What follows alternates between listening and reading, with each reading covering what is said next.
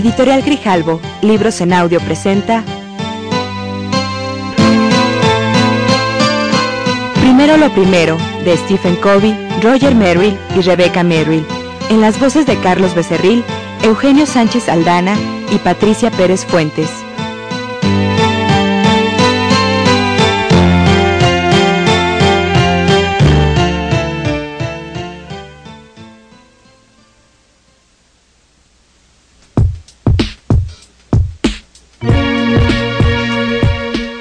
Bienvenidos a Primero lo Primero, con Stephen Covey, Roger Merrill y Rebecca Merrill.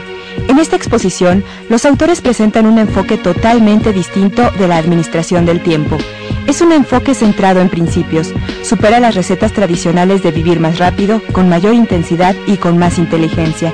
En lugar de ofrecerle otro reloj, este enfoque le proporciona una brújula, porque más importante que la rapidez con que viajamos es hacia dónde nos dirigimos.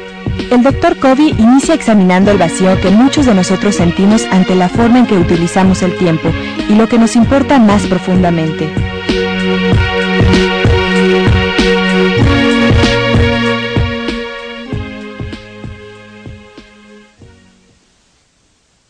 es lo primero para usted? ¿Cuáles son las cosas más significativas e importantes para usted? Suponga que alguien le dice que le queda poco tiempo de vida. ¿Qué pensaría hacer con el resto de su vida? Suponga también que continuaría en su trabajo profesional o en sus actividades actuales. O tal vez le gustaría cambiarlos, pero necesitara ganarse el sustento. ¿Qué haría con el resto de su vida? En otras palabras, le estoy preguntando sobre las cuestiones últimas. De ahí se derivaría otra pregunta. ¿Qué le impide hacer que lo primero sea lo primero? Piense en ello. ¿Realmente es lo primero para usted? Tal vez siente que así es, tal vez está luchando. ¿Sabe lo que descubrimos al investigar entre que quienes estudiaron el material de los siete hábitos y lo incorporaron a su vida? recabamos datos de una investigación con base en encuestas entre estas personas. Representan a más de 50.000 administradores. ¿Sabe cuál es el hábito que tuvo universalmente las menores calificaciones? El hábito 3. Primero lo primero. Esa es una de las razones por las que editamos el libro Primero lo primero. Los datos indicaron claramente que la mayoría de las personas saben en su interior lo que deben hacer y qué deberían hacer primero, pero no lo hacen.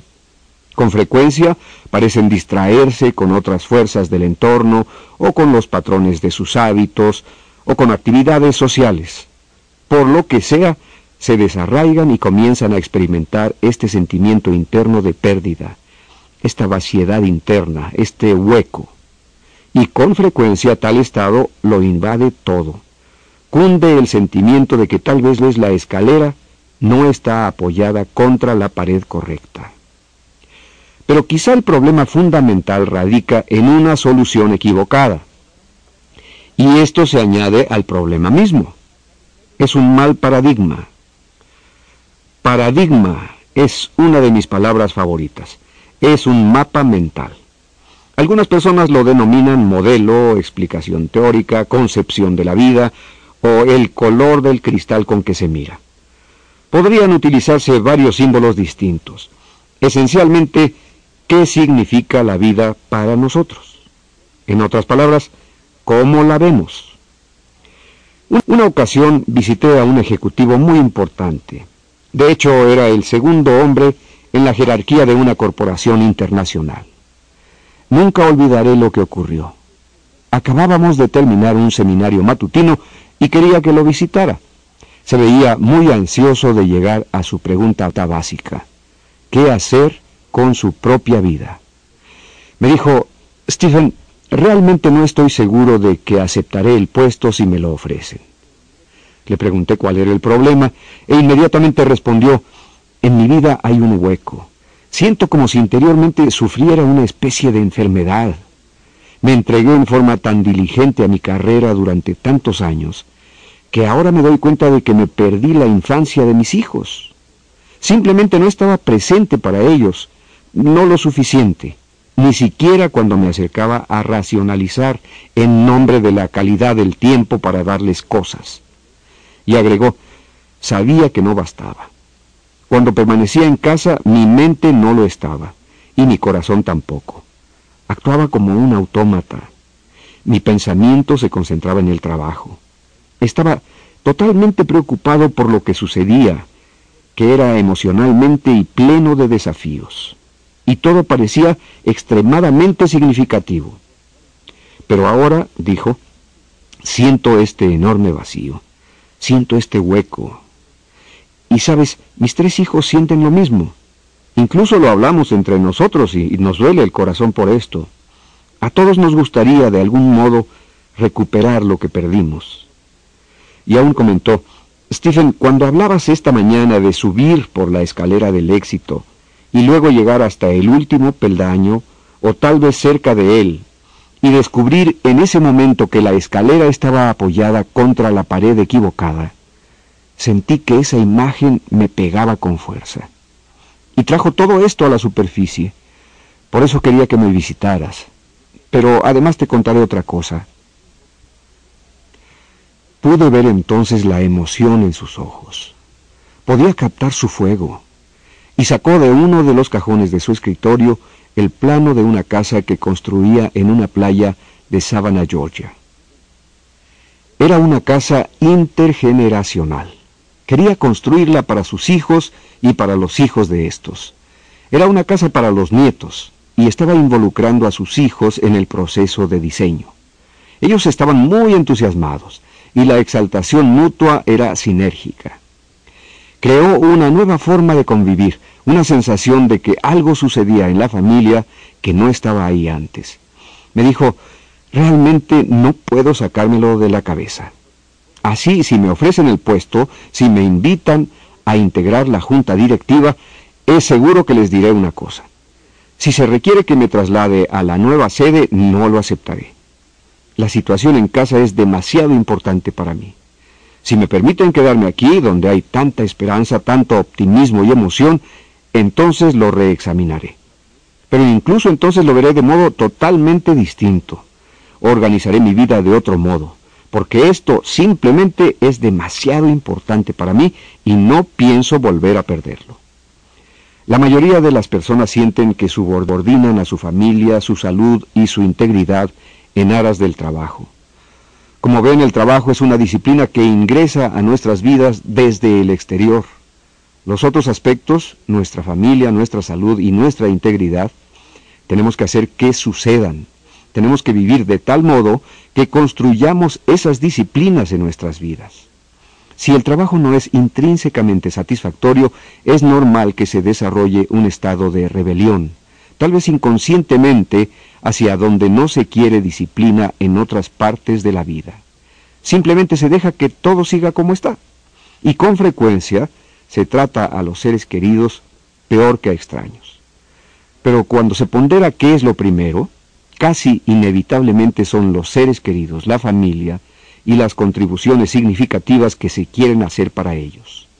Así se llega a experimentar esta enorme brecha, esta pérdida, este vacío, este hueco. Imaginemos un símbolo, el símbolo de una brújula sobre un reloj. Verán este mismo símbolo en la portada del libro Primero lo Primero. Lo verán también en la portada de este paquete de cassettes representa un enfoque totalmente distinto de la administración del tiempo. Pero en realidad esto es algo más que administración del tiempo. Descubrirán que tratamos con toda una orientación de la vida, todo un enfoque distinto de cómo pensar en la vida. La brújula está encima del reloj. En otras palabras, los principios representados por la brújula están por encima de la programación representada por el reloj. Las personas y las relaciones son más importantes que las programaciones. La humanidad es más importante que la eficiencia. La facultación es más importante que el control. Estas no son cuestiones menores, son grandes cuestiones que producen impacto sobre la totalidad de nuestras vidas personales, nuestras vidas familiares, nuestras experiencias organizacionales y de hecho sobre toda la sociedad. Mi hija María me habló acerca de la frustración que sentía. Acababa de tener un nuevo bebé, el tercero, que literalmente absorbía todo su día y toda su noche. Le era imposible dormir bien porque le preocupaban sus otros dos hijos. Su esposo le, ayudaba en lo que podía, pero también estaba muy ocupado en su actividad profesional. Y María también pensaba en muchas aportaciones creativas que quería realizar para varias organizaciones a las que pertenecía. Ella es escritora y las nuevas tareas en casa le impedían desarrollar muchos proyectos. Yo traté de explicarle que su frustración dependía de sus expectativas. Y le dije, estudia la realidad de tu vida. Podrás ver que este nuevo hijo te absorberá y tal vez de modo muy especial. Hay algunas cosas que solo tú puedes hacer aun cuando tu esposo te ayude en forma consistente y significativa. Guarda tu agenda, relájate, disfruta del bebé, adáptate, y descubrirás cuánto lo disfrutas. Tus satisfacciones volverán. El bebé posiblemente percibe tu estado de ánimo y reacciona ante él. Quizá ello sea parte de la causa que tanto te agobia, no lo sé. Lo único que sé es que debes entregarte totalmente a lo que tienes y hacer con el resto lo mejor que puedas. Pero sonríe y disfruta. María aceptó mi consejo y respondió literalmente, se relajó. Al poco tiempo comentó, no puedo describirte la paz que tengo y el efecto que está produciendo en nuestro hogar. Mi vida está fuera de balance en estos momentos, pero tal vez así deba ser por ahora. Si usted pierde su balance por temporadas, no importa, el resto de su vida sí está equilibrado. Relájese, disfrute, ajuste sus expectativas.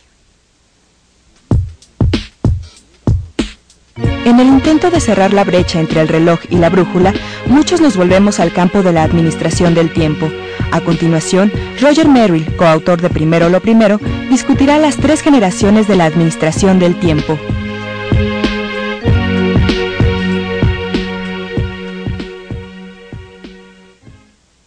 La primera generación está simbolizada por una especie de recordatorio. La idea es ir con la corriente. Se hace lo que sigue y aquello en lo que estamos pensando, y se atiende también lo que tenemos frente a nosotros. Pero ocasionalmente queremos recordar algo por lo que tomamos apuntes. Posiblemente en este punto es donde está la mayoría si consideramos a la población en general. La segunda generación, simbolizada tal vez por un calendario, planifica hacia futuro.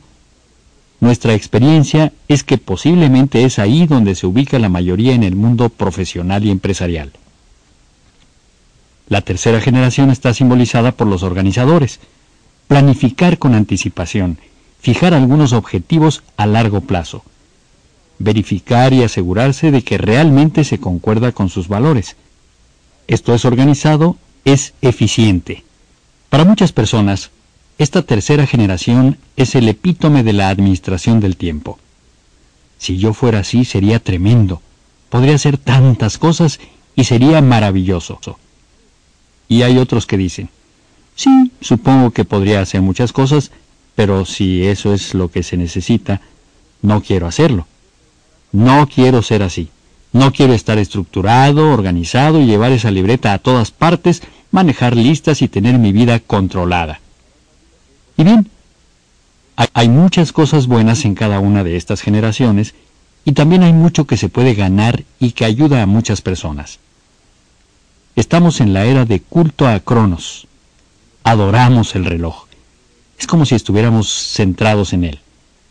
Obtenemos nuestro sentido de seguridad personal por el reloj si realmente seguimos el reloj y tenemos muchas listas de pendientes, entonces estamos bien.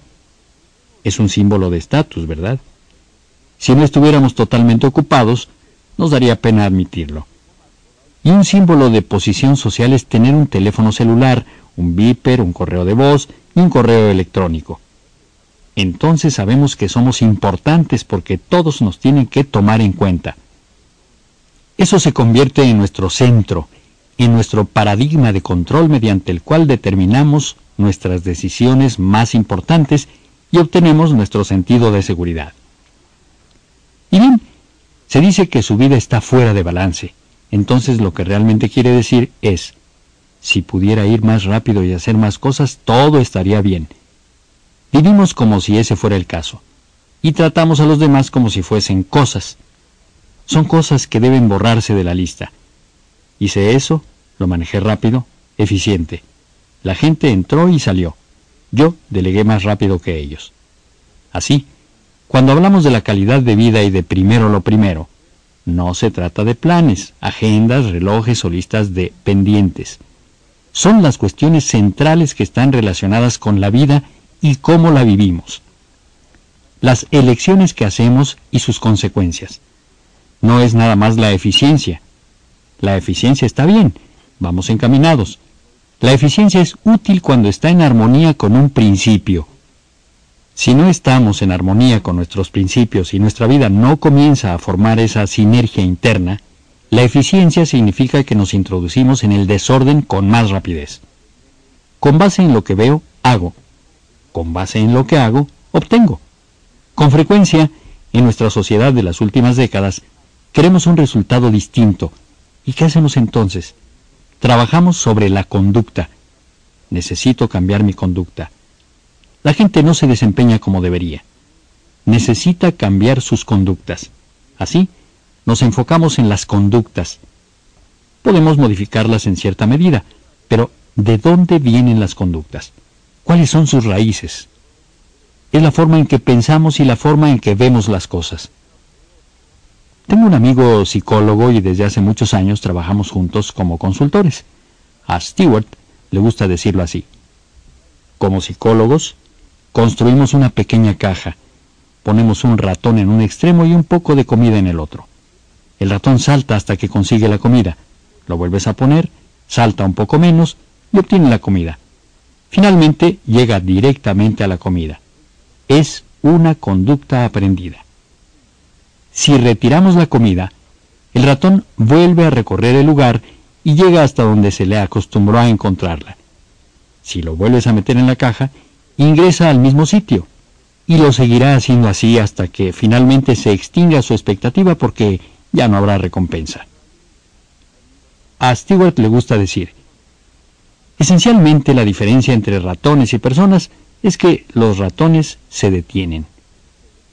¿Cuántos de ustedes hacen las cosas más rápido y mejor que hace 10 años? ¿Es su vida mucho más íntegra, real y equilibrada? Pues bien, si seguimos haciendo lo que hacemos, seguiremos obteniendo lo que obtenemos. Así, enfréntense a sus conductas. Ello produce cambios marginales. Si realmente queremos llegar al núcleo del cambio, ¿qué debemos hacer? Lleguen a sus patrones de pensamiento más profundos como si pensáramos con el corazón. Esos son paradigmas. Eso es todo lo que queremos decir con paradigmas es una forma de pensar profundamente desde nuestros corazones. Cómo concebimos las cosas, cómo nos vemos a nosotros mismos y cómo vemos el equilibrio, cómo vemos a los demás. ¿Son el enemigo o son la oportunidad? La cuarta generación se basa en el paradigma de la importancia, saber y hacer lo que es importante en lugar de simplemente responder a lo que es urgente, es fundamental para hacer primero lo primero. En esta sección le pediremos que examine cuidadosamente sus propios paradigmas. Sea que opere desde un paradigma de urgencia o uno de importancia, ejerce un profundo efecto sobre los resultados que obtenemos en nuestras vidas.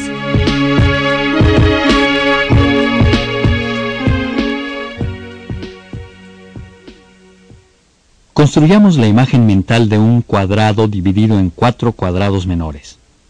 La figura consta de cuatro cuadrantes si la ven de frente. Ahora vean la parte superior izquierda. El cuadrante 1 está hecho de las cosas más importantes y urgentes. Si nos movemos a la derecha conservamos la importancia porque esa es nuestra variable a la izquierda. Pero ahora estamos en algo que no es urgente. El cuadrante 2 incluiría lo importante, aunque no urgente. Ahora volvamos a nuestra izquierda bajo el cuadrante 1. En el cuadrante 3, Tenemos ahí asuntos urgentes, porque estamos de vuelta en la variable de la urgencia, pero no son importantes. Nos queda un cuadrante más, abajo a la derecha, el número 4. No es urgente ni tampoco importante, es el tiempo verdaderamente desperdiciado. ¿Dónde pasamos la mayor parte de nuestro tiempo? ¿Y qué clase de actividades van a estos cuadrantes? Veamos. El cuadrante 1 representa la verdadera crisis. Pueden ser las necesidades de un cliente. Puede ser la relación que necesita atenderse de inmediato. En nuestras organizaciones, por lo regular se trata de la exigencia de un cliente, quizá por un equipo descompuesto o por un incendio, o puede ser una llamada de alguien muy importante para nuestras relaciones, o muy importante para nosotros. En el cuadrante 2 está aquello que es importante pero que no necesita hacerse de inmediato. Me gustaría que pensara en las cosas en su vida que son maravillosas. Piense en ellas durante un minuto. ¿Qué es lo que usted realmente ama? ¿En qué cuadrante se sitúa? ¿Es importante? Desde luego, porque usted lo ama. ¿Es urgente? No, podría descartarlo. Hay algo más apremiante. La mayoría de las cosas verdaderamente bellas están en el cuadrante 2, ¿verdad? El cuadrante 2 es el cuadrante de la calidad. Es cuando se escucha a los clientes, es cuando se prepara y se anticipa, es cuando se trabaja en los mismos paradigmas que están tras los productos. Se diseñan cosas, se enseña, se capacita.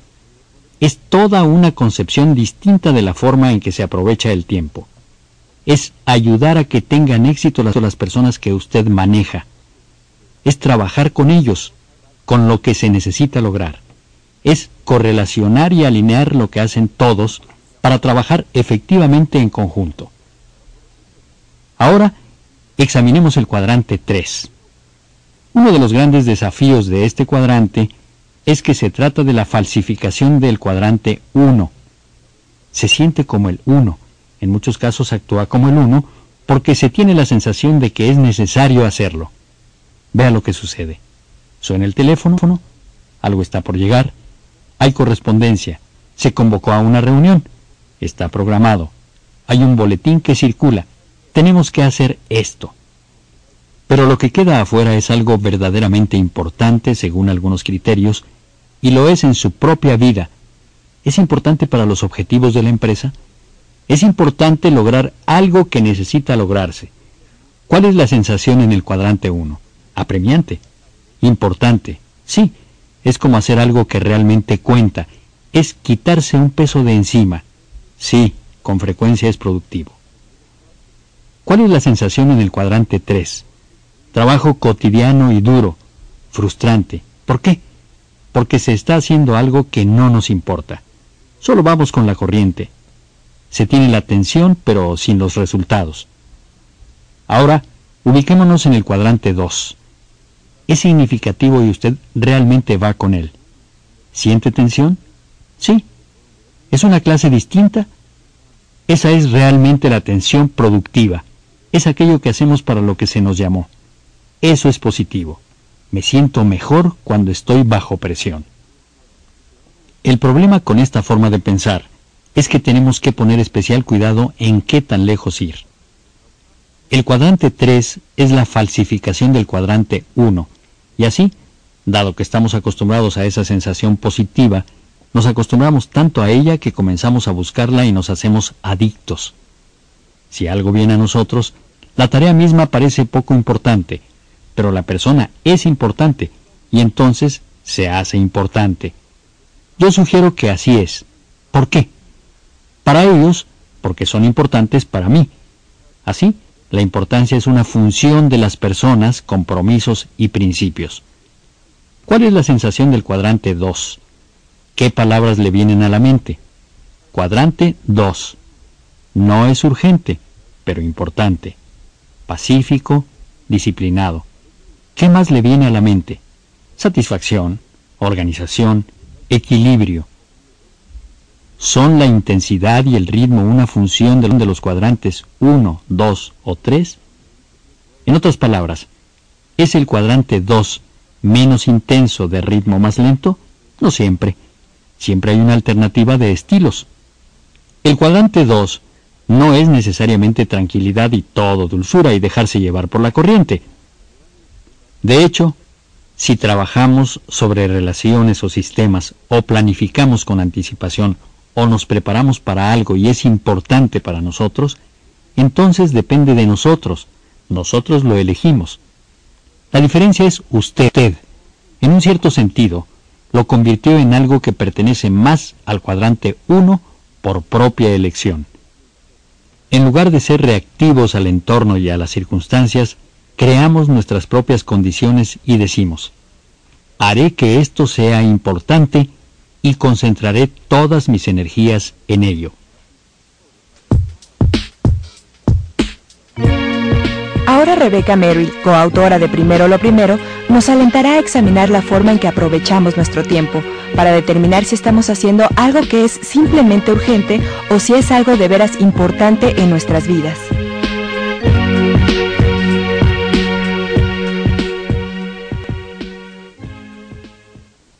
Piense en una sola cosa que pudiera realizar en su vida personal, capaz de producir una increíble diferencia en su efectividad. Tan solo una cosa que usted pudiera hacer. ¿En qué cuadrante lo situaría? Nuestra experiencia, luego de hablar con muchas, muchas personas, es que esas respuestas casi siempre, sin falla, se ubican en el cuadrante 2. Se trata de las cosas que es que son importantes. Si las hiciéramos, sabríamos que producirían una enorme diferencia en la calidad de nuestras vidas, pero no las hacemos porque no urgen, no nos apremian, Necesitamos ser proactivos.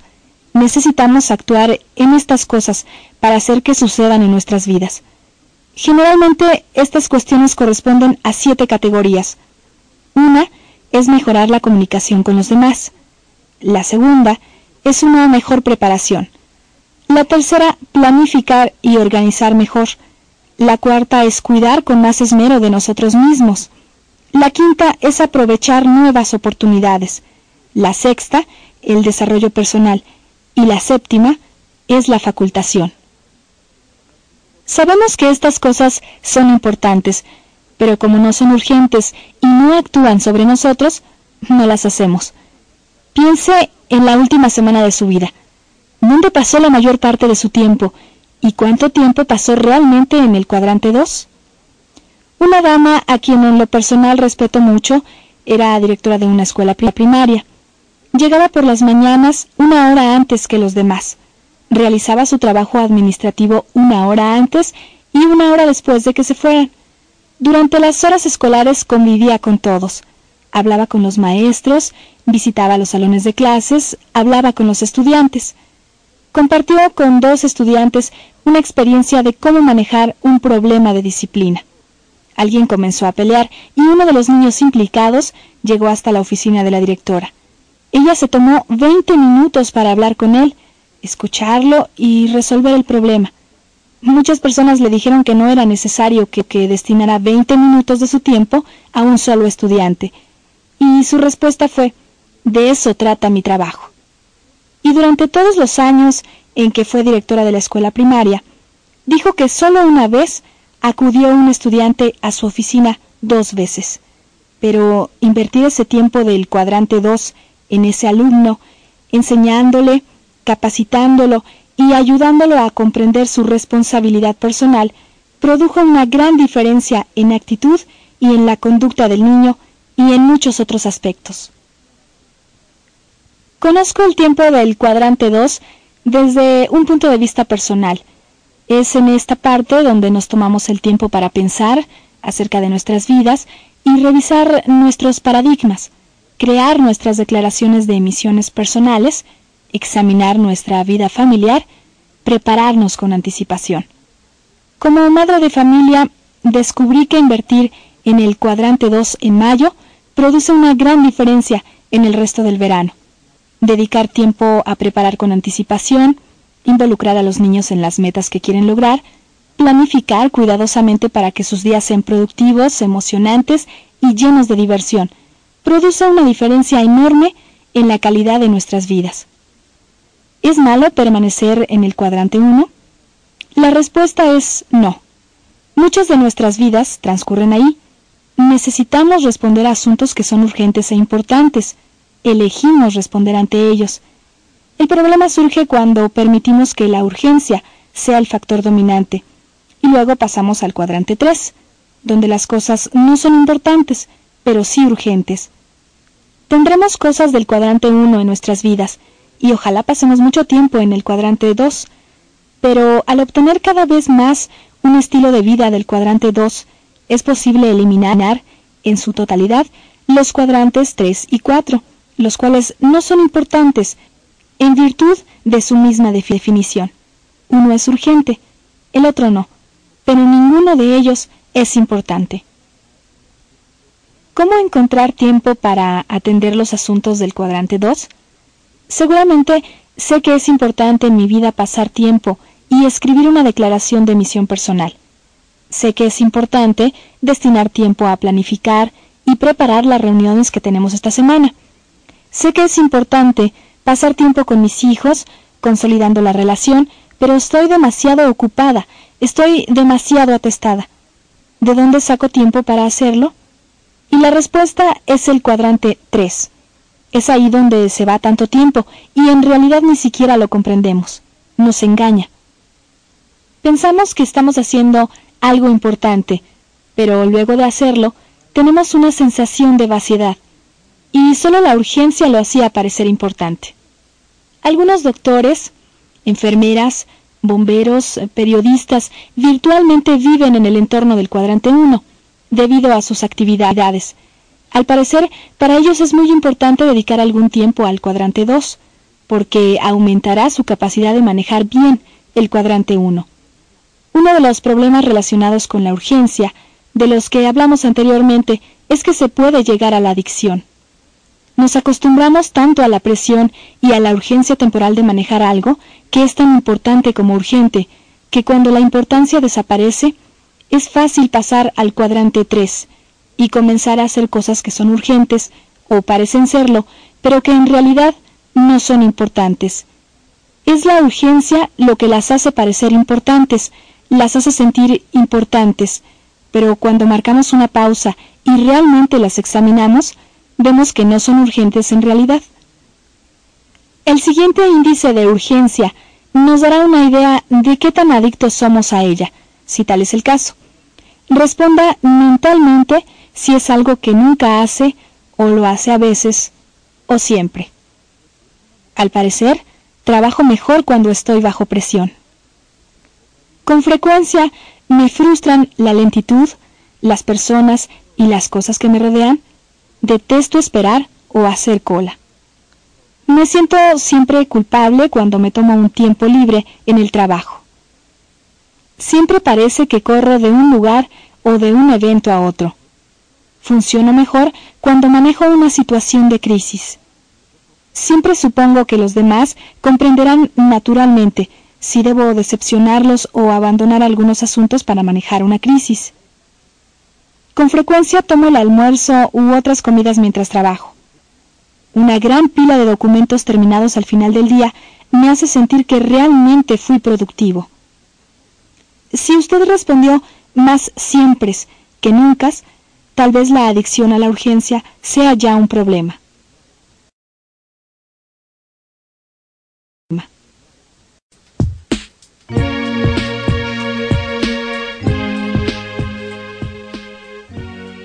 Pensamos que, literalmente, en nuestra sociedad la urgencia puede convertirse en una adicción. Permítame hablarle de las características de una experiencia adictiva. Definimos la conducta de este tipo como una conducta en esencia autodestructiva, que temporalmente soluciona una necesidad que no se ha satisfecho.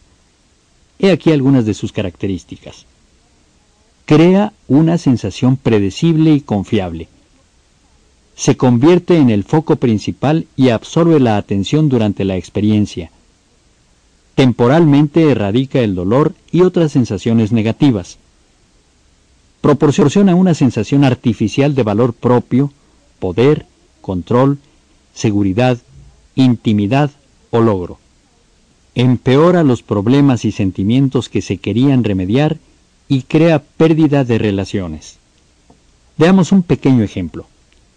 Supongamos que usted trabaja en una fábrica y permanece en casa durante el fin de semana.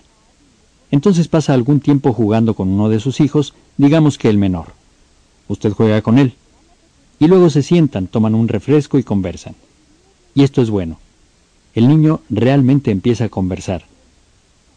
Suena el teléfono. Hay una crisis en la fábrica. Necesitan de usted y su experiencia para reunir a un equipo y resolver inmediatamente un problema. Ajá, usted se siente muy bien. Lo llamaron a usted precisamente porque después de todo, usted es muy bueno en su trabajo. Hijo, hay una crisis en la fábrica, estoy seguro de que lo comprendes. Necesito irme. Y así usted sale, aborda su auto y llega a la fábrica. El equipo ya está reunido. El trabajo es intenso. Usted planea, asigna, delega. Alguien trae una pizza y se sirve abundante café negro. Usted trabaja día y noche. El domingo ya muy tarde, digamos a las 11.30, usted ya resolvió la crisis. Y todos están muy contentos con la sensación de que volvieron a cumplir. Somos fantásticos, es excelente, todo es magnífico. Y entonces vuelve a casa. A la mañana siguiente saludará a su hijo. Hola muchacho, ¿cómo estás? Oye, ¿qué te parece si esta noche continuamos con nuestra conversación? Sí, papá, dirá fríamente y usted pensará, ¿qué le pasa a este niño? El sábado hablábamos abiertamente y ahora se comporta como si ni siquiera nos conociéramos. No sé, ¿de qué se trata? Si esto sucede una vez cada dos años es otra cosa, pero ¿qué pasa si ese es su modo de vivir? ¿Qué siente el niño? Lo que usted le enseña, eres importante mientras nada ocurra. Lo que verdaderamente importa es lo que sucede en la fábrica. A veces la actitud del equipo con el que resolvimos una crisis también cambia. Una semana después usted se sienta en una reunión con las mismas personas y ¿cómo es la sensación? ¿Es como fue antes? Ahora ya es distinta porque la cultura normal de la empresa se impone tanto como estas situaciones a corto plazo y de solución rápida que tenemos que afrontar. En ciertos momentos hay una verdadera crisis y hay un sentido de camaradería que viene con ello. Pero si esto se convierte en una fuente de identidad y nos indica quiénes somos realmente, lo que sucede es que empezamos a dar vida a una crisis. Es un hecho que en numerosas organizaciones y culturas, la única forma en que se pueden hacer las cosas es dando pie a una crisis. Recuerdo que una vez, hablando de esto, uno de mis interlocutores, que era socio importante de una empresa internacional con sede en Australia, comentó asombrado, No puedo creerlo, soy adicto. Y agregó, no solo yo soy adicto, sino también toda nuestra organización. Es la forma en que vivimos. Si se quiere lograr que se haga algo, se crea una crisis. No solo soy adicto, sino que soy todo un traficante de crisis. ¿Cuál es el gran problema con la urgencia? ¿Cuál es su gran costo? Generalmente la medida en que la urgencia domina su vida es la medida en que la importancia no la domina.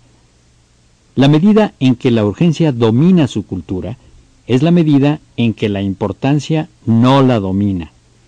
Un gran costo de la urgencia es la oportunidad porque la importancia se pierde.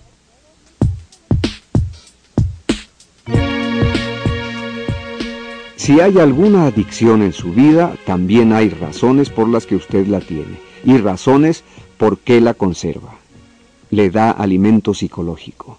A usted le gusta, aun cuando sabe que no es buena para usted y aun cuando intenta trascenderla en sus mejores momentos, sigue volviendo a ello. ¿Por qué? Le alimenta de cierto modo y de cierto modo también le gusta.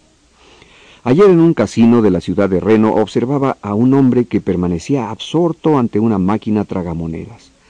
Le pregunté cuánto tiempo llevaba ahí. Me respondió doce horas. Quise saber si había ganado y me dijo, perdí un promedio de 100 dólares por hora. Tenía aún en las manos una vasija repleta de monedas, todo el día poniéndolas. Era adicto, pero había una razón por la que permanecía ahí. Las personas tienen ciertas razones por las que se vuelven adictas a la comida, a cierto tipo de ella, a ciertas sustancias químicas, a perder los estribos. Quiero decir que si usted pierde los estribos, esa es una poderosa forma de control. Aun si pierde los estribos solo una décima de 1% del tiempo, ¿sabe qué? Hace que la mayoría de las personas queden en control en un 99% del tiempo, porque nunca saben cuándo le tocarán a usted su punto más sensible. El problema es que afecta la calidad de 99% del tiempo porque todos están a la defensiva y protegiéndose. Nunca son verdaderamente auténticos o reales. La calidad de las relaciones se deteriora terriblemente. Incluso cuando usted pierda los estribos solo una décima de 1% del tiempo, afectará todo. Por eso es tan importante, si es que alguna vez tuvo usted una experiencia de este tipo, procesarla después, disculparse por ello, no justificarse, no explicarlo, sino tomar la total responsabilidad y decidirse a no hacerlo más y pedir que los demás le ayuden y que se comprometan con usted y que procesen lo que experimentaron cuando pasaron por la situación, para que puedan externar algunos de sus sentimientos, para que no se queden con ellos. De lo contrario, estos pueden volver a surgir de modos más desagradables. Los cuadrantes 1 y 3 corresponden a adicciones sumamente poderosas. ¿Sabe usted por qué? Porque con frecuencia se unen a usted como su fuente de seguridad, el entorno, las expectativas de los demás, aquello que es popular. Particularmente el cuadrante 3 es popular, es apremiante, es próximo, lo tiene frente a usted. Con frecuencia es muy agradable. Como ve, usted puede reforzarse con esto, pero cada momento que usted pase en 3 y en 4, descuida el cuadrante 2. Si descuida el cuadrante 2, el 1 dominará su vida, expulsará al cuadrante 2 y también tenderá a expulsar al 3 y al 4. Pero es interesante cómo se tiende a considerar del cuadrante 1 cosas que en realidad son del cuadrante 3. Si lo examina cuidadosamente, Pensará que eso es importante, pero en realidad no lo es. Es sorprendente. Incluso al descuidar muchas cosas, muchas de ellas de todos modos desaparecen. Lo que realmente se considera importante tal vez no lo sea en lo absoluto, solo urgente con la sensación de que es importante. Permítanme contarles una de las citas más poderosas y significativas. Escuchen cuidadosamente las palabras de Charles Hummel. Las tareas más importantes pocas veces necesitan hacerse hoy mismo, o siquiera esta semana. La tarea urgente pide una acción instantánea. El atractivo momentáneo de estas tareas parece irresistible e importante, y al dedicarnos a ellas devoran nuestra energía. Pero a la luz de la perspectiva del tiempo son engañosas y su importancia desaparece. Con una sensación de pérdida, recordamos la tarea vital que dejamos a un lado. Nos damos cuenta de que somos esclavos de la tiranía de lo urgente. Literalmente usted se dará cuenta de si se convirtió en una persona del cuadrante 2 y si los demás sienten los resultados pragmáticos que provienen de esto. La productividad que se deriva es tan sorprendente que transporta el futuro y usted comenzará a influir sobre las personas que lo rodean. Es difícil vivir alrededor de personas como estas y no quedar influidos por ellos de modo muy poderoso. Son demasiado productivas. Es difícil no ser productivos cuando se está cerca de personas verdaderamente productivas. La clave para el cuadrante 1 es el cuadrante 2. Es el marco mental mediante el que se enfoca el cuadrante 1 necesita pensar de modo preventivo para tener una zona de problemas más reducida. Si no piensa de modo preventivo, tiene una zona de problemas muy grande. Tengo dos clases de médicos, para tratamiento y preventivos. Piensan de modo totalmente distinto. El otro día en el consultorio del médico de tratamiento, por casualidad oí a una enfermera que hablaba con un paciente. Dijo, tiene 187 de colesterol. Está usted en buena forma. Todo lo que sea menor a 200 está bien. Mi médico preventivo llamaría y diría, necesita venir a consulta. Deberá cambiar su estilo de vida. Su nivel total de colesterol está fuera de orden. Su colesterol bueno es demasiado bajo. Necesitamos darle unos medicamentos. También requiere un programa de nutrición totalmente distinto y un programa de ejercicio diario consistente y juicioso. Venga y lo hablaremos. Se trata de dos enfoques totalmente distintos. Supongamos que usted está en la categoría de riesgo moderado. Yo pasé por un examen físico preventivo muy cuidadoso y luego fui referido al enfoque de tratamiento para hacer una de las pruebas diagnósticas conocida como GI inferior. Al ingresar al hospital, el asistente me dijo, ¿cuáles son sus síntomas? Respondí, no tengo. Esto es solo para propósitos diagnósticos. Arguyó que no podía ingresar a menos que tuviera problemas y sintiera dolores. La razón por la que vine aquí, aclaré, es para que no tenga que volver. Vine para un diagnóstico y tengo una referencia médica. Vaya, comentó, simplemente no puedo entenderlo. Nosotros no trabajamos de ese modo. Todos saben que la mayoría de las enfermedades son causadas por el estilo de vida. ¿Por qué no nos enfocamos en el estilo de vida? ¿Por qué 95% del enfoque está puesto en el diagnóstico y en el tratamiento de la enfermedad? Porque la mayoría no quiere cambiar su estilo de vida. Quieren vivir con sus sistemas de valores. Pero gradualmente aprenden cuando tienen un ataque cardíaco o una embolia o cualquier otro llamado preventivo, alguna emergencia importante, y entonces aprenden y dicen, ¿por qué no le puse atención antes? ¿Por qué no ajusté mi estilo de vida antes? Tengo que volver a empezar. Entonces comienzan a vivir como si tuvieran un ataque cardíaco, lo tuvieran o no, porque no quieren padecer una cardiopatía crónica. Hace poco estuve en China. ¿Sabe cuándo les pagan a sus médicos ahí? Solo cuando la gente está sana. ¿Qué impulsaría eso?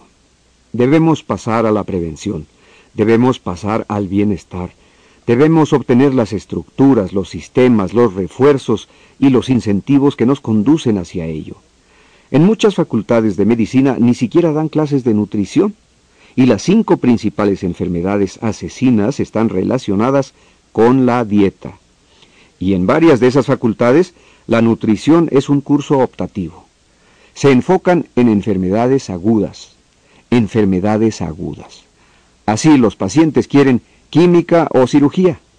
Lo mismo ocurre con la mayoría de las organizaciones.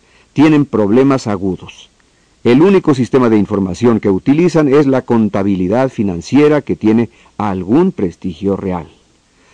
Cualquier ciencia real, cualquier valor significativo real, se levanta sobre esto, que no dice nada acerca de las personas, dice algo acerca de los efectos de programas del pasado realizados por programadores. Así ven los datos, los examinan, los estudian, los interpretan y actúan con base en ellos. Ah, mira, tenemos aquí un ataque cardíaco. Pudieron anticipar desde hacía mucho que estaba por, por llegar un ataque cardíaco. Pudieron diagnosticarlo. Pudieron pasar a la acción preventiva. Ahora tienen que pasar a la química y a la cirugía. Química con el nuevo programa del mes, los nuevos slogans, o la cirugía con los recortes, el tamaño adecuado, la reestructuración, la reingeniería.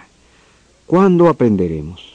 ¿Cuándo aprenderemos a alinearnos hacia los principios?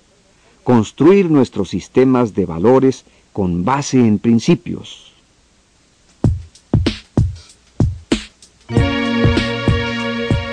Al pasar de la urgencia a la importancia, nos encontramos con la cuestión fundamental. ¿Qué es lo primero y cómo podemos ponerlo en primer lugar en nuestras vidas? Los autores comienzan esta parte haciendo una introducción a las cuatro necesidades y capacidades humanas y cómo satisfacerlas con base en los principios.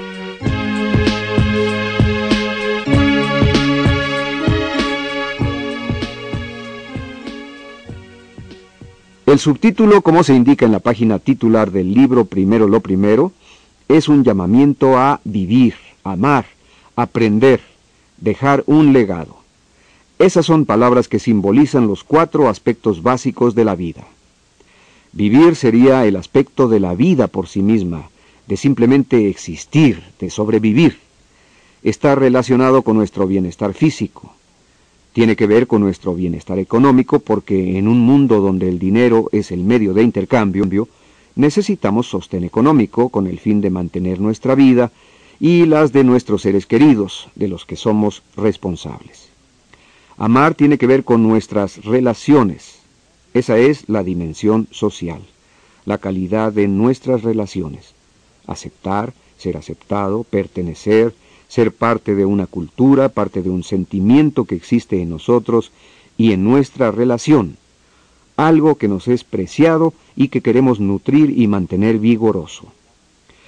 Aprender tiene que ver con nuestra mente. Apenas aprovechamos nuestras capacidades mentales. Los psicólogos estiman que apenas aprovechamos 10% de nuestras capacidades.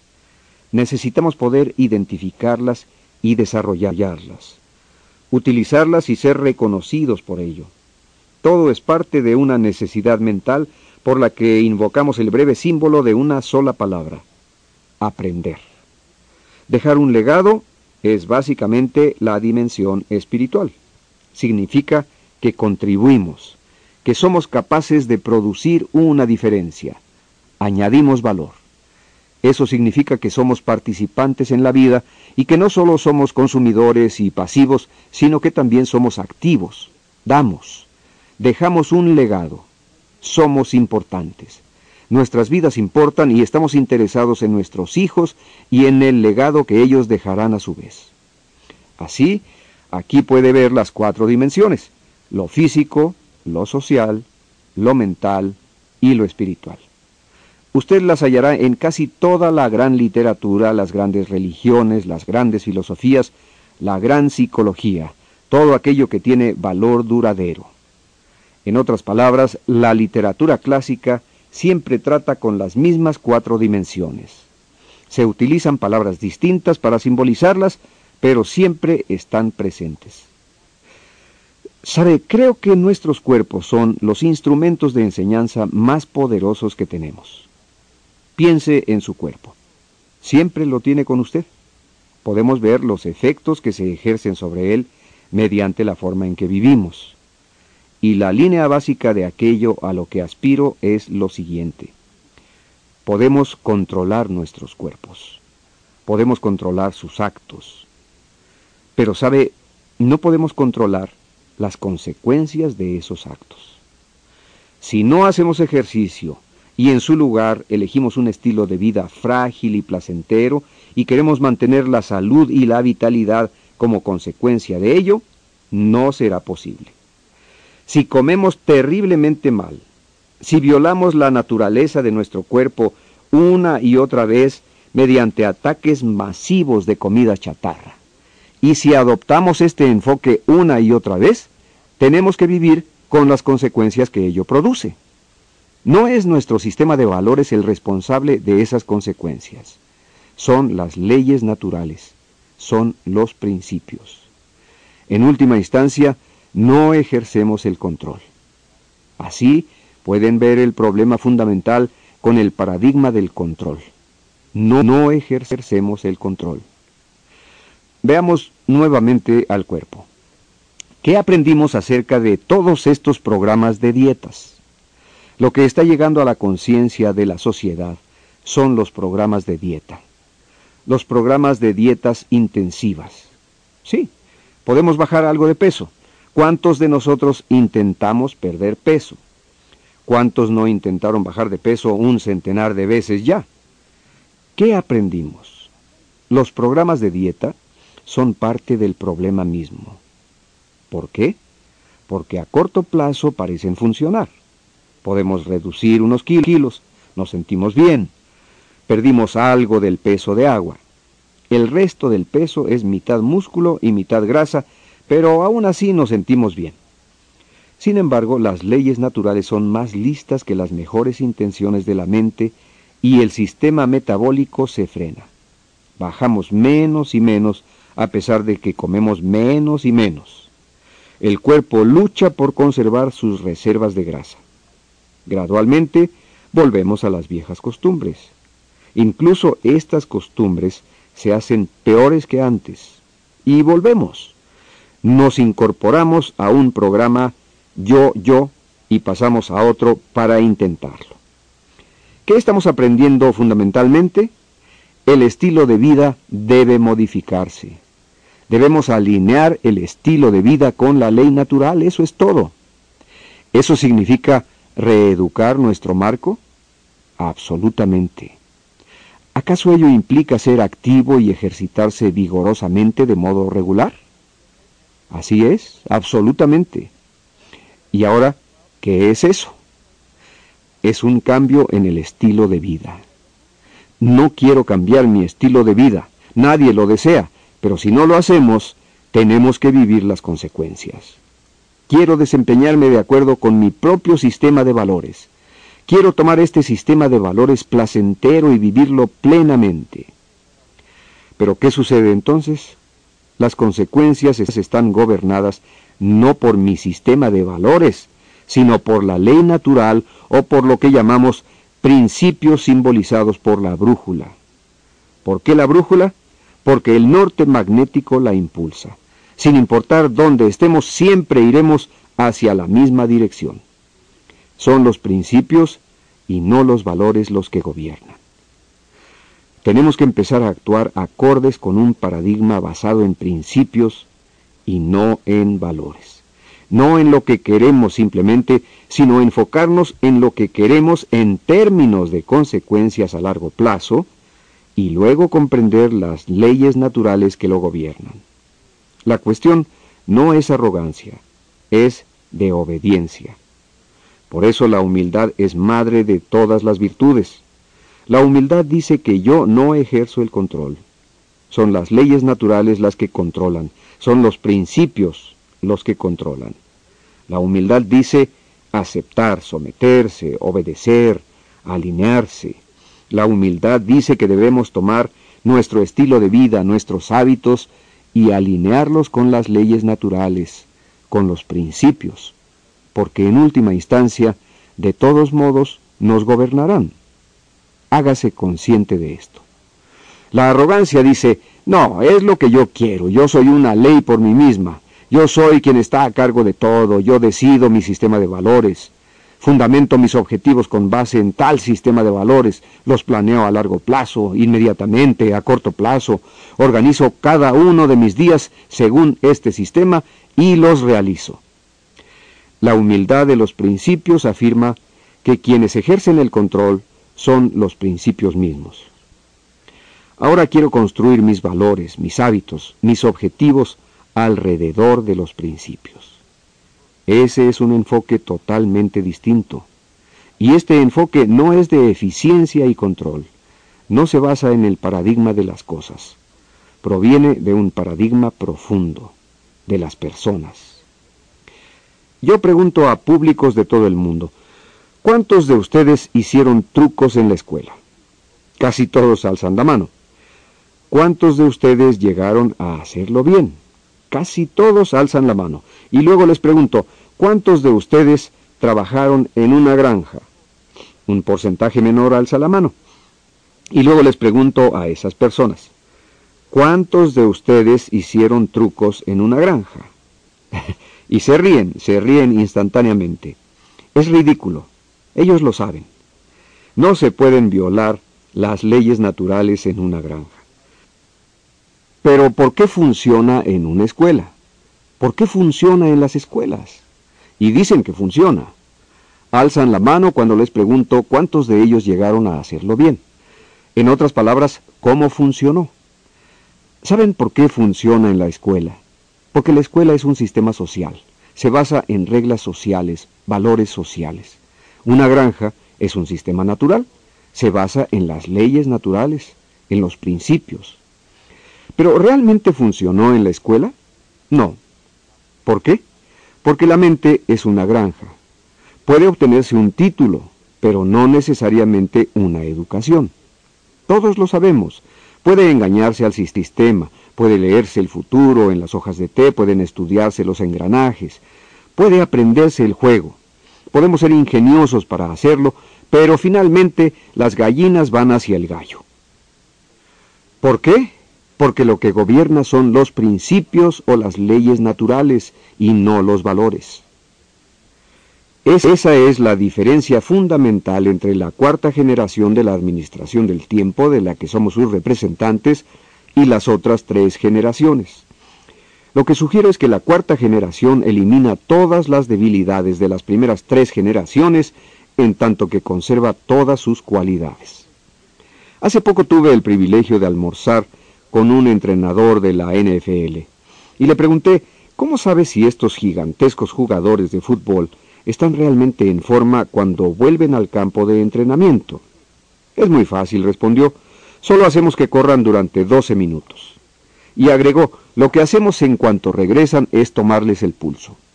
Corren tanto como pueden y les volvemos a tomar el pulso. Eso nos indica si pagaron el precio en la temporada libre con acondicionamiento aeróbico. En otras palabras, existe un indicador que comunica inmediatamente la consecuencia de si siguieron las leyes naturales o los principios, o si siguieron los deseos de su estilo de vida placentero, o simplemente siguieron lo que valoran y lo que desean. Necesitamos formar nuestro sistema de valores con base en principios. El cuerpo es un instrumento de enseñanza muy poderoso. Hace dos noches en un buffet me sentía muy fatigado y comí lo que no debía.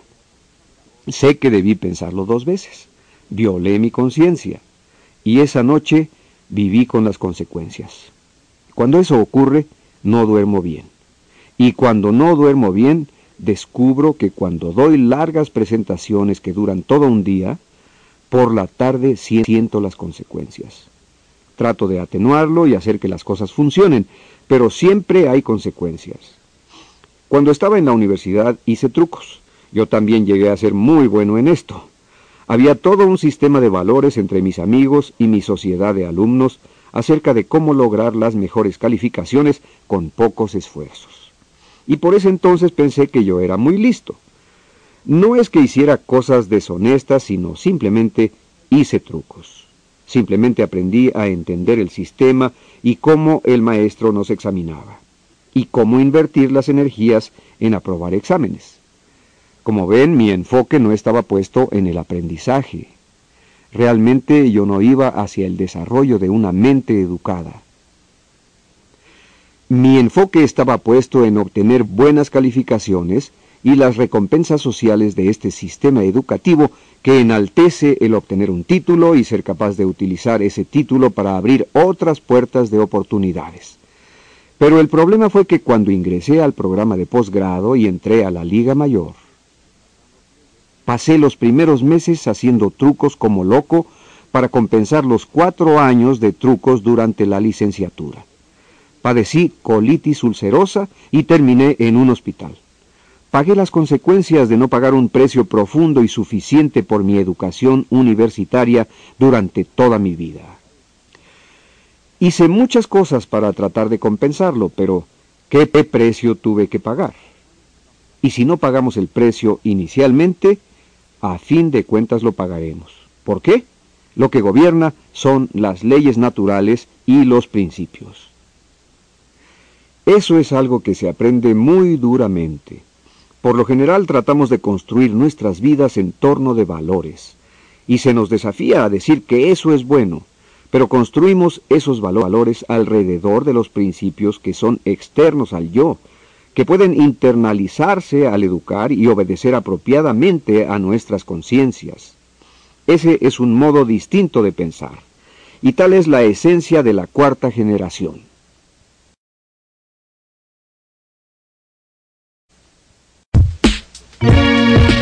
A continuación, los autores discutirán los cuatro dones humanos, autoconciencia, conciencia, voluntad independiente e imaginación creativa.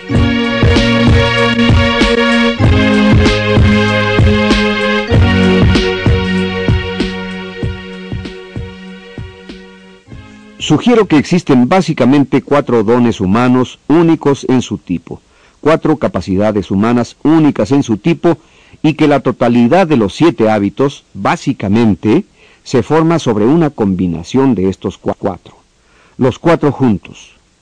También sugiero que, puesto que los siete hábitos están en el cuadrante 2, se necesita ejercitar esos dones humanos de diversas formas y, lo que es más importante, sinérgicamente juntos con el fin de optimizar el cuadrante 2. Estos cuatro dones únicos en su tipo no están relacionados con los animales. El ser humano tiene una capacidad adicional que los animales no poseen, la autoconciencia. ¿Qué significa esto? Los animales también pueden pensar, pero no reflexionar acerca de su pensamiento. Es un proceso en que la conciencia actúa sobre sí misma. En otras palabras, podemos examinar los guiones de nuestra vida. Podemos apartarnos de ellos y analizarlos, lo que significa que no somos esos guiones. Sería muy fácil renunciar al uso de esa autoconciencia y simplemente permitir que los guiones dirijan nuestra vida. Eso se conoce como vivido más que vivir. Eso es vivir agendas, programaciones, guiones, programas que son implantados en nosotros. Eso es lo que hacen los animales, son totalmente un producto de su instinto o de su entrenamiento. Un animal no puede elaborar otro guion para sí, no puede examinar su propia vida, apartarse de sí y rehacerse. Se requiere la capacidad del autoexamen.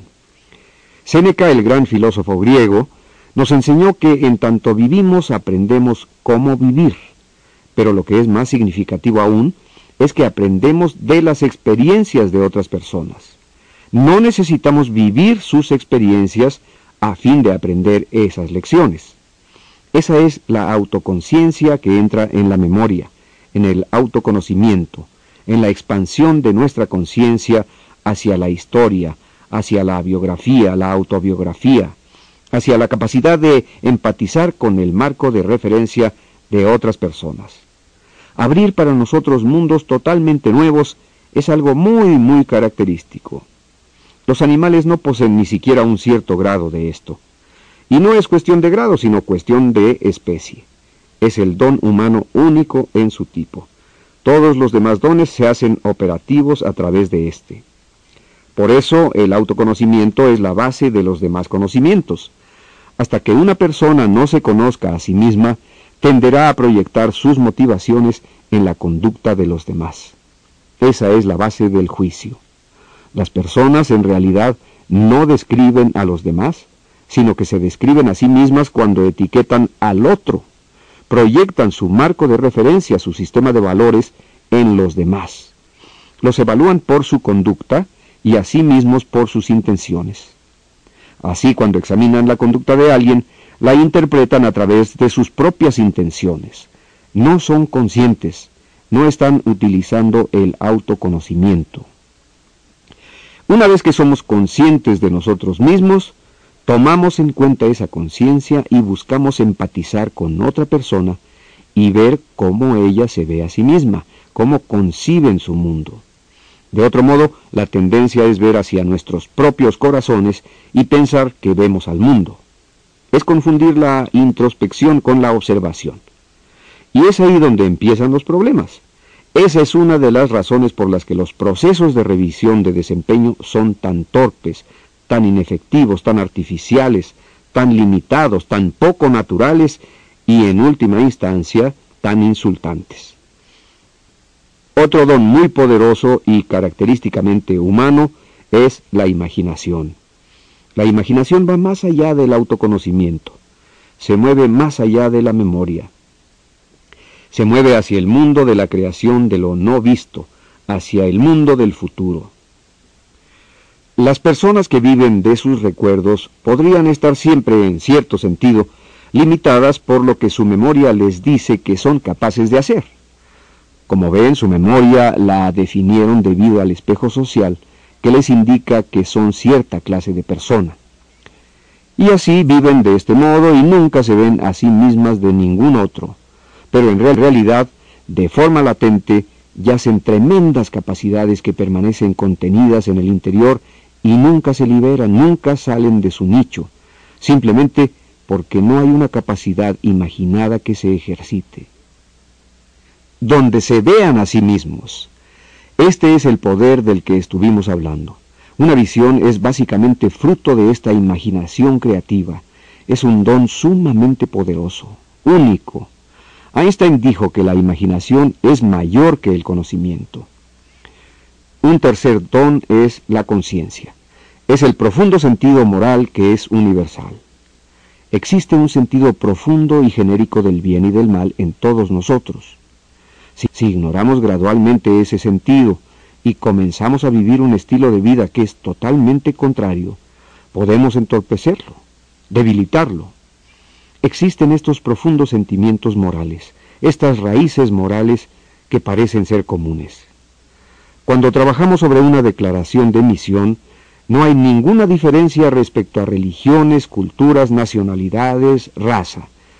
Si hay suficientes personas que interactúan libre y sinérgicamente, que están informadas y confían la una en la otra, esencialmente llegan a los mismos valores. Esencialmente concuerdan en los mismos conceptos morales y fundamentales que hay alrededor de la justicia, la generosidad, el desarrollo y el uso del talento, la integridad y la contribución, el servicio, el significado. En pocas palabras, vivir amar, aprender, dejar un legado. Todo esto es parte de la conciencia. Ahora bien, Hitler tenía una tremenda imaginación, mas no conciencia. Era una imaginación sin principios. La imaginación emocionó y electrizó a los demás durante cierto tiempo, pero a falta de conciencia no pudo sobrevivir. La voluntad independiente es el cuarto don humano característico. Significa la capacidad de ser necesario, de nadar contra la corriente, contra los demás. La disciplina de la voluntad misma. Ejercitar la conciencia y la imaginación y hacer que sucedan cosas maravillosas. Pero todo esto se sigue predicando con base en la autoconciencia. De otro modo, se piensa que se están ejercitando la voluntad, la imaginación y la conciencia. Pero si solo vivimos guiones anteriores y no somos conscientes, en realidad no vivimos plenamente. Los cuatro dones necesitan ejercitarse de modo armonioso y sinérgico para liberar la plenitud de nuestra humanidad. Y los cuatro dones humanos necesitan ejercitarse y desarrollarse a niveles de refinamiento cada vez más elevados. Hablaremos más de cómo desarrollar estos dones pero antes es importante precisar el concepto del espacio entre el estímulo y la respuesta y cómo estos cuatro dones humanos, únicos en su tipo, yacen dentro de ese espacio y necesitan ejercitarse y desarrollarse con el fin de utilizar prudentemente ese espacio y aumentarlo. Si el espacio no se utiliza ni tampoco los cuatro dones, el espacio puede hacerse muy, muy estrecho al punto en que el estímulo y la respuesta son inseparables. El estímulo produce la respuesta. Por ejemplo, obsérvese usted, usted mismo cuando maneja o cuando se siente irritado o está fatigado y siente que los demás le molestan o se encuentra con puntos difíciles en el camino. Simplemente note su respuesta. Vea lo conectado que está con su entorno, sea un entorno social o un entorno físico. Y si se encuentra en el anonimato, ¿cómo se comporta realmente cuando nadie sabe quién es usted, cuando está solo, cuando está en la oscuridad? Estos son con frecuencia los momentos en que el estímulo y la respuesta pueden estar muy unidos entre sí. Todo depende de lo bien desarrollados que estén estos dones. Todo esto es un material muy interesante, extremadamente interesante porque una vez que somos conscientes de estos dones y de que podemos comenzar a desarrollarlos, profundizarlos y expandirlos, y de que pueden hacerse mayores y más poderosos, gradualmente tenemos este sentido de que literalmente podemos convertirnos en una fuerza de la naturaleza por cuenta propia. Usted puede convertirse en un catalizador del cambio extremadamente poderoso al hacer que suceda todo tipo de cosas. Ni siquiera necesita culpar a alguien o alguna circunstancia por su respuesta. Puede hacerse más y más libre en su interior. usted queda verdaderamente liberado, liberado de los genes, de las cicatrices psíquicas, de las presiones del entorno social, de las debilidades desde su jefe o de los sistemas mal alineados de su organización. Como ve, cuando usted hace que su mente se enfoque en lo que está en su exterior o en lo que le ocurrió antes y comienza a buscar una explicación en otra parte, en ese mismo momento usted pierde el poder y la libertad. Literalmente se despoja de sus facultades y comienza a facultar las debilidades de los demás. No es la mordida de la serpiente ponzoñosa la que produce el daño serio. Es perseguir a la serpiente lo que hace que el veneno llegue al corazón. No es el estímulo, la mordida de la serpiente, la que produce el daño más serio. Puede dañarlo. Del mismo modo podemos quedar dañados físicamente en nuestras circunstancias temporales por las injusticias, la falta de generosidad de los demás, pero el verdadero daño, el daño más serio, el daño permanente y que tiene poder para destruir el alma, yace en nuestra libertad para elegir nuestra respuesta. Yace en ese espacio. Y si, si la conciencia permanece sin desarrollarse, la imaginación está dormida y la autoconciencia está oculta, latente, y no hay voluntad independiente para actuar con base en estos dones, es porque están muertos. Vean a qué quedamos totalmente sometidos. Y toda la vida de la persona puede moldearse por esa circunstancia. Y la persona puede reunir alrededor suyo a otras personas que se sienten de modo similar para darse masaje a sus corazones. Se sienten validados. Hayan evidencias adicionales para oír nuevas razones que explican por qué esta persona está tan equivocada y luego esto se convierte en cierto sentido en lo que consolida sus relaciones. Es mal cemento, para utilizar una expresión de arquitectos, muy malo. Basta con un pequeño esfuerzo y se romperá. No conozco un concepto más excitante, más completo, más noble, animador e inspirador que la conciencia de este espacio y estos dones.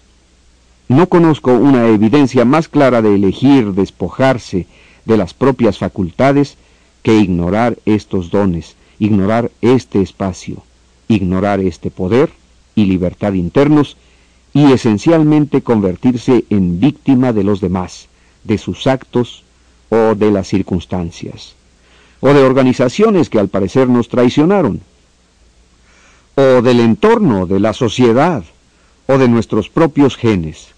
En última instancia, la esclavitud elegida es una prisión de nosotros mismos. Formar estos dones es el proceso de nutrirlos y ejercitarlos sobre una base continua. Y hay muchas maneras en que podemos desarrollar cada uno de estos dones. Una de ellas es mejorar nuestra capacidad de ser conscientes de nosotros mismos, a través de un diario personal. ¿Le gustan los resultados que obtiene en su vida? ¿Cuáles son los paradigmas en los que se basan estos resultados? ¿Qué preguntas le gustaría formularse a usted mismo? Podrían ser ¿qué puedo aprender hoy? ¿Qué funciona bien y por qué? ¿Cómo podría mejorar el mañana? ¿Cómo puedo centrarme más en principios? Un diario es verdaderamente maravilloso, porque nos permite examinar nuestros propios guiones. Si nos descubrimos incurriendo en algo semejante a lo que tal vez tuvimos en la infancia, o que hacían nuestros padres, y dijimos, nunca haré eso cuando sea padre, pero ahora lo hacemos, entonces podemos ponerlo sobre la mesa y examinarlo y decir, ¿por qué? ¿Cuál es el paradigma que subyace a esta conducta o la forma en que actúo? Mantener un diario personal nos permite comprender más acerca de otros dones.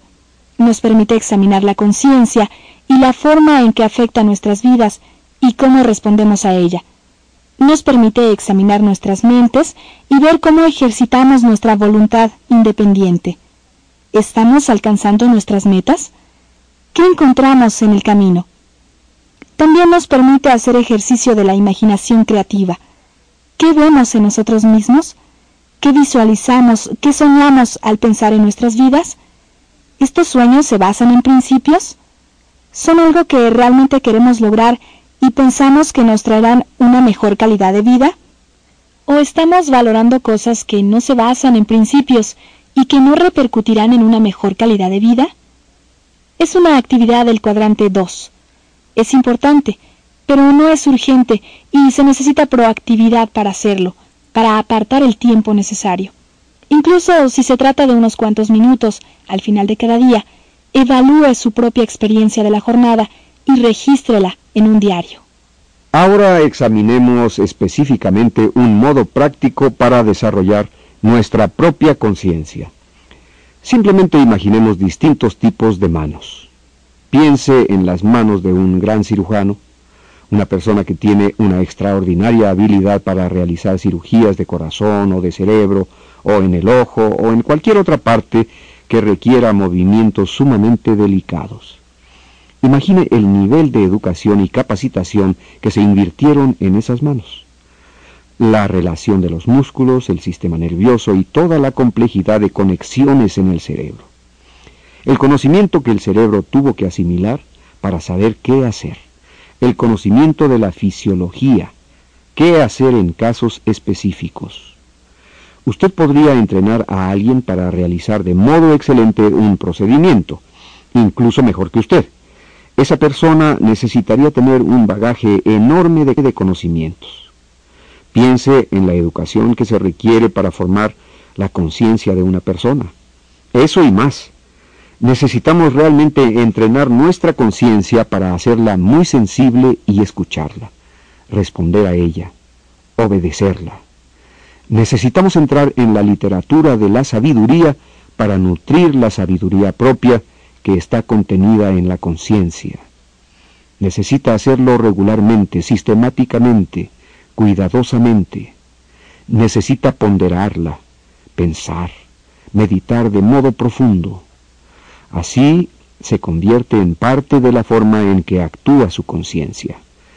En un proceso análogo al del cirujano, que necesita aprender la fisiología del cuerpo, la maestría en la técnica quirúrgica, y estar preparado para responder a todo lo que pueda ocurrir. Piense en otras manos, las de un gran pianista que literalmente puede electrizar a su público.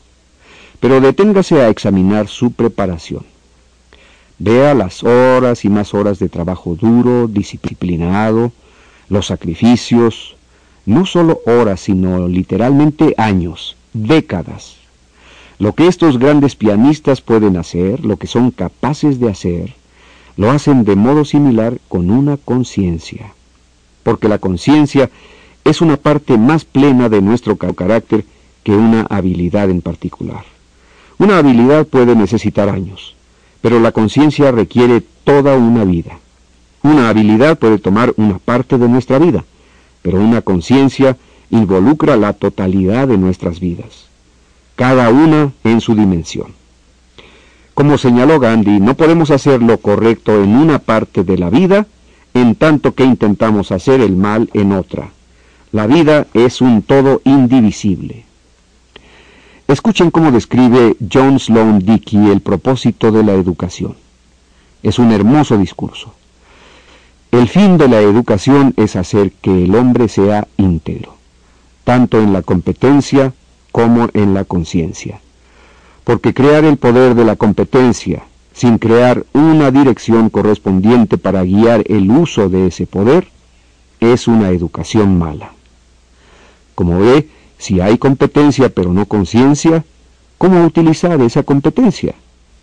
Eso es educación mala. No hay sabiduría.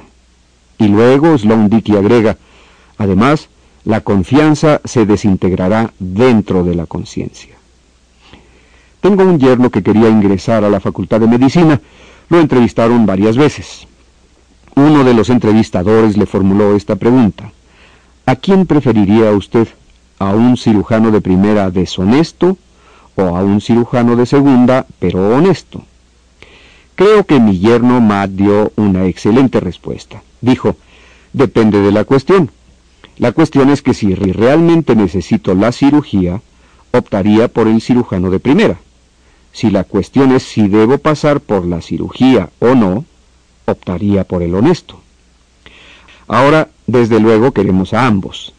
Y cuando hablamos de la primera condición de la facultación, hablamos de la confiabilidad, que es una combinación de carácter y competencia. Y el sistema nervioso, el sistema respiratorio y circulatorio del carácter, es la conciencia. Así sugiero que lo esencial para desarrollar nuestra conciencia, este don único en su tipo, es educarla y obedecerla, responder a sus dictados. Solo educarla sin obedecerla gradualmente saboteará la motivación para la educación continua.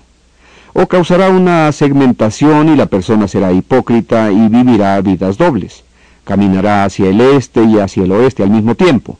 Una persona con, con duplicidad es inestable en todo lo que hace. También lo opuesto es verdad. Tal vez podría cultivar la conciencia, el carácter, pero ¿qué sucede si la persona no paga el precio para mantenerse al corriente con el mundo real? Si no mantiene una postura de desarrollo profesional para lidiar con las cambiantes realidades del mundo. Las buenas intenciones nunca compensarán el mal juicio. Ambos son absolutamente necesarios. Cada uno es necesario pero insuficiente. Si se traslapan, se tiene la sabiduría y el buen juicio, el carácter y la competencia.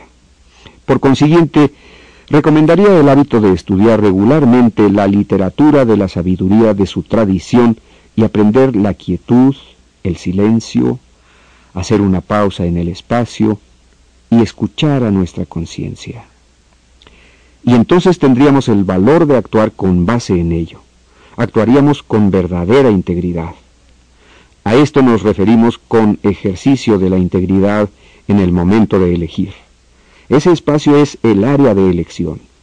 Cuando se tiene que escoger, se puede ejercitar la integridad. Puede extraerse de nuestra conciencia.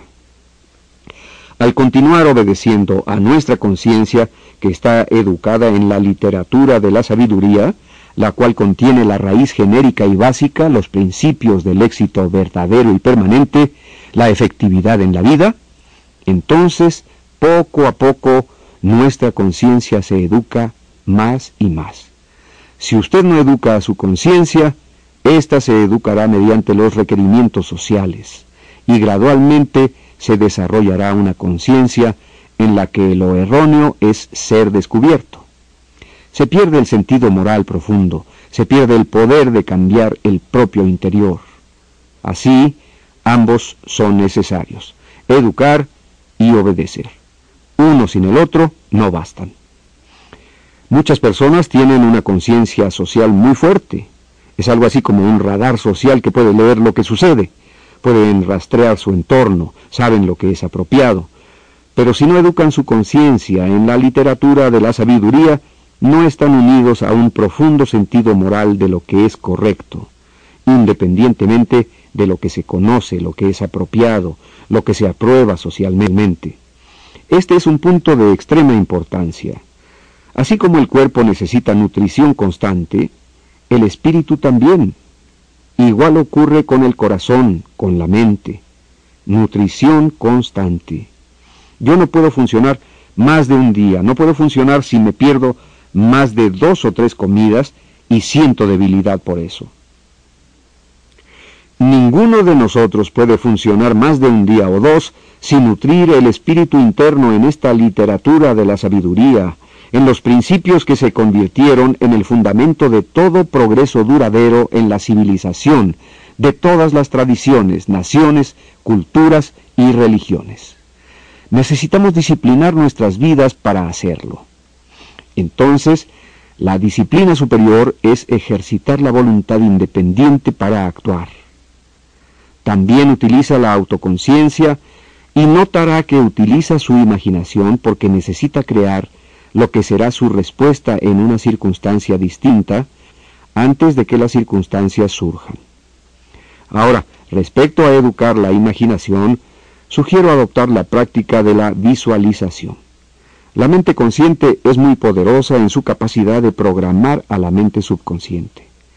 Descubrirá que si usted crea cualquier situación en la mente con todo detalle y luego se ve usted mismo en esa situación, manejándola según su conciencia, según lo que es correcto, según su mayor competencia, y esencialmente aprovecha todos sus sentimientos, percepciones, todo el sentido de su cuerpo del modo más profundo y poderoso posible, es casi como si ya lo hubiera realizado.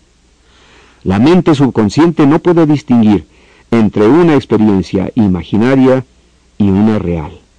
Si usted puede plantear esto mediante un proceso silencioso, meditativo, de afirmación, en tanto que sea guiado por la conciencia, por los profundos principios morales de humanidad y moralidad, crea un motor en su interior y su presente circunstancia que le permitirá pasar a cualquier otro lugar que desee. Puede vivir en otro entorno, puede vivir en el pasado, puede vivir en el futuro, puede crear una mejor respuesta para su hijo, puede sobreponerse a la debilidad de su propia niñez y pasar al siguiente niño. La visión es mejor que el equipaje. El futuro se convierte, por lo tanto, en algo mayor que nuestra historia, y el futuro se transforma en presente por el poder de la imaginación. Así, reafirmar y visualizar escenas que aprovechan nuestra conciencia y mejoran situaciones deben ser uno de los hábitos más fundamentales de nuestras vidas. Y mientras más lo hacemos y actuamos sobre tal base, más cultivamos nuestras capacidades de imaginación creativa. Casi todo gran atleta hace esto. Primero lo ve con el ojo de su mente, utiliza el ensayo. El núcleo del campo del pensamiento positivo se basa en este proceso. Y pienso que puede contribuir en mucho en tanto se apoye en la conciencia, en los principios, para que no termine en cierto sentido manipulando a otras personas para sus propios fines mediante el poder aprendido de estas tecnologías mentales. Eso se convierte en la cualidad clave.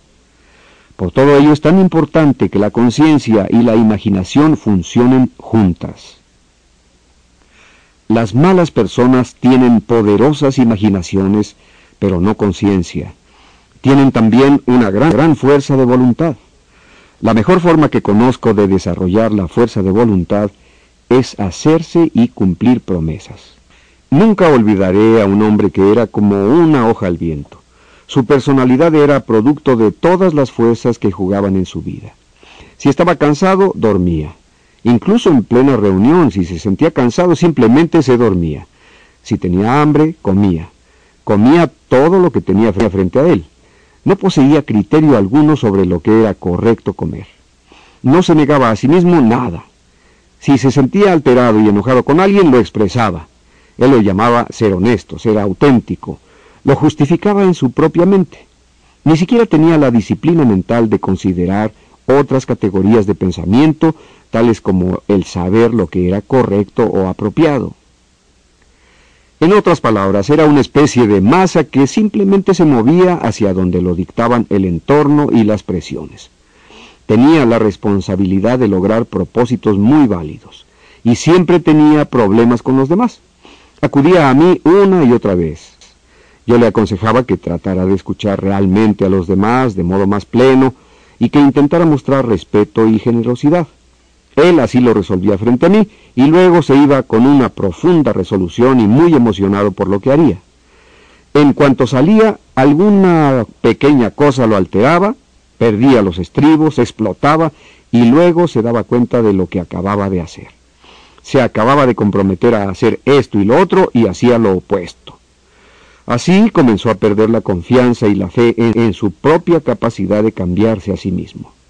Y seguía volviendo y yo lo asesoraba y él aceptaba el consejo.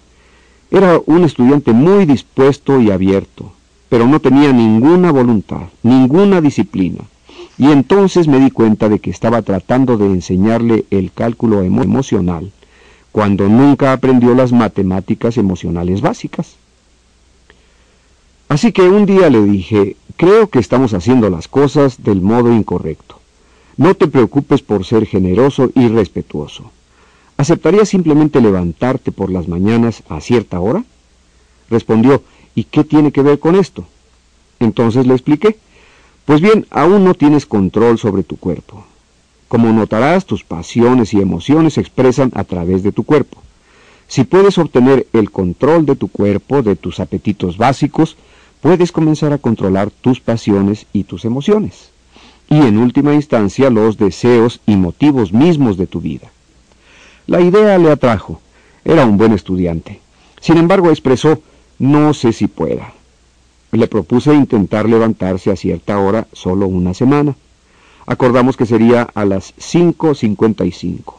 No a las 6 porque las 6 significaría 6.15. Las 5.55 eran 5.55. ¿Lo harás siquiera por una semana? Pero no me prometas lo que no puedas cumplir. Tan solo un día, precisé. Él, más complacido, afirmó, lo haré durante una semana. ¿Es un compromiso? Me comprometo. Nos reunimos una semana después. ¿Lo hiciste? ¿Sí? Felicidades. Elogio tu integridad. ¿Ahora estudiarás a levantarte? No puedo, tengo la mente distraída con un montón de cosas. Solo te pedí que te quedaras quieto y miraras. ¿Qué sucedió? Comencé a leer un poco, comencé a aprender un poco. Muy bien, puedes seguir despertándote a las 5.55 y conocer este material para la semana próxima. Creo que sí puedo. Una semana después, ¿lo hiciste? Lo hice. Felicidades. Paso a paso, línea a línea, esta persona gradualmente desarrolló un sentido interno de autocontrol. Comenzó a aplicar esta técnica a sus hábitos alimentarios, a sus hábitos de trabajo. Comenzó a afectar su confianza y su propio sentido de la competencia. Esto automáticamente influyó en sus relaciones con los demás. Comenzó a controlar cada vez más sus pasiones. Finalmente, fue capaz de enfocar sus deseos y motivos en la esencia de su trabajo, que era un trabajo sumamente significativo, y se hizo extremadamente poderoso y eficaz. Pero la clave se inició cuando ejerció el control de sus apetitos. De modo pequeño, al hacer y cumplir una promesa. Utilicé este recurso tantas veces con el correr de los años en lugares tan distintos, incluso conmigo mismo. Comencemos con lo pequeño. Es un hecho. Tengo un amigo que me dijo, aprendí que la clave de mi vida es escribir una promesa. Y si la escribo, siempre la cumpliré.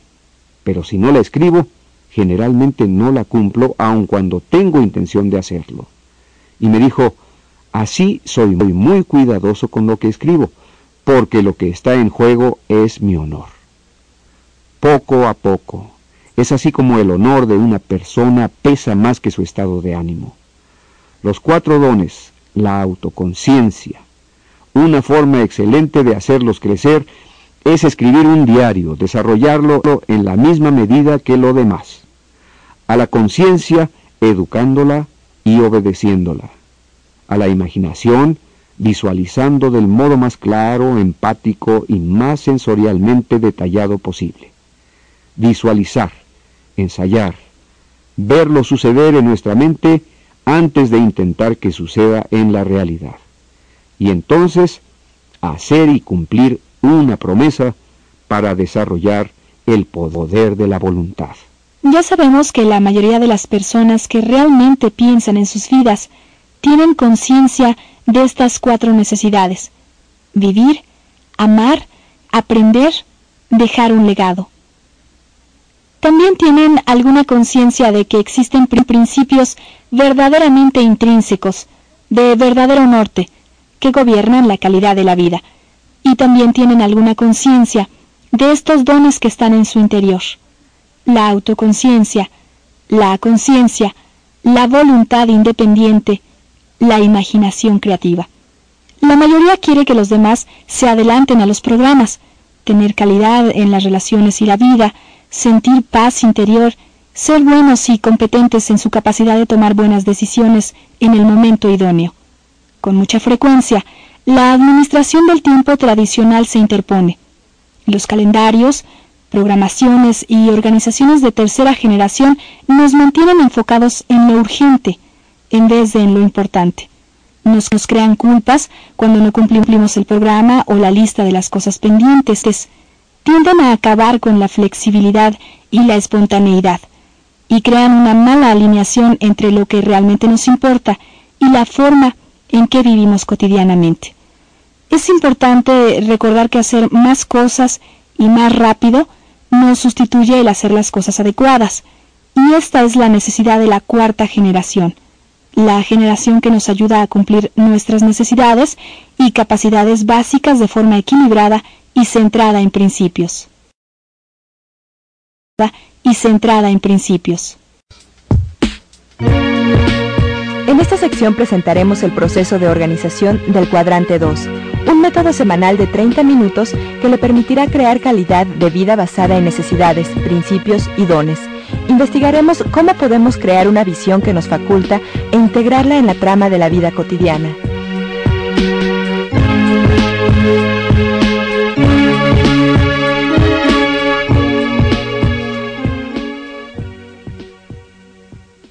Pensemos en esta idea. El todo, las partes, el todo.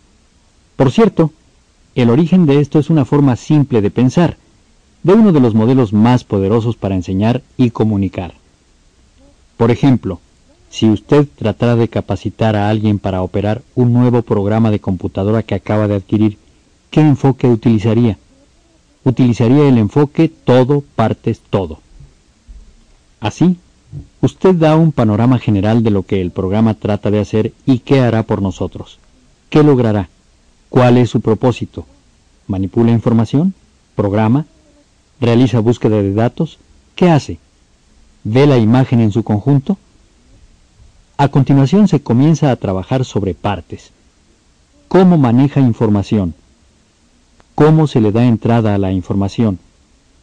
Se necesita trabajar con las partes durante un rato y luego de trabajar con las partes se retrocede un poco y se dice, esta es la forma en que las partes coinciden con el todo y logran el propósito.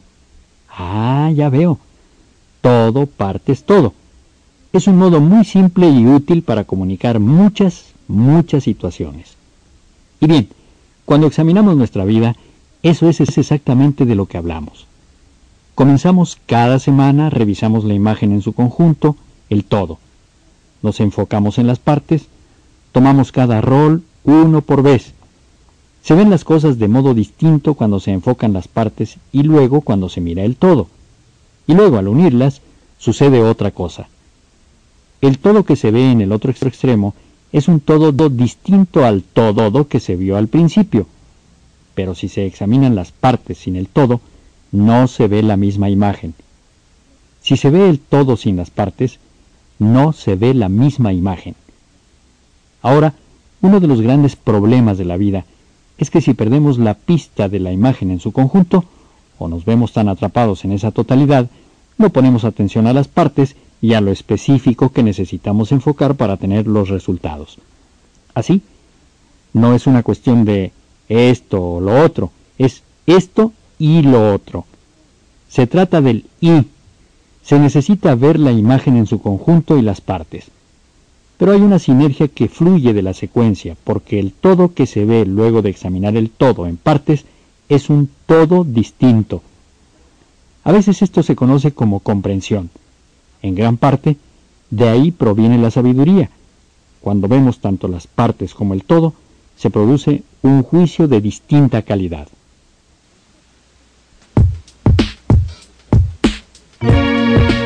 Los seis pasos del proceso semanal de organización son 1. Conectarse con su visión y su misión. 2. Revisión de roles. 3. Identificación de metas. 4. Organización semanal. 5. Ejercitar la integridad en el momento de la elección. Y 6. Evaluar.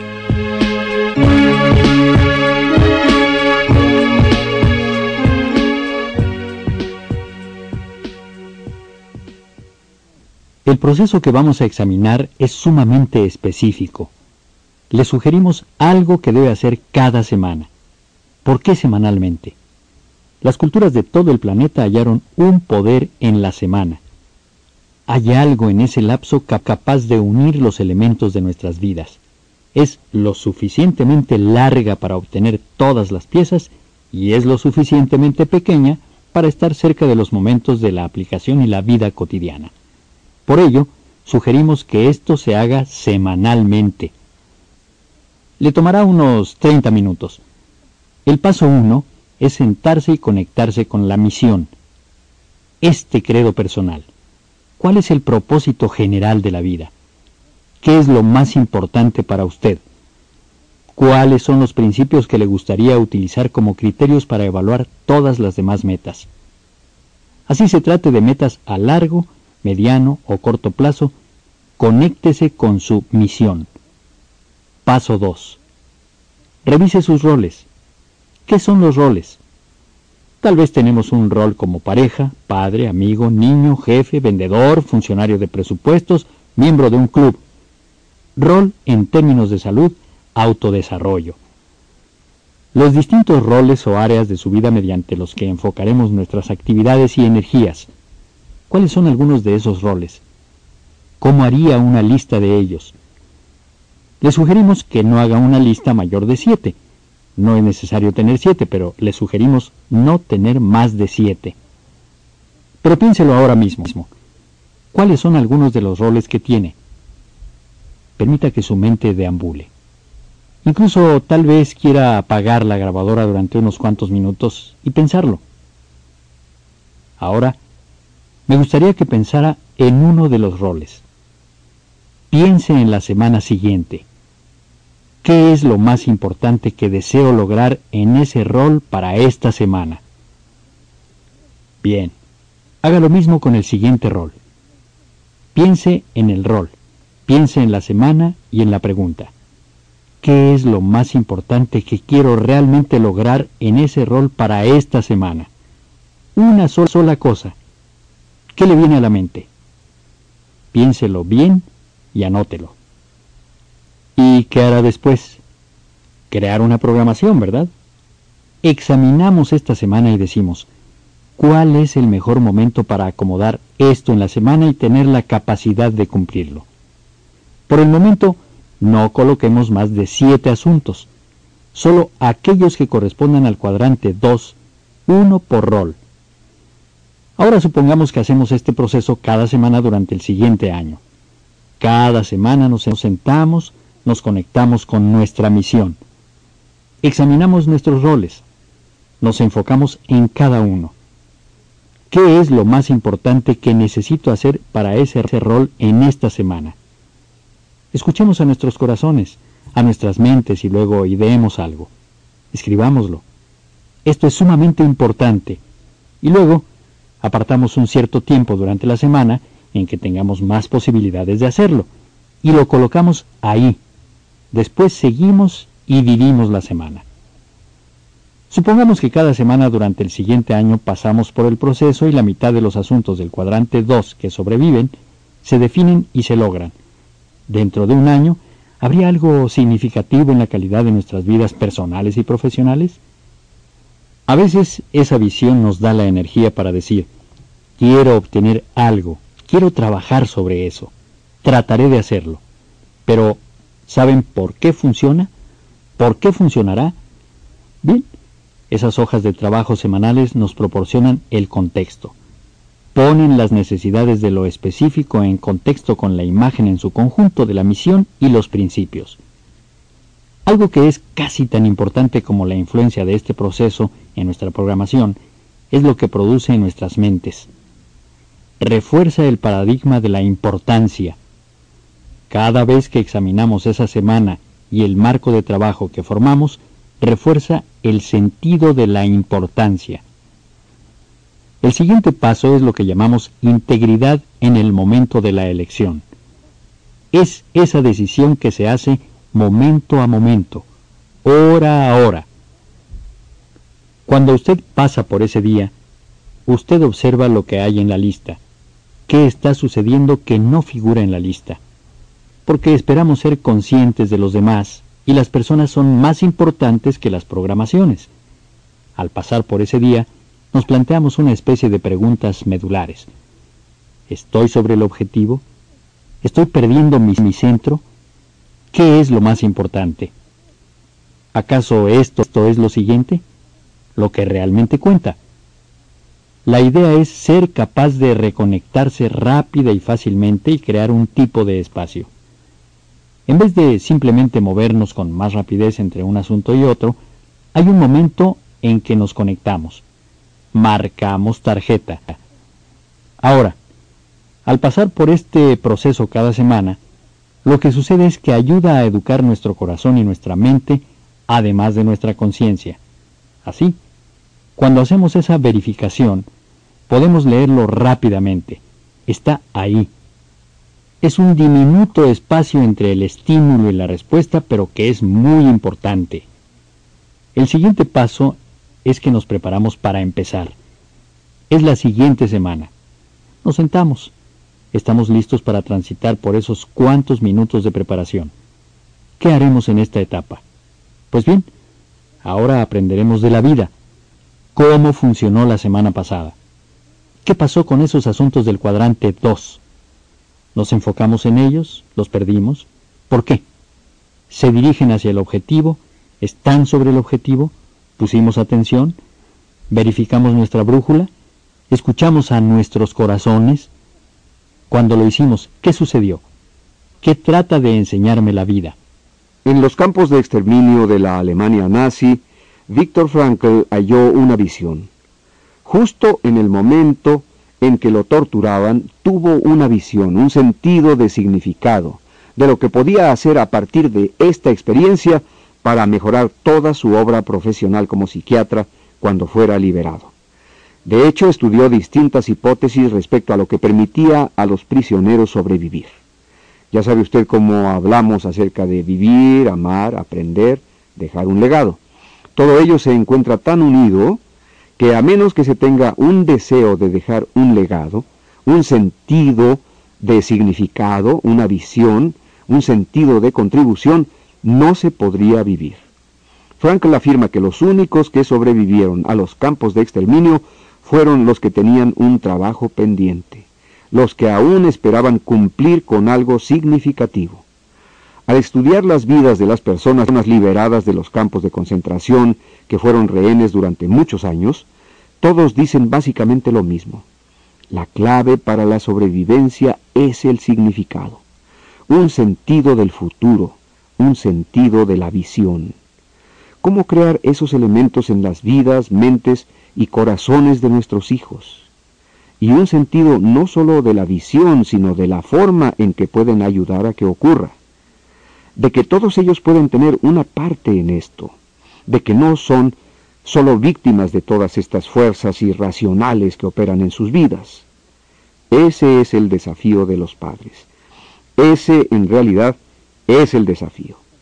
Por ello es tan significativo que una familia opere a partir del cuadrante 2, desarrolle una declaración de misión familiar que se cumplirá con el tiempo a través de mucha interacción humana, y mediante un modelo del valor de la educación y descartando hasta donde sea posible la televisión.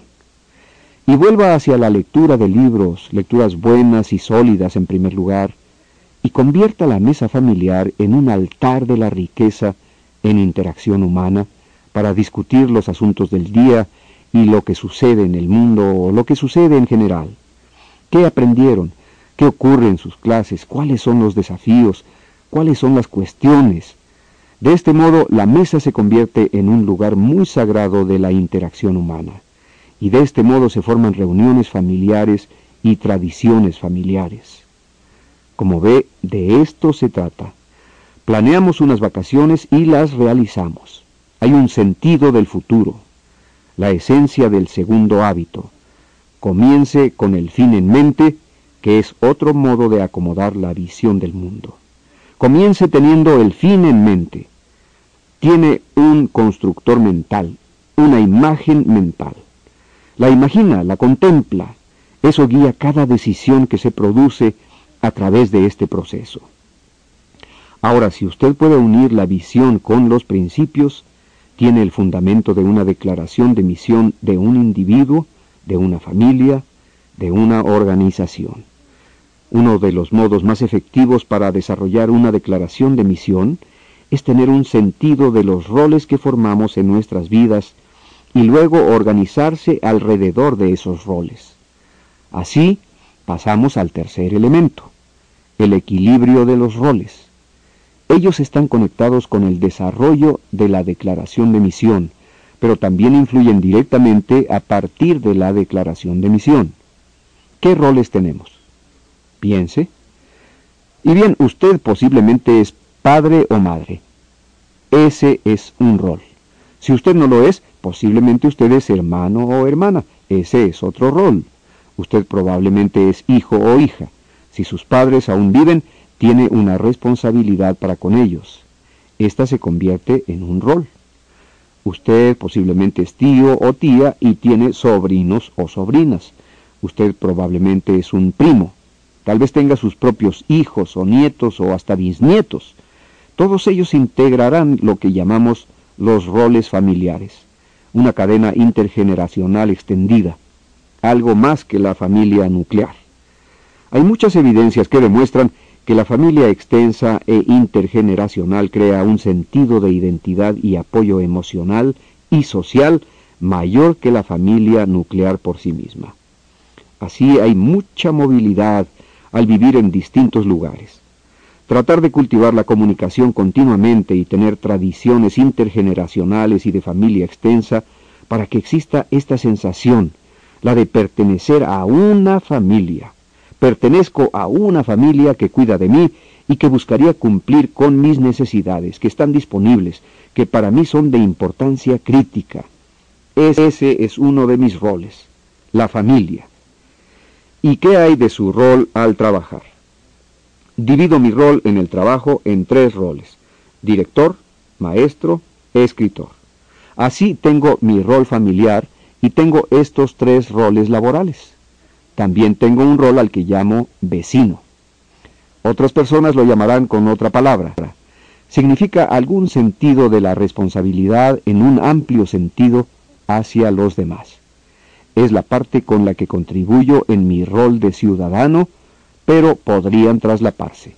Posiblemente también tengamos un rol en nuestra iglesia, un rol en nuestra comunidad, barrio y roles sociales, rol de amigo, rol de club, cada uno es distinto y por consiguiente el repertorio de roles es diferente para cada persona. El punto crucial es querer tener un equilibrio en nuestras vidas, por lo que no pensamos en términos de programas, sino en términos de personas.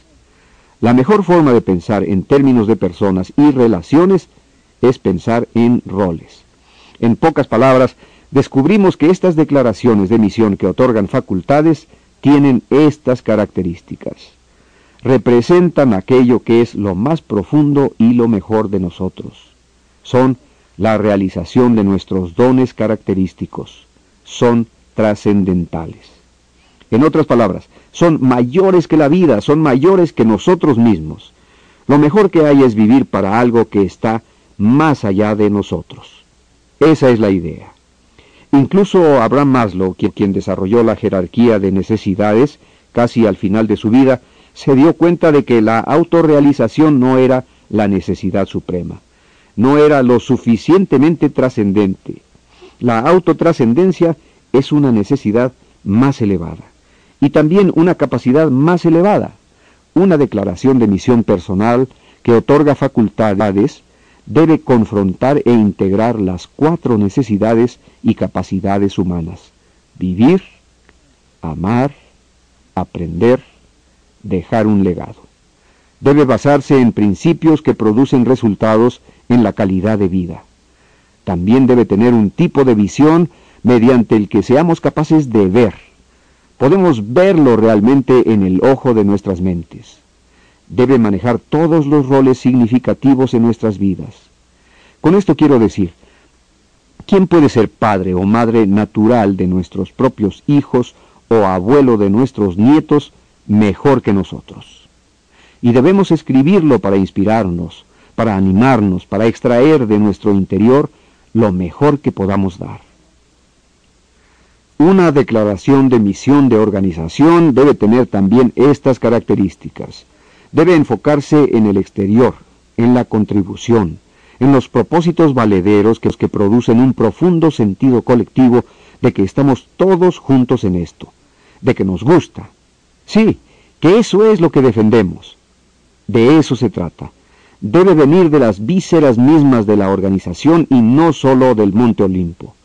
Un enfoque de arriba a abajo que involucre a todos y cuando se incorpora a nuevas personas, antes de que se comprometan a unirse, también deben ser conscientes de lo que están a punto de hacer. Es imprescindible capacitarlos una vez que están adentro y socializar mediante las normas de la cultura. También debe basarse en principios intemporales. Debe contener tanto una visión como valores basados en principios. En otras palabras, poseer medios y fines, porque son inseparables. Los fines son previos a los medios. Debe también dirigirse a las necesidades de todos los participantes y todas las cuatro necesidades y capacidades deben incluirse. Subrayo, todos los participantes, incluyendo a la comunidad. Debemos cuidar de nuestra comunidad, de la siguiente generación, de los hijos, del medio ambiente y de las familias de nuestra propia organización. Debe enfocarse en proveedores, mayoristas, distribuidores. Desde luego debe enfocarse en los propietarios y en los empleados, en la fuerza de trabajo, en los asociados y por supuesto, lo que es más importante, en los clientes. Eso es el grupo, las personas, la organización. Todo está engranado para añadir valor de algún modo, pero es un ecosistema. Todo está interrelacionado.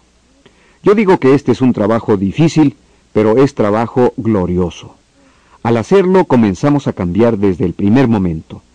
De hecho, justo ahora todos nosotros estamos viviendo una declaración de misión, lo sepamos explícitamente o no, debido a que los medios y los fines son inseparables.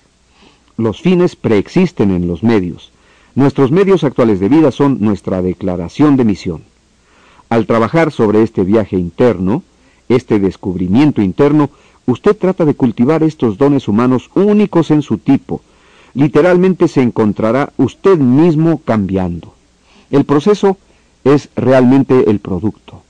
El proceso se convierte en el producto, se convierte en la declaración de misión. Por ello se hace este viaje de aventura. No sabe todo lo que sucederá, conlleva riesgos, pero a fin de cuentas usted dice, el riesgo de no hacerlo es mucho peor. ¿Conoce toda la idea de lo peor que puede sucederle? Pues bien, lo peor que puede pasar es que se lleve un buen susto, o que esto lo consuma demasiado, o que irrumpa aquello que descuidó en su presente, o algo por el estilo. Yo puedo vivir con eso mucho más de lo que puedo vivir con simplemente vivir de modo superficial y frágil, saltando de una cosa a otra que sucede en mi vida, y hacer promesas con base en mis estados de ánimo y vivir para agradar e impresionar a los demás, convertirse en todas las cosas para todos, terminar siendo nada para nadie, incluyéndose uno mismo. Eso para mí es con mucho un mayor riesgo. La redacción, el plasmar en el papel lo que realmente desea expresar, es un proceso de veras difícil y muchas personas literalmente se estancan en ese proceso y terminan renunciando a toda esta ambición. Yo pienso que es mucho mejor utilizar esquemas muy breves o incluso símbolos que comunican cosas significativas para usted y luego escribir algunas palabras si es necesario o algunas imágenes si esto le es más útil. En lo particular descubrí que este es el caso con las declaraciones de misiones organizativas. Nunca intentaría llegar a un gran comité, un gran grupo de personas que intentan redactar una declaración de misión corporativa o una declaración de misión para una escuela. Nos estancaríamos. Sería mejor tener grupos pequeños que dieran ideas importantes a un comité de redacción o a una persona que es hábil con las palabras, que es hábil para destilar la esencia del significado en palabras y que tengan significado común para todos y permitan que ellos se encarguen de las palabras. Incluso en su propia declaración de misión. Si usted no hábil con las palabras, simplemente escriba algunas y luego pida a otra persona que las estructure en un lenguaje que realmente le parezca atractivo. pero asegúrese de que el texto realmente lo representa a usted y no a esa persona, y que ella está totalmente conforme con el rol de traductora fiel. Y usted utiliza esas capacidades características para estructurar las ideas. Este trabajo de declaración de misión es un trabajo interminable. Siempre se está en este proceso, pero ese es su aspecto verdaderamente glorioso. Yo he viajado por todo el mundo, particularmente por Asia y Australia, pero también por Norteamérica. No sé si usted sepa que el avión está fuera de su ruta 90% del tiempo, literalmente fuera de su ruta 90% del tiempo. Pero creo que también sabe que en casi todos los casos el avión llega a su destino a tiempo. ¿Por qué? Pues bien, se fija el plan de vuelo y se sigue. Y luego se varía ligeramente los mecanismos de retroalimentación dentro de la computadora dan información al piloto automático que lo corrige y lo devuelve a su ruta. Vuelve a salirse ligeramente, la retroalimentación lo corrige y vuelve a la ruta. Y sigue así, de nuevo una vez y otra vez y otra vez y otra vez. Cuando usted comienza a fijar su declaración de misión y hace que su familia se fije también una declaración de misión y profundizan en eso cada vez más y se entiende más plenamente, comienza a surgir otra parte de nuestra naturaleza. Y cada vez que obtenemos un poco de información, nos vuelve a regresar de nuevo una vez y otra vez y otra vez. Terminamos justo donde queríamos, pero estuvimos fuera de la ruta 90% del tiempo. Así, no se sienta culpable ni pierda la esperanza. Estará fuera de la ruta la mayor parte de su vida. No importa, Simplemente mantenga su visión ahí y en aquellos principios y siga volviendo a ellos. Siga nutriéndolos en su naturaleza y usted lo producirá. Producirá lo que quiere producir en última instancia si se basa en principios. Eso es muy estimulante, ¿verdad? Creemos muy profundamente en el poder de la imaginación, pero igual creemos con la misma profundidad en el poder de la conciencia y la autoconciencia el autoconocimiento, ayudar a revelar lo que puede ser nuestro rol característico. Muchas personas no pagaron el precio para ir a sus profundidades. Es un viaje interno de descubrimiento.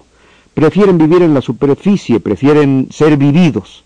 Y lo que con frecuencia llaman autoconciencia, conciencia e imaginación es realmente un rol que se les dio a partir de los requerimientos de la programación social, o de sus propios intereses, sus propias aptitudes.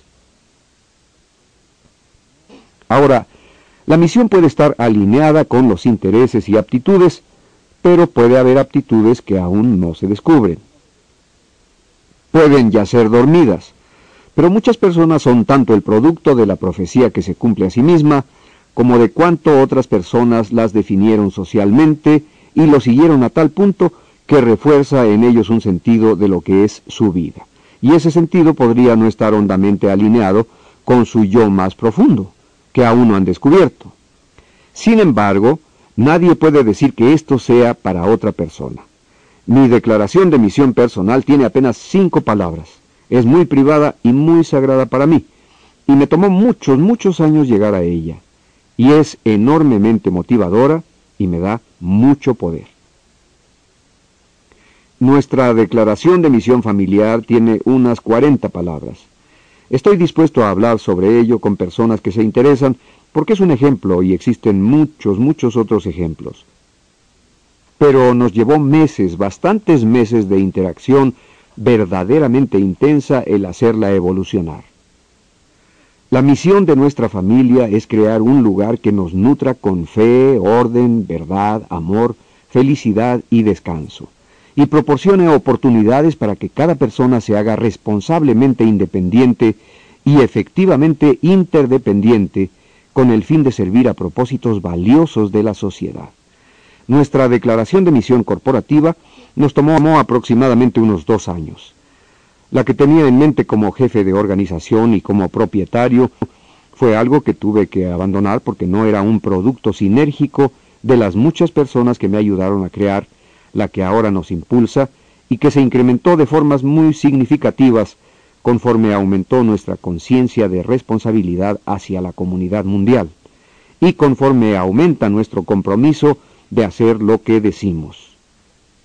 Esas visiones se encarnan en un lenguaje cristalizado, destilado en palabras, que puede ser luego contemplado en una imagen para que lo comprenda el hemisferio cerebral derecho.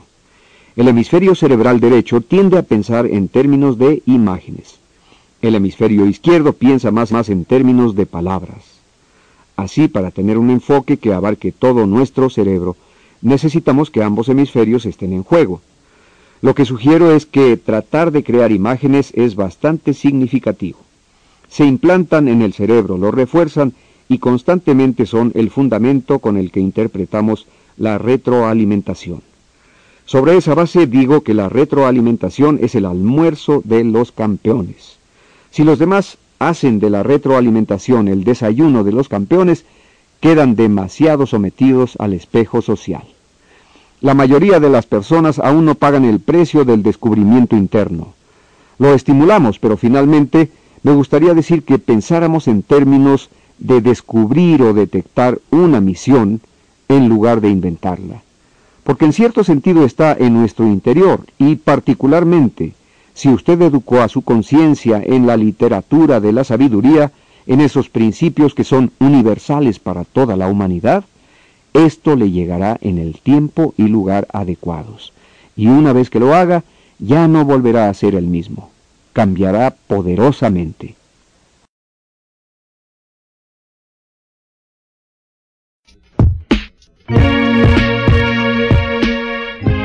Hay un enorme poder en los objetivos. En el momento en que se establece un objetivo, tiene el mismo efecto, en un mini sentido, que una visión. Una visión es una imagen a largo plazo del escenario final.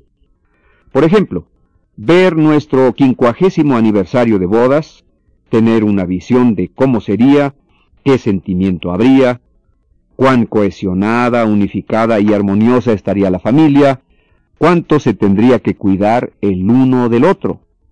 Sandra y yo pasamos por muchas de estas visiones. Los objetivos necesitan ser a más corto plazo, mensurables, aunque no siempre mensurables. Tal vez discernibles, logros que hay en camino hacia esa visión. Así todo lo que hablo, el poder de la visión, la pasión de la visión, realmente están asociados con el poder de los objetivos. Si usted toma las cuatro necesidades básicas y capacidades de nuestra naturaleza, vivir, amar, aprender y dejar un legado, y luego piensa en términos de cada rol, esto se convierte en un marco de trabajo sumamente útil de pensamiento para desarrollar metas. Por ejemplo, en su trabajo necesita vivir, necesita ganarse el sostén, pero también cuando trabaja desea relaciones. También desea promover el aprendizaje y el desarrollo, incluyendo el propio, y también hacer una aportación. Ahí están las cuatro.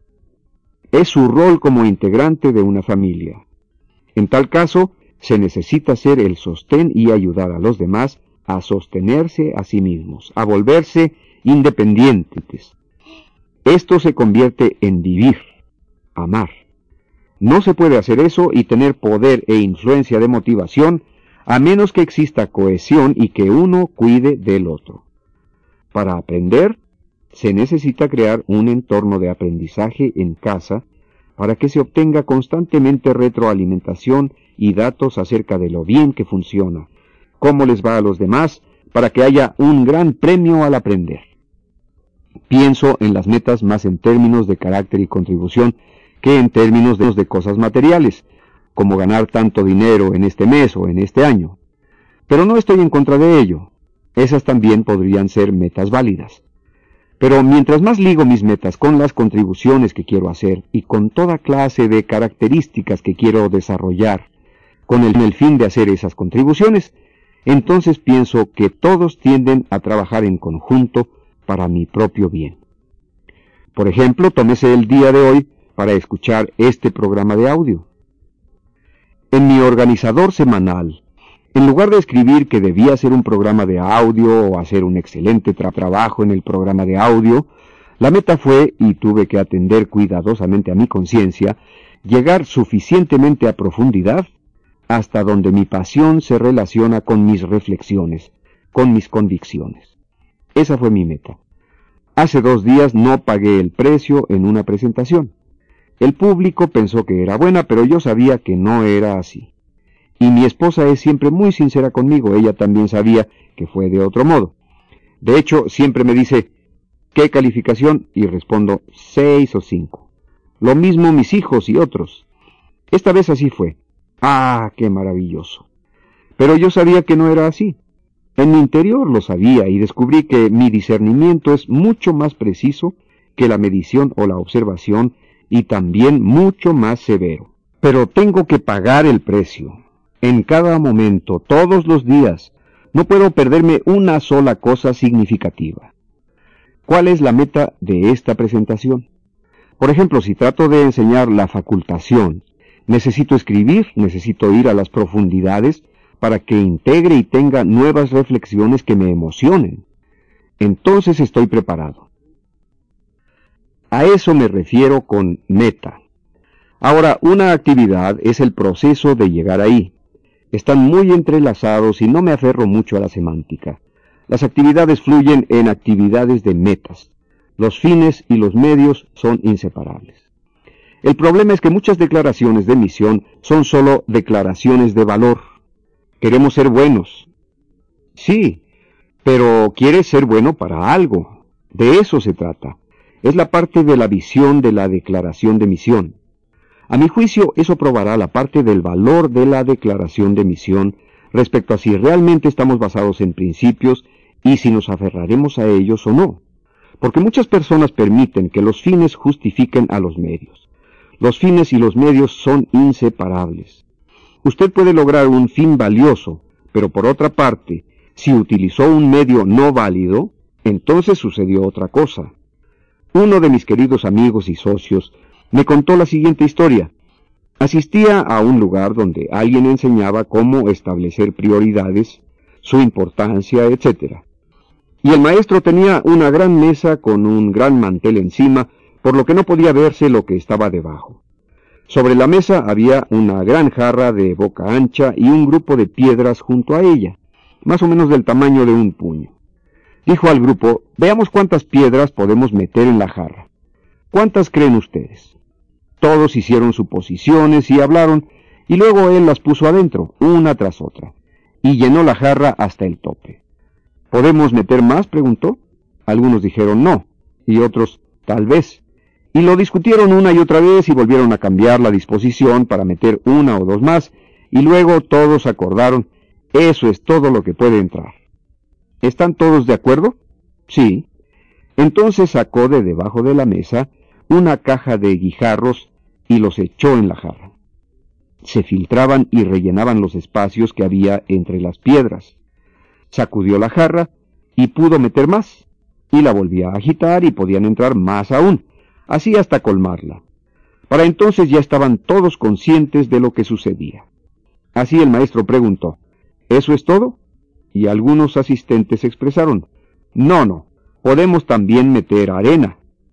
Así sacó una caja de arena, vertió arena en la jarra y llenó los espacios que los guijarros no ocupaban. ¿Eso es todo? También podemos poner agua. Y sacó una jarra de agua, la vertió toda, luego otra jarra y ésta también cupo toda. Así hasta que gradualmente estuvo totalmente llena. Y ahí terminó todo. Luego los dividió en pequeños grupos para discutir su significado. Todos prepararon distintas explicaciones y distintas lecciones de lo que podían entender de este ejemplo, esta demostración. Tal es como es sorprendente lo mucho que puede entrar en nuestras vidas si ponemos el suficiente empeño.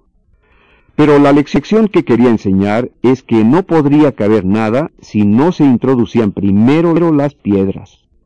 Si estuviera llena de agua, no podría meterse arena. Tampoco podrían caber piedras ni guijarros porque el agua se derramaría. Si su vida está llena de pequeñas cosas, ¿qué hará cuando algo verdaderamente significativo tenga que ocupar esos espacios? Esto causará muchas perturbaciones en toda su vida y a las personas que le rodean. Sería sumamente perturbador. La clave es, en cierto sentido, comenzar con una caja vacía y preguntar, ¿Qué es verdaderamente importante? ¿Cuál es nuestra visión? ¿Y cuáles son los principios con los que queremos operar? Luego trate de obtener el sentido de las metas para cada uno de estos roles que tenemos en nuestras vidas, en términos de vivir, amar, aprender, dejar un legado. Luego, hacerlo anualmente. Luego, a la unidad más pequeña, semanalmente de modo que usted permanezca en un estado mental de prevención. No está reaccionando ante lo urgente. Lo mantiene en el cuadrante 2. Un marco mental del cuadrante 2. Pero usted pone las piedras grandes primero. Yo mismo tengo que trabajar con un calendario a largo plazo. Entonces programo estas piedras grandes para que no me pierda de nada significativo, incluyendo los juegos, concursos, graduaciones, cumpleaños, los grandes eventos de mis hijos. Y luego formamos muchas tradiciones alrededor de estas cosas y tratamos de obtener mucho apoyo. No quiero poner a mi familia como ejemplo porque también tenemos nuestras propias luchas y desafíos, pero lo que digo es que lucho cuando trato de aplicar los mismos principios a mi familia. Y descubrí que debemos tener un pensamiento a largo plazo. Y usted necesita tener una visión de su familia y lo que comparten en esa visión. Es una meta importante. La perspectiva de la semana. ¿Qué significa esto? La mínima unidad de la organización es la semana. La unidad mínima, no el día. Nos adaptamos diariamente, nos adaptamos hora a hora. Incluso nos adaptamos momento a momento. Pero la unidad más pequeña es la semana. Psicológica y socialmente es una ventana bien establecida en la vida de las personas. Si piensa en términos de semanas, generalmente hay un día que aprovechan para otros propósitos. Luego vuelven a su semana de trabajo y llega el fin de semana y después la semana de trabajo y de nuevo el fin de semana. Si piensa en términos de la semana, psicológica y socialmente está muy alineado con el esfuerzo del entorno. Pero también podría pensar en términos de días lo que estaría alineado con el refuerzo de urgencia del entorno. Pero necesita terminar con eso, porque eso lo mantendrá en el cuadrante 1 y no en el cuadrante 2. El cuadrante 2 significa que necesita actuar sobre ello y, por consiguiente, se toma un espacio cada vez, una semana, la unidad más pequeña, para que pueda pensar en cada uno de los roles que identificó y lo que usted siente que es muy importante. Y también puede pensar en una meta o dos para cada uno de estos roles y luego programarlos. Los programa suavemente. ¿Por qué? Porque podría surgir algo que fuera más importante y podría eclipsar lo demás. Y, y necesita enfocarse más en personas y relaciones, roles y objetivos y visiones de lo que se concentra en programas. Así debe ser muy suave. Al discutir el paso 5, integridad en el momento de la elección, examinaremos más de cerca la forma en que tenemos acceso a la brújula interna en cualquier momento de elección. Hablaremos de cómo ser fuertes en momentos difíciles, cómo saber cuándo la oportunidad inesperada o el desafío son más importantes que lo planificado, y cómo seguir con lo que se planificó o cambiar conservando la mente en paz.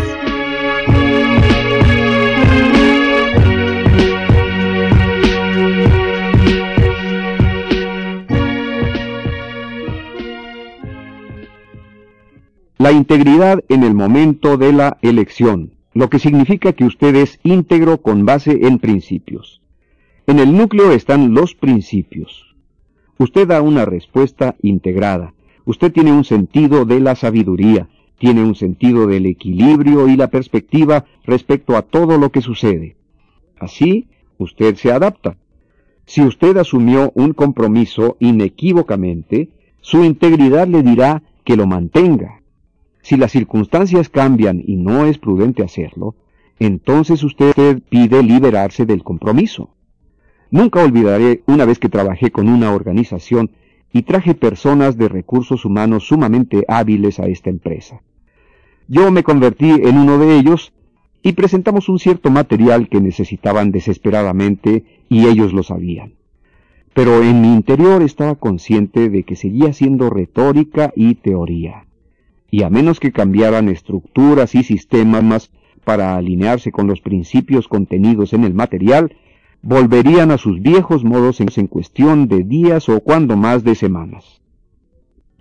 Así, el efecto verdadero de la experiencia de capacitación de tres días solo sería crear culpas. De hecho, sería tan solo otro más de esos enfoques efímeros de remedios rápidos, de poner una venda y administrar una aspirina, con el maravilloso lenguaje que está asociado a estos procesos, incluyendo el mío propio que no tenía efecto sobre las personas, sobre las organizaciones. Pero yo no tenía una relación duradera con esa organización.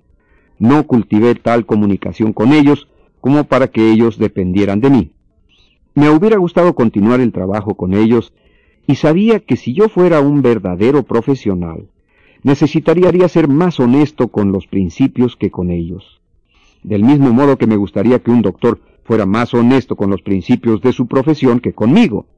Esa sería la forma suprema de que fuera honesto conmigo. Sabía que debería hacer lo mismo con ellos. Y entonces me dije, serás consecuente con tu responsabilidad profesional y les dirás lo que piensas realmente. Necesitan cambiar estructuras y sistemas para acomodar estos principios, o si no, entonces perdieron su tiempo durante estos días. Les contaré que estaban eufóricos el personal se entusiasmó mucho y ya llegaba al final la sesión de tres días. Yo quería poner ante ellos este desafío de que nada sucedería a menos que cambiaran estructuras y sistemas para implantar los principios en ellos. Y si no lo hacían, volverían a su antiguo modo de hacer las cosas. Así que me quedé ahí sentado y pasé por un diálogo interno. ¿Qué sería lo peor que sucedería si hiciera lo que sé que debo hacer? llegué a esta conclusión. Lo peor es que me despidan. ¿Puedo vivir con eso? Sí, puedo vivir con eso. Tengo muchas otras opciones y alternativas. Ahora, si no tuviera ninguna otra opción ni alternativa, entonces sería una decisión mucho más difícil. Por eso es tan importante hacer el trabajo sobre el cuadrante 2 y el trabajo de desarrollo profesional, además del trabajo de desarrollo de clientes, para tener opciones y alternativas. Eso aumenta nuestro valor. Así que formulé la siguiente pregunta. ¿Qué es lo peor que sucedería si no hiciera lo que sé que debo hacer? Sería un seminario desperdiciado. ¿Puedo vivir con eso? No cumplí con mi responsabilidad profesional. ¿Puedo vivir con, eso? No, eso violaría mi integridad. No puedo vivir con eso. Así que hagámoslo. Entonces, lo que ocurrió fue de este modo. Les hablé de la lucha por la que acababa de pasar. Recuerde esto, aquello que es más personal también es lo más universal. Cuando comienza a describir la lucha interna por la que pasó, todos los demás se relacionan con ella. ¿Sabe por qué? porque ellos también pasaron por la misma lucha. Esos ejecutivos sabían que, tendrían que pasar por una profunda lucha para cambiar estructuras y sistemas cuando toda la cultura se moldeara gradualmente. Y que existían riesgos en este tipo de cambios. Pero también sabían el riesgo a largo plazo que había en el mercado si no lo hacían y el cual era infinitamente más grande. Pero entonces tuvieron que afrontar el riesgo personal. Así les describí exactamente lo que sucedía en mi interior. Pudieron relacionarse con eso. Finalmente dije, necesito ser honesto con ustedes. Lo hice y, al final, la ovación que me dieron no tuvo nada que ver con el contenido. Estaba totalmente relacionada con el hecho de que todos sabíamos lo que debía hacerse y también me agradecían el ser honesto con ellos. Me agradecieron mostrar ese valor. Porque no recibí una ovación y tampoco los demás presentadores al final de nuestros discursos, que fueron mucho mejores que la corta respuesta que les di. Lo que aprendí de esta experiencia, y hubo muchas veces en mi vida profesional y en mi vida personal con mis hijos, con mi esposa, más significativamente conmigo mismo, es que hay que pasar por un debate interno y enfrentar la ocasión para hacerlo. Hace poco tuve una experiencia que realmente me enseñó a pensar en el valor de modo totalmente distinto.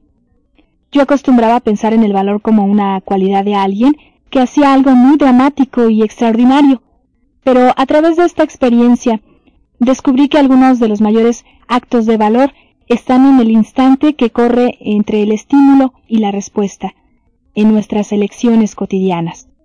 En esta circunstancia particular, tomé la decisión de ir a un seminario de una semana de duración. Tenía claras expectativas respecto a lo que lograría. Me sentía particularmente emocionada porque sería capaz de alcanzar algunas metas del cuadrante 2.2, sobre las que realmente quería trabajar entre las sesiones del seminario y después de ellas. Pues bien, el primer día se me pidió coordinar algunas actividades para los participantes. Fue un momento de verdadero desafío, porque tenía ciertas expectativas y, realmente quería lograr mis metas del cuadrante 2. Pero también sentía, en mi nivel más profundo, que contribuir al éxito de los demás que también asistían a la conferencia estaba en armonía con mis valores y principios más profundos. Lo analicé y mientras más lo pensaba, más me daba cuenta de que era algo que realmente quería hacer.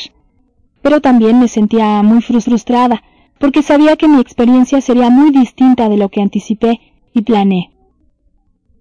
Así acepté la responsabilidad.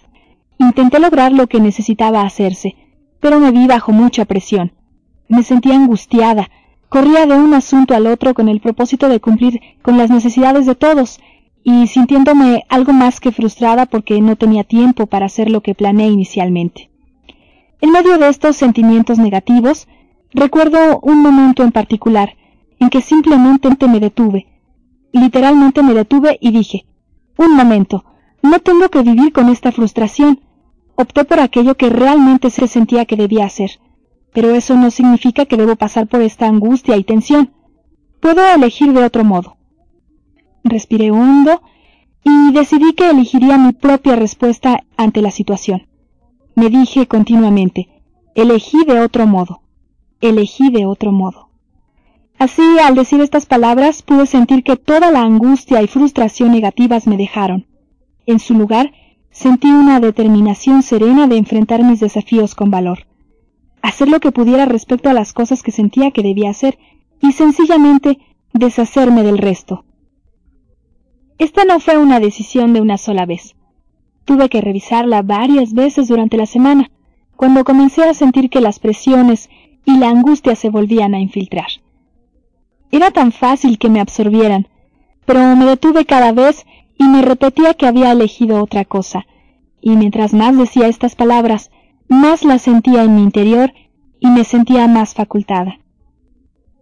Ahora, algunas personas pensarían que es un poco presuntuoso llamar valor a estos pequeños actos, pero mientras más lo pienso, Realmente me doy cuenta de que se necesita valor para hacer lo que sentimos que debemos hacer en un momento de elección y desprendernos de todas las razones, todas las racionalizaciones, todas las justificaciones, todos los sí tan solo, y esa forma de pensar que amenaza con abrumar la paz de esa decisión.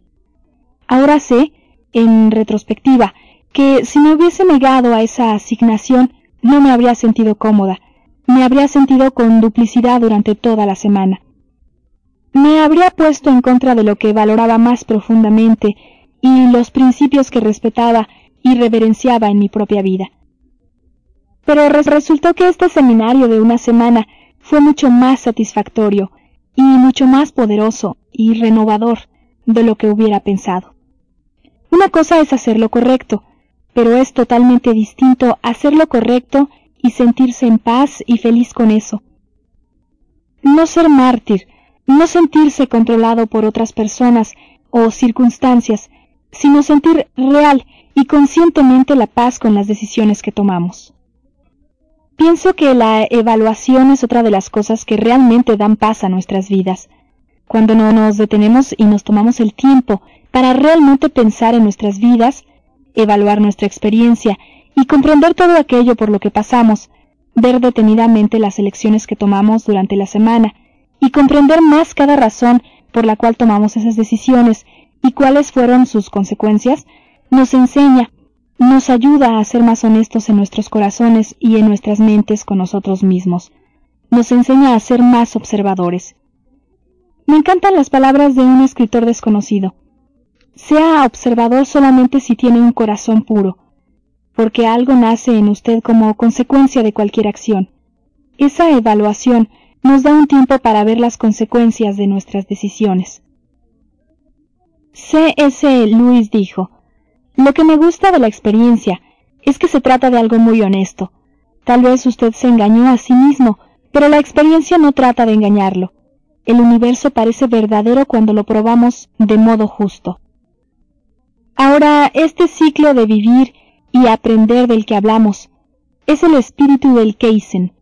Es una palabra japonesa que significa el espíritu de la mejora continua es también seguir el consejo de Séneca. Mientras viva, siga aprendiendo cómo vivir. Peter Senge, en la quinta disciplina, afirma lo siguiente. El verdadero aprendizaje llega al núcleo de lo que significa ser humano. Mediante el aprendizaje nos recreamos a nosotros mismos. A través del aprendizaje también somos capaces de hacer algo que nunca antes fuimos capaces de hacer. Mediante el aprendizaje, extendemos nuestra capacidad de crear, ser parte del proceso generador de la vida. Ahí, dentro de cada uno de nosotros, hay una profunda ansia por ese tipo de aprendizaje. Por ello es tan importante que la evaluación sea el paso final, el último paso en el proceso de organización del cuadrante 2. Crear ese espacio entre estímulo y respuesta donde podemos evaluar y donde podemos examinar nuestras vidas y realmente poner atención a lo que sucede.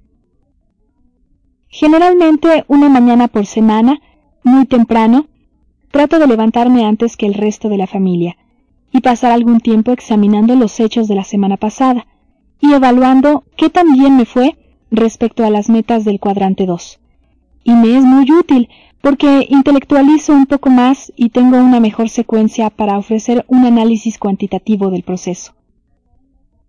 Así examino mis objetivos y digo que todo está bien. Fijo una meta del cuadrante 2 en mi primer rol, que es el liderazgo y desarrollo personal. Hacer ejercicios, caminar todas las mañanas de esa semana. ¿Qué también lo hice? me pregunto, y me califico del 1 al 10. Ahora bien, la mañana del miércoles Tal vez no caminé, y lo pienso y digo, ¿por qué? Tal vez me acobardé y, sentí flojera. ¿Acaso ese día perdí la batalla con el colchón? ¿O se debió a que la noche del martes uno de nuestros hijos se despertó por la noche? Y entonces me di cuenta de que fue un gran esfuerzo con mi hijo, y decidí que era una mejor elección descansar un poco más esa mañana que caminar, porque sentí que podría satisfacer mis roles de modo más efectivo el miércoles si descansaba un poco más. Es bueno mirar en retrospectiva y ver por qué tomamos esas decisiones. Y a veces también descubrimos que simplemente nos acobardamos, o que simplemente permitimos que las cosas se interpusieran en el logro de nuestros objetivos más importantes. A veces simplemente cedimos ante una sensación momentánea o a un impulso en lugar de aferrarnos a las cosas que determinamos al principio de la semana y que eran realmente importantes. Pero en otras circunstancias hay cosas que sucedieron durante la semana. Las circunstancias cambian. Hay necesidades humanas que deben cumplirse y que realmente están más en armonía con los valores, los principios y nuestra misión que aquello que planeamos. Y ser capaces de tomar ese instante, ver en retrospectiva y evaluar las elecciones que hicimos, por qué y cuáles fueron sus consecuencias, amplían asombrosamente nuestra capacidad de comprender y vivir de modo más efectivo y pacífico. Sé que hubo semanas en las, que pasé a través de este análisis cuantitativo y descubrí que obtuve 44 de 100 puntos, pero me sentí bien al respecto porque logré algunas de las metas del cuadrante 2 que me fijé al vivir la semana, de modo que sucedieron otras cosas que genuinamente fueron más importantes y que iban más en armonía con mi misión. Y en ese punto decidí cambiar. En retrospectiva, con frecuencia me sentí muy bien con esas decisiones. Creo que este principio es muy importante a todo nivel. También es muy importante en la vida cotidiana. Esta es una de las razones por las que sugerimos llevar un diario personal, porque al final de cada día es bueno crear ese espacio entre el estímulo y la respuesta y simplemente ver en retrospectiva. ¿Cómo manejamos los desafíos del día? ¿Qué decisiones tomamos? ¿Cuáles fueron las consecuencias? También es bueno, de modo semanal, tal y como lo hablamos, hacer esta evaluación, lo que mejora nuestra capacidad y luego pasar a la siguiente semana con una perspectiva aún más amplia. También descubrí que es sumamente útil, a una escala aún mayor, la perspectiva. Escribo un diario desde hace algún tiempo. No lo hago todos los días, pero sí casi todos y me es muy útil. Pero en cierto punto de mi vida recuerdo que sentí una profunda necesidad de contar con algo de tiempo para una renovación personal. Me sentía confundida respecto hacia dónde me dirigía y necesitaba analizar y decidir. Tenía mi declaración de misión, pero de algún modo necesitaba volver a evaluarla, reflexionarla y reexaminar algunas cuestiones de mi vida. Así, Roger se las ingenió para estar en casa con los niños durante algunos días, y yo me fui sola a un centro vacacional, donde pasé horas leyendo estos diarios personales. Fue una experiencia realmente iluminadora, fui capaz de revivir muchos momentos con una perspectiva amplia que me diera una comprensión más profunda, pero la revelación más útil ocurrió cuando fui capaz de ver los patrones que se repetían en mi vida y que me era imposible ver de un día al otro. Ahora, en este punto, yo no utilizaba la práctica de evaluar semanalmente, y tal vez me pudo ayudar de cierto modo, pero me había perdido un poco y fui capaz, al ver retrospectivamente a través de mis diarios, de ver que realmente enfrentaba alguno de los mismos desafíos semana tras semana. Lo examiné y pude entender el patrón. Entonces fui capaz de hallar una cierta dirección personal que verdaderamente necesitaba. Y también pude volver a la casa sintiéndome más descansada y más conectada con lo que realmente era importante en mi vida. Descubrí que esta evaluación personal es importante si se hace de modo regular, y el tiempo de renovación es parte vital para aprender de la vida. Es el momento de revisar las declaraciones de misión, pensar en las relaciones importantes de la vida, fijar objetivos de contexto para cada rol. Roger y yo descubrimos también que hacer esto como pareja nos da la misma sensación de renovación en nuestro matrimonio. Cuando nos tomamos el tiempo para estar juntos y solos de forma regular y revisamos nuestra declaración de misión compartida. Fijarnos metas como pareja y como padres realmente mejora la calidad de nuestras vidas y nuestra relación con nuestra familia.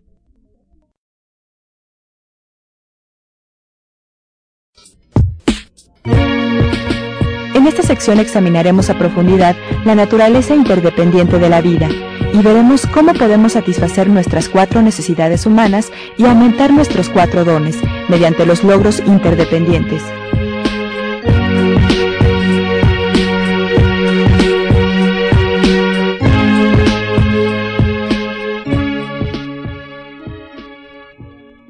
La interdependencia efectiva es el núcleo de la cuestión de la administración del tiempo.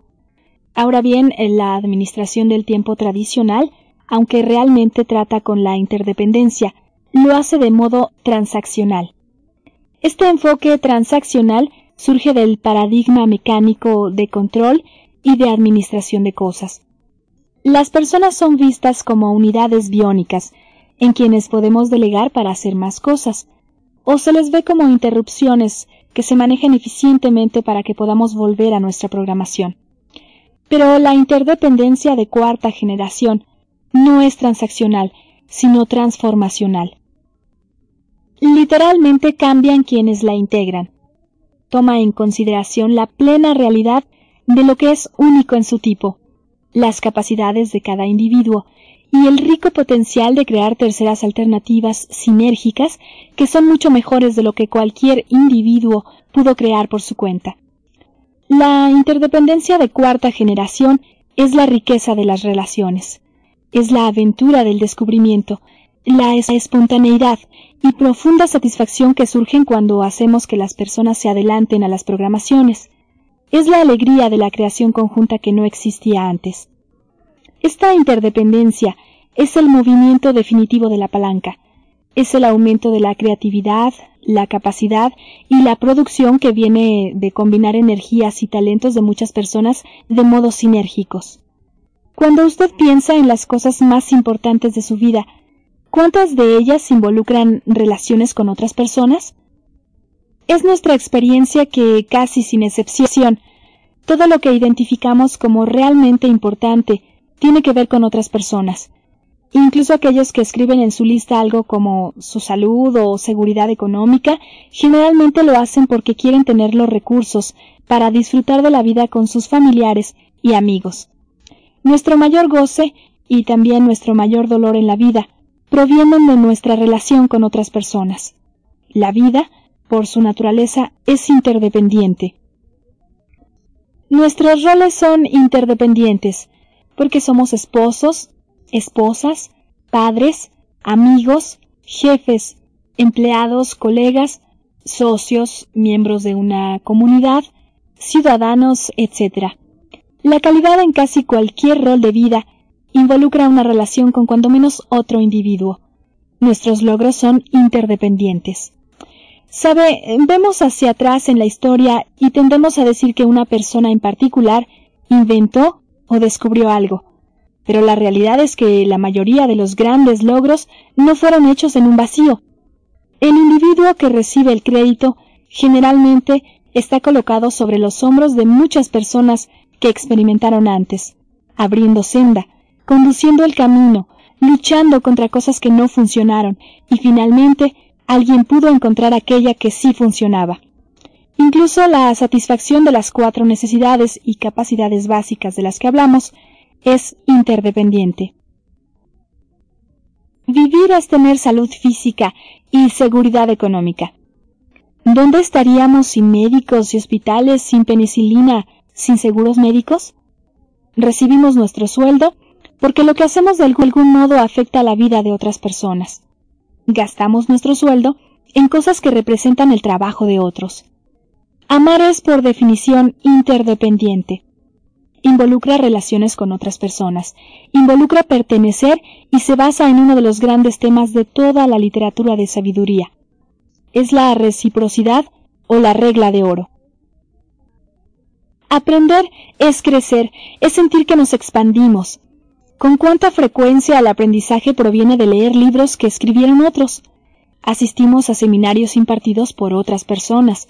Nos sentamos en salones donde recibimos clases de otras personas. ¿Cuántas veces obtenemos reflexiones al interactuar en situaciones de grupo? ¿O cuántas de nuestras propias ideas realmente surgen a partir de las ideas de los demás? Dejar un legado es también, por definición, interdependiente. Es contribuir a una sociedad, contribuir de modo significativo para la vida de los demás. El mundo en el que vivimos, el legado de aquellos que partieron antes que nosotros, y las elecciones que hacemos en este mundo crean un legado para aquellos que nos siguen. El hecho es que estamos mejor juntos que solos, y la humildad surge cuando nos damos cuenta de que ningún hombre es una isla. Ninguna persona tiene todos los talentos, todas las ideas, toda la capacidad para realizar las funciones del todo. Ahora, cuando tratamos de satisfacer nuestras necesidades básicas y desarrollar nuestras capacidades mediante este logro independiente. La vida a veces parece como pasar una hora frente a un enorme buffet. Como nuestro tiempo es limitado, tenemos que maximizar nuestra satisfacción, probar tantos platillos como podamos, y nos apuramos por la fila, tomando tanta variedad como sea posible. Nos convertimos en glotones de sensaciones y experiencias, nos apuramos a vivir. Parecería que mantener un estilo de vida saludable toma demasiado tiempo y esfuerzo, por lo que comemos lo que queremos y hacemos lo que deseamos. Quemamos la vela por ambos extremos y entonces dependemos de la profesión médica para recoger lo que queda. Y la seguridad económica se vuelve maximizar la línea básica sin importar el significado o los medios. Nos apuramos para amar. Tenemos relaciones breves y al vapor, con frecuencia dejando corazones rotos y vidas quebrantadas en nuestro camino. Queremos los beneficios del matrimonio, pero no nos comprometemos emocionalmente para vivir una vida de interdependencia rica, de servicio altruista, de sensibilidad hacia el mejoramiento continuo, de carácter para hacerlo crecer. Traemos dos hijos al mundo, pero no nos comprometemos con la enormidad de tiempo y esfuerzo que se requiere para enseñarles y entrenarlos, para amarlos y escucharlos. Tal vez probemos unos cuantos frutos de las relaciones más cercanas a nosotros, pero al parecer no hay suficiente tiempo para llegar a los demás y amar sobre una base amplia. Nos apuramos para aprender, no hay tiempo para conversación profunda o para interactuar con otras personas de modo significativo. El aprendizaje es superficial. Adoptamos habilidades, métodos y técnicas sin realmente comprender los principios que nos darían el poder de actuar en una variedad de situaciones. Y nos apuramos a dejar un legado simbólico. Mandamos un poco de dinero aquí y un poco de dinero allá, y nos da la sensación de que contribuimos durante un momento o dos, pero no es duradero. No hay un verdadero compromiso, no hay un profundo sentido de propósito y de contribución en nuestras vidas. Según muchos científicos sociales y comentaristas, este tipo de paradigma independiente de ritmo rápido creó un verdadero desequilibrio en la sociedad. Con el fin de obtener más huevos de oro, matamos a la gallina que los produce. Estamos tan ocupados consumiendo que no cuidamos de nuestra capacidad de producir. Y vemos las evidencias de, todo ello a nuestro alrededor, en la deuda pública, en los problemas de seguro social, en la economía mundial. Hans Selye padre de la investigación moderna sobre la atención, compara este enfoque de logro independiente con el desarrollo de un cáncer, cuya característica principal es que solo cuida de sí mismo. Se alimenta de otras partes de su propio huésped hasta que lo mata, y de este modo se suicida biológicamente, puesto que una célula cancerosa no puede vivir sino en un cuerpo, donde comienza su desarrollo implacable y egocéntrico. En cierta medida, como sociedad estamos en una escalera que se apoya contra la pared equivocada. Vivimos con la ilusión de la independencia, pero este paradigma no está creando los resultados que deseamos de una calidad de vida. Para cambiar los resultados, necesitamos cambiar el paradigma. ¿Qué nos faculta para poder crear el todo sinérgico que sea mucho mayor que la suma de sus partes? Crear esta rica interdependencia es nuestro don humano, único en su tipo. Ahora, en lo que se refiere a la realidad interdependiente, tratamos con el espacio entre el estímulo y la respuesta, tanto en nosotros como en los demás. Y al hacerlo nos damos cuenta de que podemos utilizar estos dones humanos característicos para interactuar de modo íntegro con otras personas. La autoconciencia nos permite tener otro tipo de conciencia, puesto que sabemos cómo escuchar a nuestro propio corazón, también podemos escuchar a los corazones de los demás. Podemos salir de nuestra autobiografía y tratar de comprender. Podemos dejar de ver a las personas solo como una reflexión de nosotros mismos, observando todo lo que hacen, en términos de cómo afecta nuestro tiempo y nuestro mundo. Podemos dejar de verlos simplemente como recursos que se necesitan para hacer lo que queremos. Podemos ir más allá de esta etapa narcisista y valorar las diferencias en los demás. Podemos estar dispuestos a ser influidos. Ya que tenemos un núcleo inmutable, podemos estar dispuestos a ser cambiados. Podemos tener humildad y respeto hacia los demás. Podemos ver sus debilidades como oportunidades para ayudarlos, amarlos y producir una diferencia. ¿Y qué con la conciencia? Si comprendemos la conciencia, podemos saber qué es ser parte de esta conciencia colectiva. Valoramos el trabajo conjunto con personas que descubren el verdadero norte. Y tenemos la humildad para darnos cuenta de que nuestra propia comprensión puede estar limitada por nuestros guiones. Otras personas pueden tener experiencias e intuiciones de las que carecemos, y es profundamente satisfactorio crear una visión y valores compartidos que nos faculten para lograr en conjunto las cosas más importantes. Mediante nuestra voluntad independiente, podemos trabajar para lograr la voluntad interdependiente. Esto significa aceptar el trabajo conjunto de forma que todos ganemos, para lograr propósitos valederos. Podemos crear estructuras y sistemas que den soporte al esfuerzo interdependiente. Y como individuos verdaderamente independientes, podemos reunirnos para lograr propósitos comunes que beneficien a la familia, al grupo, a la organización y a la sociedad como un todo. ¿Qué hay con la imaginación creativa? Podemos contribuir con nuestra propia imaginación creativa al increíble proceso de la sinergia creativa. Podemos ayudar a liberar un enorme potencial creativo en los demás, y ser abiertos y estar listos para sorprendernos por los resultados sinérgicos. Podemos crear terceras soluciones, alternativas, que son mucho más apropiadas, más funcionales, más creativas más gratificantes que cualquier otra solución que podamos producir solos. La información que aportamos puede convertirse en parte de un caleidoscopio que crea dramáticos resultados novedosos, esto es posible cuando interactuamos con otras personas en el proceso de solución de problemas. Así, estos dones esenciales, estos dones interdependientes, son los que nos permiten crear riqueza en las relaciones. Ser amigo de alguien, dar retroalimentación honesta para comunicarse de modo auténtico. Así, en lugar de la dependencia o de la codependencia, o la contradependencia, podemos hacer ejercicios de la interdependencia efectiva y sinérgica.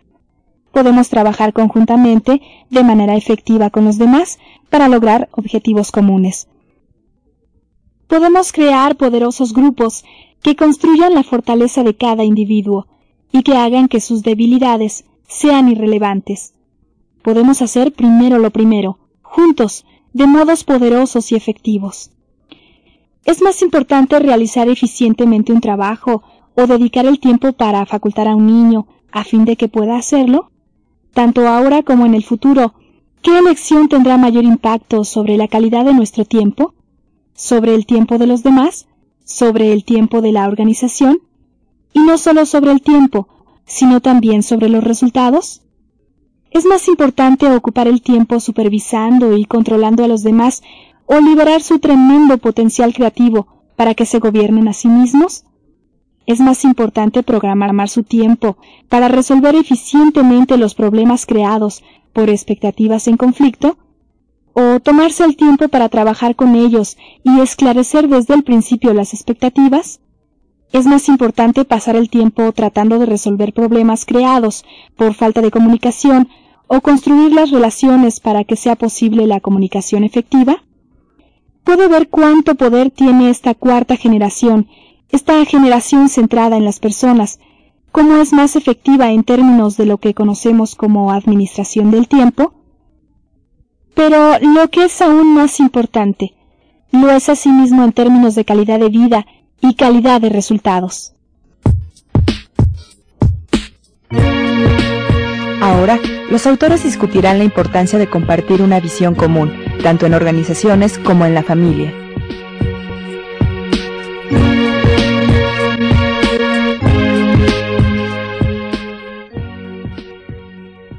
Recuerdo una experiencia interesante que tuve al visitar a un cliente en su centro de investigación y desarrollo en el este de Estados Unidos.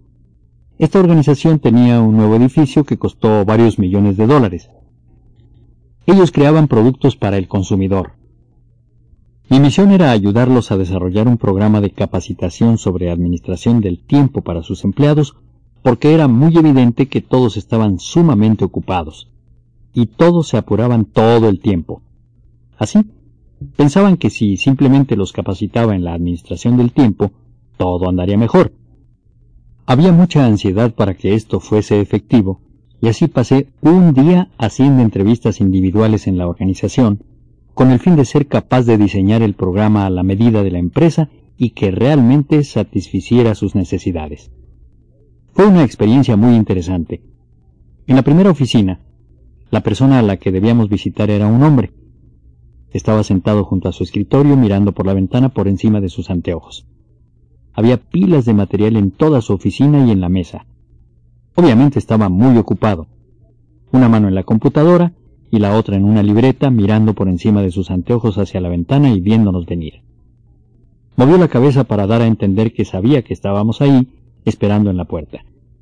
Y él siguió trabajando con su computadora durante algunos minutos y finalmente apretó un botón y nos dijo, Muy bien, ya estoy listo. Se puso de pie, se acercó a mí, me estrechó la mano, habló con el director del departamento y simplemente se miraron el uno al otro. Sí, muy ocupado, yo también, tú también. Es increíble. Hablaron de cosas muy complicadas. Eso siguió durante un minuto más. Luego me dijo, Muy bien, empecemos. Muy bien, muy bien. Luego se volvió para mirarme, señaló hacia la mesa, se acercó, tomó varias pilas de material, las puso en el piso, despejó un lugar para que pudiéramos sentarnos. Ellos se sentaron y yo también. Me miró y dijo, ¿Listos? Fuera. Y comencé la entrevista. Al terminar, me acompañó por el pasillo a la siguiente oficina. Siguiente cita. Una oficina parecida. Había pilas de papel en la mesa y en el escritorio y la computadora estaba ahí, así que entramos. Esta vez se trataba de una mujer y ella miraba por encima de sus anteojos. Tenía una mano en la computadora y la otra en una libreta. Advirtió nuestra presencia y dijo que esperáramos un momento. Tecleó unas cuantas cosas más en la computadora. Oprimió un botón. Se puso de pie, nos dio la bienvenida y habló con mi acompañante durante unos segundos. ¿Cómo va todo? Ah, sí, muy duro. Yo también estoy muy ocupada. Sí, está bien, muy bien. Te veré después. Adiós. Él se fue. Nos dirigimos a la mesa de la oficina. Tomó una pila de material, la puso en el suelo, despejó un lugar. Me indicó que me sentara. Me senté. Me miró y básicamente dijo, ¿Listos? Fuera. Comencé la entrevista. Tiempo de terminar, nos pusimos de pie. Era casi igual de una oficina a la otra. No podía creerlo. Cada oficina estaba atestada de pilas de material sin ton ni son. Siempre se tomaban unos cuantos minutos para demostrar lo ocupados que estaban antes de poder comenzar la entrevista. Y siempre era lo mismo, correr, mucha prisa. Todos derramaban urgencia y así se pasó todo el día. ¿Saben? Hubo otra característica interesante al recorrer este edificio de una oficina a la otra. Noté esto antes y estoy seguro de que era subconsciente por parte de los demás. Pero cuando pasamos por los pasillos entre las oficinas, nuestro paso era más bien normal. Al acercarnos a la oficina y a la ventana de vidrio donde las personas podían verse, el ritmo se incrementaba. Todos caminaban más rápido, como si se sintieran ansiosos por ir a alguna parte que proyectaba este sentido de prisa y urgencia. No hablo de esto como una burla, porque creo que nos sucede a todos en situaciones distintas. Nos vemos atrapados en la urgencia que es una falsificación de lo importante, y eso se convierte en un hábito, un estilo de vida, y ayuda a crear la cultura con los demás. La urgencia es a veces una falsificación de la intensidad y una falsificación de la importancia, pero son cosas distintas. Así, volví al área de directores al final del día. La directora me preguntó, ¿Y bien? ¿Qué averiguaste? En qué deberíamos enfocarnos en el programa de capacitación. Yo repuse, realmente creo que no deberían tener el programa. ¿Cómo? No entiendo, dijo. ¿Es que el personal no estaba ocupado? ¿Acaso no están atrasados? ¿No necesitan que los ayudemos con el manejo del tiempo? Argumenté. En muchos aspectos así es, pero pienso que la administración del tiempo no es el problema central. Por lo que escuché, sospecho que hay un problema profundo en esta división. Según los comentarios, quizá algunos ejecutivos jefes están en medio de una gran batalla y muchos conflictos y el personal se siente muy inseguro. No saben bien lo que está sucediendo. Las prioridades no son claras. No están seguros de en qué deben trabajar. Sienten que algo dramático está a punto de suceder Creo que toda esta agitación y prisa son primariamente un síntoma de que, en realidad, no está claro qué es lo importante. Así, hay una justificación casi subconsciente de que son trabajadores importantes, a juzgar por todo lo que hacen. Y enseñar y dar capacitación con los principios de administración del tiempo en tanto la cuestión central no esté resuelta, creo que sería contraproducente y las personas no estarían realmente dispuestas a escuchar o a comprender. Entonces ella se reclinó y me dijo, Tienes razón. Todos saben que tenemos una gran batalla entre dos vicepresidentes acerca de las prioridades de investigación y las estrategias de producto. Y definitivamente hay bandos y la gente sospecha que un día de estos alguien va a ganar y habrá cambios dramáticos. La medida en que la urgencia tiende a dominar la cultura, sea en la familia o en una empresa, por lo regular es un dramático indicador de la medida en que la importancia no es el enfoque central. No hay una visión compartida de lo que realmente es importante. ¿Cuáles son las prioridades? Y en estos días nuestra sociedad es tal que la urgencia se apodera de todo. ¿Ve la relación con esto? Su organización se halla en esta situación donde la urgencia se está convirtiendo en el pretexto para no compartir la visión y lo que es verdaderamente importante. En las organizaciones tiende a haber una regla. La medida en que la urgencia domina la cultura es generalmente la medida en que no existe la visión compartida. Hace poco, una, de nuestras organizaciones clientes envió a algunos de sus ejecutivos a Japón para visitar compañías que ganaron el premio Deming, una presea muy prestigiosa y difícil de obtener. Las empresas recibieron esa distinción por calidad, la cual se mide muy rigurosamente. Lo que querían las organizaciones era explorar y descubrir qué podrían hacer para elevar sus criterios y normas. Entre la información que recabaron, estaba el porcentaje de tiempo que los administradores pasaban trabajando en cada uno de los cuatro cuadrantes. Primero, ¿cuánto tiempo cree usted que se destinaba al cuadrante 1 en esas compañías que ganaron el premio Deming? Resultó ser entre 20 y 25%. ¿Qué porcentaje de tiempo emplearía usted en el tipo de actividades del cuadrante 2? Recuerde que son asuntos importantes, pero tal vez no tan urgentes planificar, preparar, escuchar, trabajar en los sistemas en lugar de simplemente con los sistemas. El nivel fue muy elevado. De hecho, variaba entre 65 y 80%. Y acerca del cuadrante 3, aquellas cuestiones que son urgentes, pero tal vez no tan importantes, era de 15% o menos. Y respecto al cuadrante 4, que incluye lo que no es ni urgente ni importante, resultó que era menos de 1%. Ahora bien, la organización que recabó esos datos realizó la misma investigación poco después en sus propias instalaciones.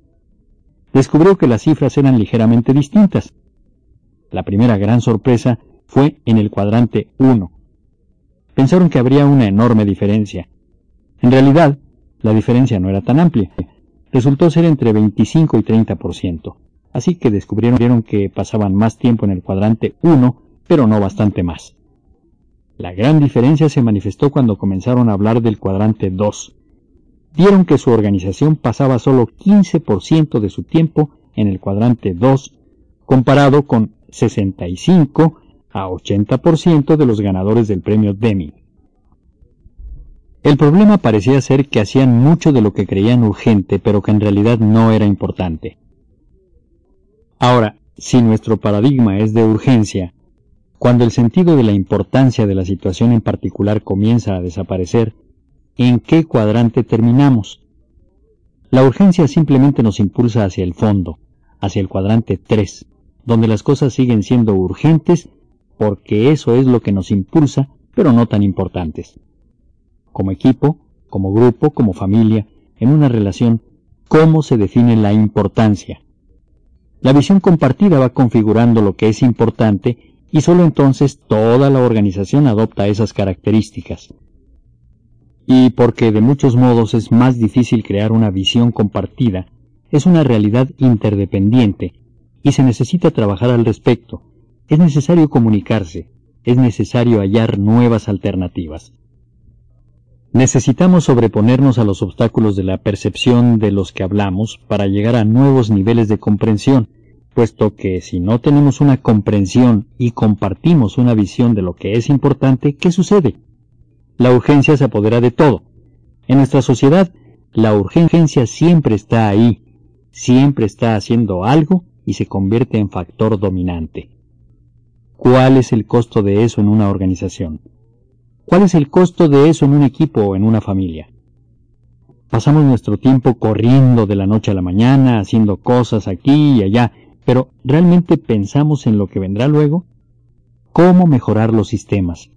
¿Cómo transformar el tiempo para que no sigamos resolviendo los mismos problemas del mismo modo, semana tras semana, día tras día? Cambiamos la naturaleza misma del problema y eso nos lleva al tiempo del cuadrante 2.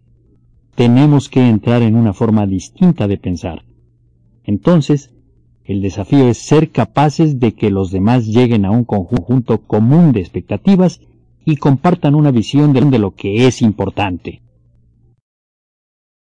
De, lo que es importante.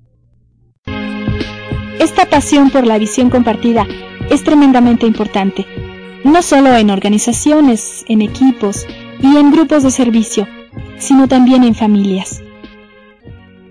Un hombre con el que hablamos en nuestros grupos de sinergia, cuando nos preparábamos para escribir este libro, habló de una hermosa historia acerca del poder de la declaración de misión de su familia.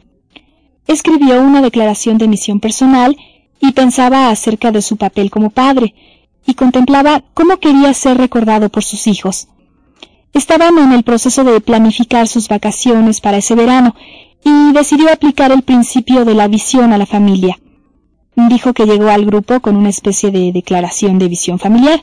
Lo llamaba el equipo Smith y nos describió la perspectiva que quería tomar cuando salieran juntos en esas vacaciones. Cada miembro de la familia tomó papeles particulares que ayudaron a contribuir para la formación del equipo Smith. Su pequeña hijita de seis años, por ejemplo, eligió el papel de la animadora familiar. Y su meta era ser una influencia que mitigara cualquier discusión en la familia especialmente cuando viajaron todos en el automóvil, lo cual con frecuencia es un problema para las vacaciones familiares. La niña ideó algunos estribillos y cada vez que había un problema, irrumpía con alguno. Smith, Smith, yendo por la calle, cuando nos unimos, nadie hay quien falle. Aunque la familia no tuviera ganas de hacerlo, tenía que unirse al estribillo. Y resultó muy útil para mitigar cualquier sentimiento malo que pudiera existir. Esta familia también tenía camisetas iguales. En cierto punto llegaron a la gasolinera y el empleado no puso mucha atención, pero cuando de pronto se volvió a mirarlos con las camisetas iguales, lo pensó dos veces y les dijo, Oigan, ustedes parecen un equipo. Y lo que este hombre dijo pareció consolidar todo, y todos se miraron entre sí y se sintieron increíblemente animados. Volvieron a subir al coche, Arrancaron con las ventanas abiertas, con el radio prendido y también con el hado que se derretía en el asiento trasero. Eran una familia. Y bien, lo interesante es que unos tres meses después de las vacaciones, a su hijo de tres años se le diagnosticó leucemia. Esto hizo que la familia pasara por meses de desafíos, pero cada vez que el niño iba al hospital para sus tratamientos de quimioterapia, siempre quería usar su camiseta. Pensaron que tal vez era su forma de conectarse con el equipo y mantener vivos el sentimiento de apoyo y los recuerdos que tuvo con las experiencias de pasar las vacaciones con su familia. Tras su sexto tratamiento, el niño enfermó de una severa infección y estuvo en terapia intensiva durante dos semanas. Y aunque casi lo perdían, consiguió sanar. El niño usó la camiseta durante todos esos días, estaba cubierta de manchas de vómitos, sangre y lágrimas, y cuando finalmente sanó, lo llevaron a casa y todos usaron sus camisetas para honrarlo.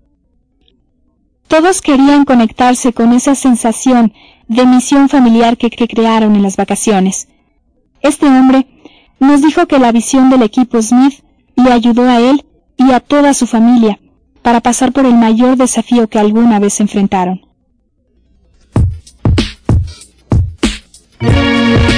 Al principio dijimos que la cuarta generación es distinta que sus predecesoras. Más que administración del tiempo, es un liderazgo de la vida personal. No solo es un nuevo proceso en un viejo paradigma, es un proceso nuevo en un paradigma nuevo. Examinamos la diferencia que el liderazgo personal produce en la vida cotidiana. Piensa en el impacto que la cuarta generación ejerce sobre el tiempo y la calidad de vida.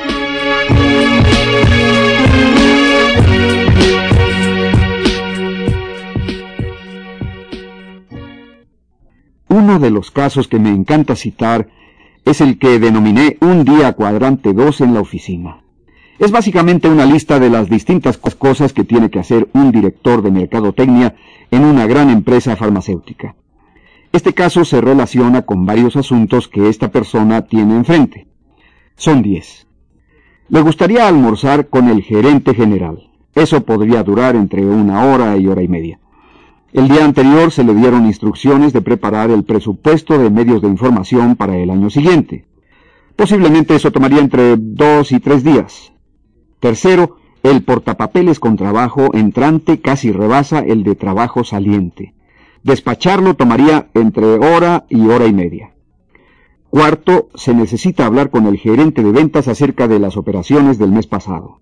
Su oficina está al final del pasillo. Eso podría tomar unas cuatro horas porque es un proceso muy complicado. Quinto, hay que atender la correspondencia que la secretaria dice que es urgente. Eso abarcaría una hora completa. Sexto, le gustaría ponerse al corriente con las publicaciones médicas que se apilan en el escritorio.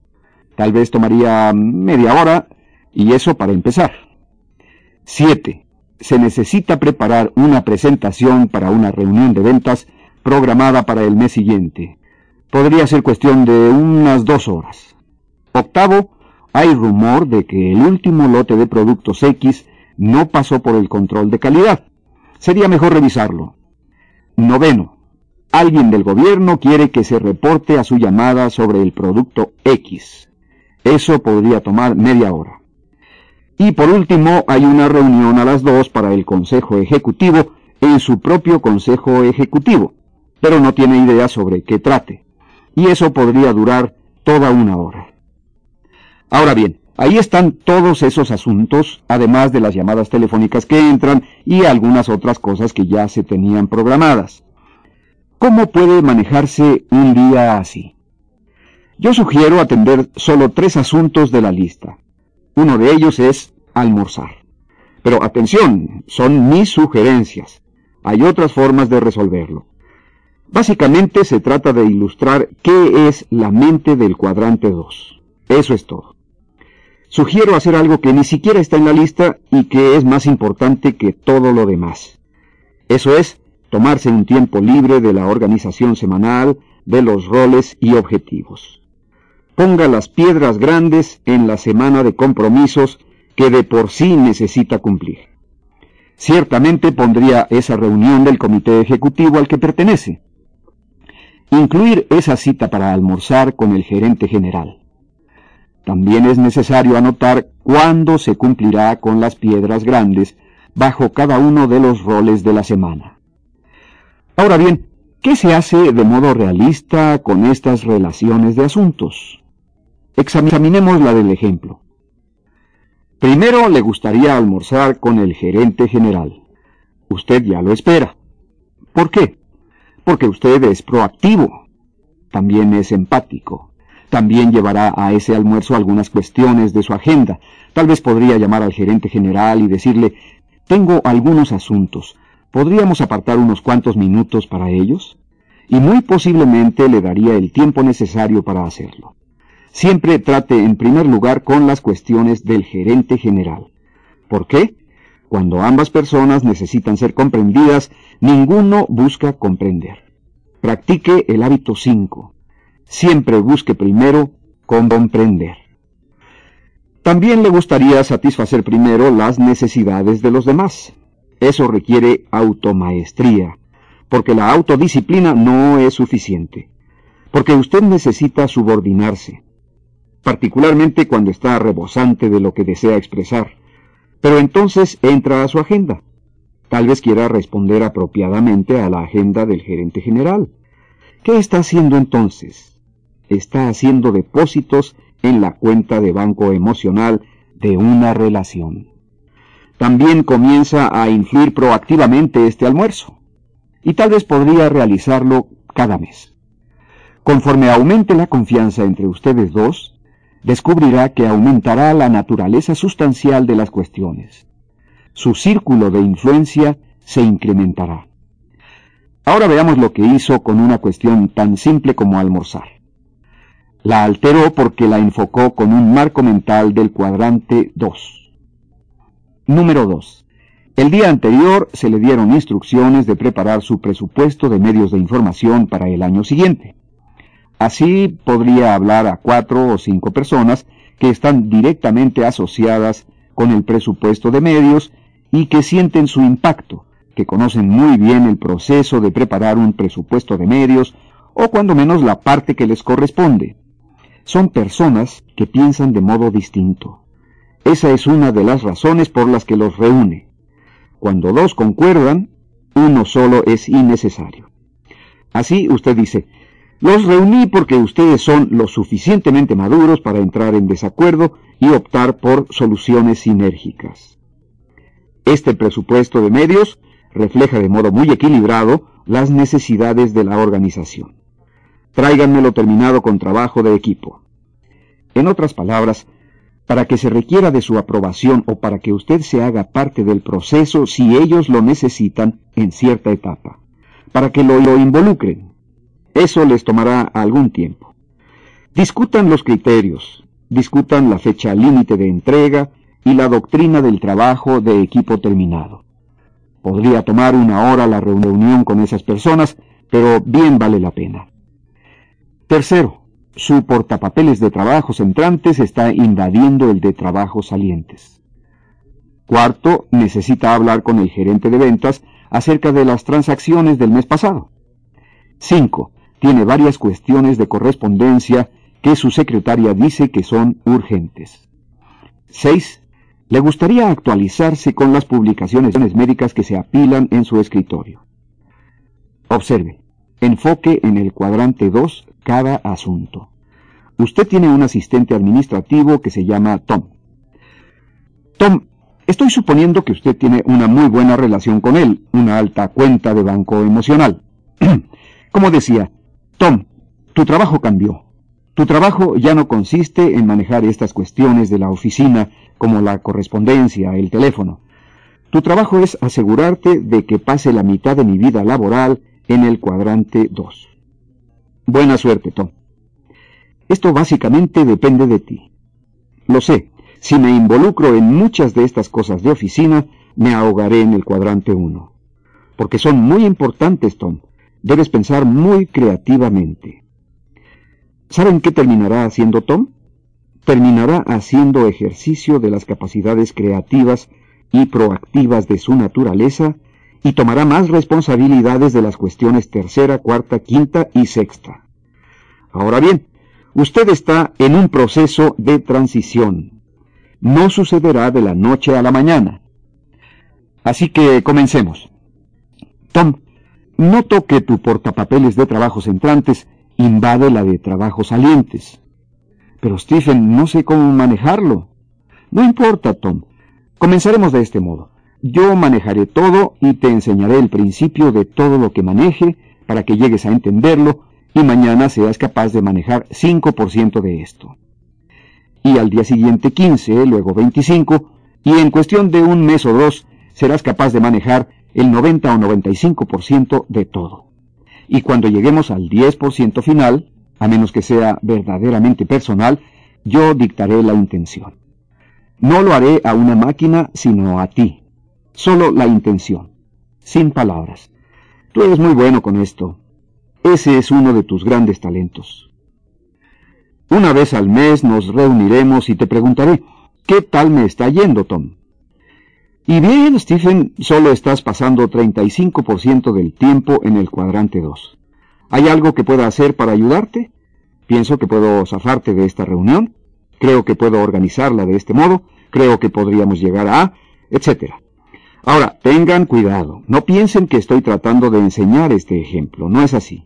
Estoy tratando de enseñar un marco mental para facultar a otros y crear una cultura de facultación donde todos aprovechen sus mejores cualidades y donde se cree un equipo complementario para que la fortaleza sea productiva y las debilidades irrelevantes, y para que las fortalezas de los demás se hagan productivas y sus debilidades irrelevantes. Ese es un equipo complementario.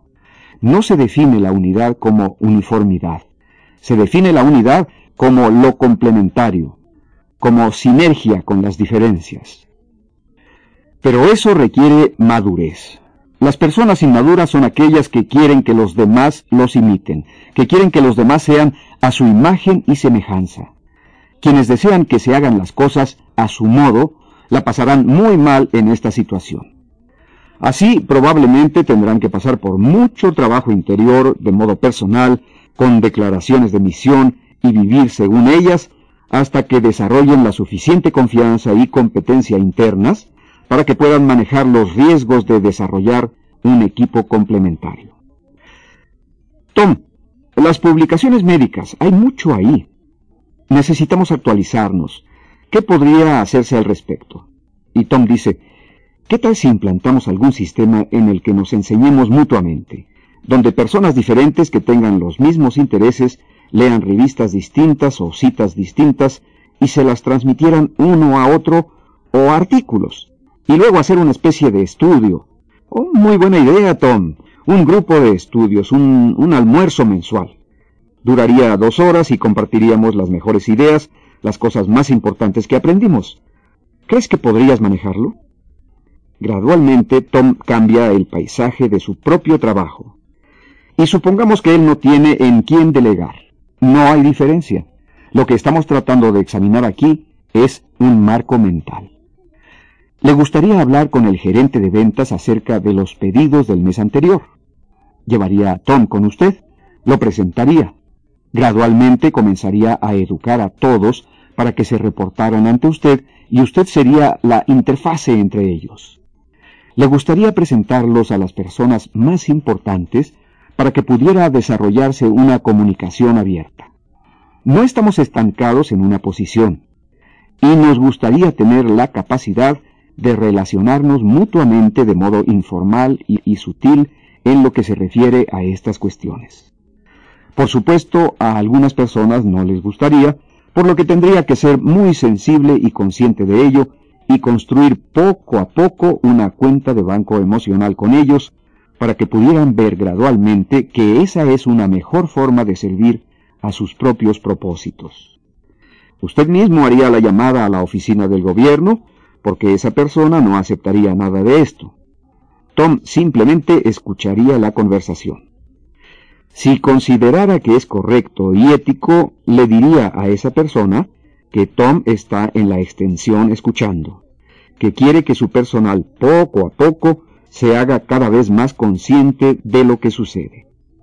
Si usted pensara que no debería escuchar la conversación, simplemente lo mantendría informado.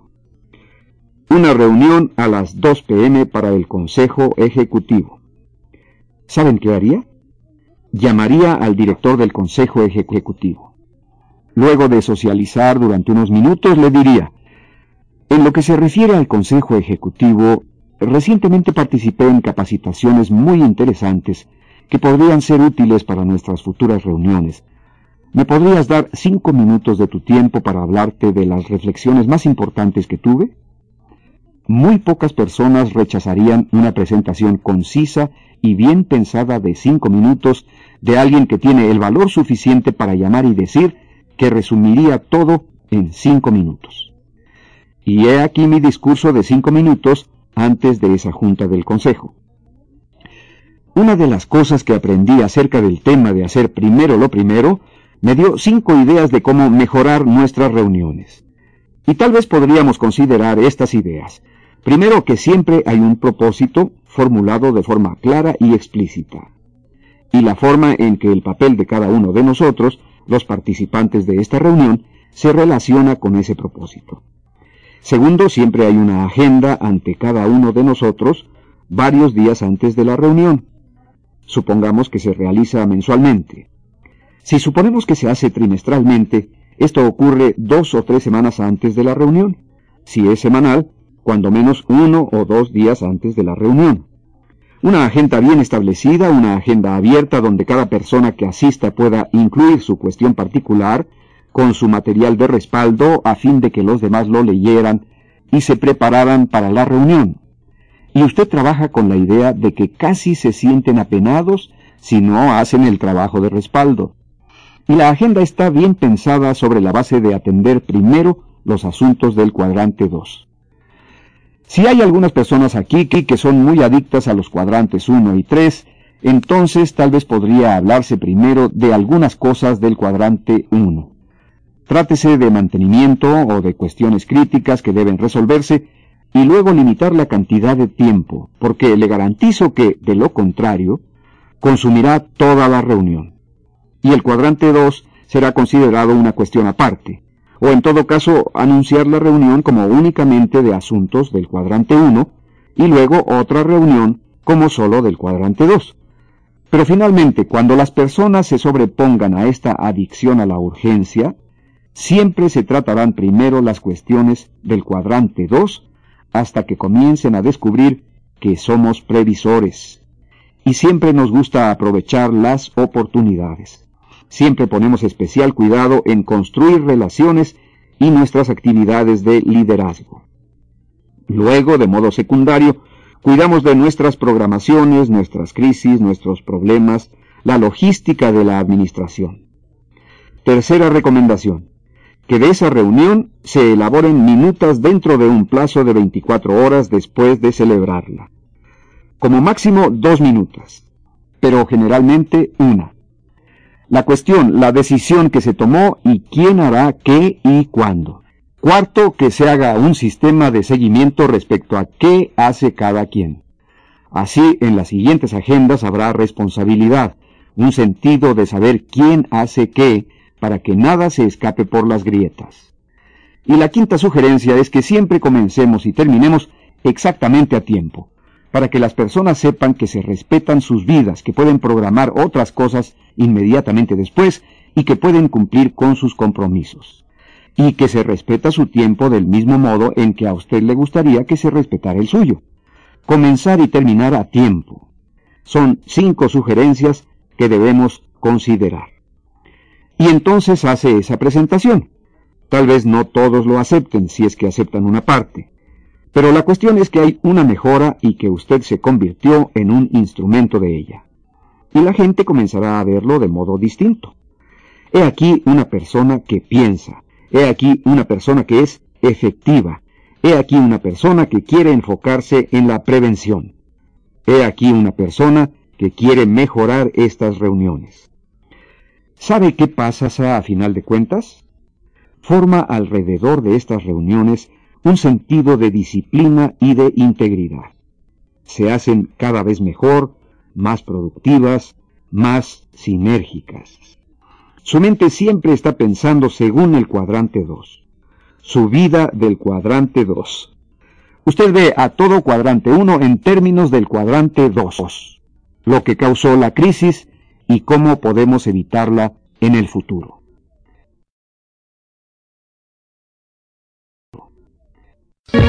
Cada decisión que tomamos es una decisión importante. Hacer primero lo primero nuestras propias vidas y asegurarse de que los demás hacen lo mismo produce la gran diferencia en la calidad de vida. Ahora cada autor hablará de ejemplos de cómo el escuchar a nuestra conciencia y hacerlo mejor, en lugar de solamente lo bueno, nos ayuda a ver el poder de hacer primero lo primero.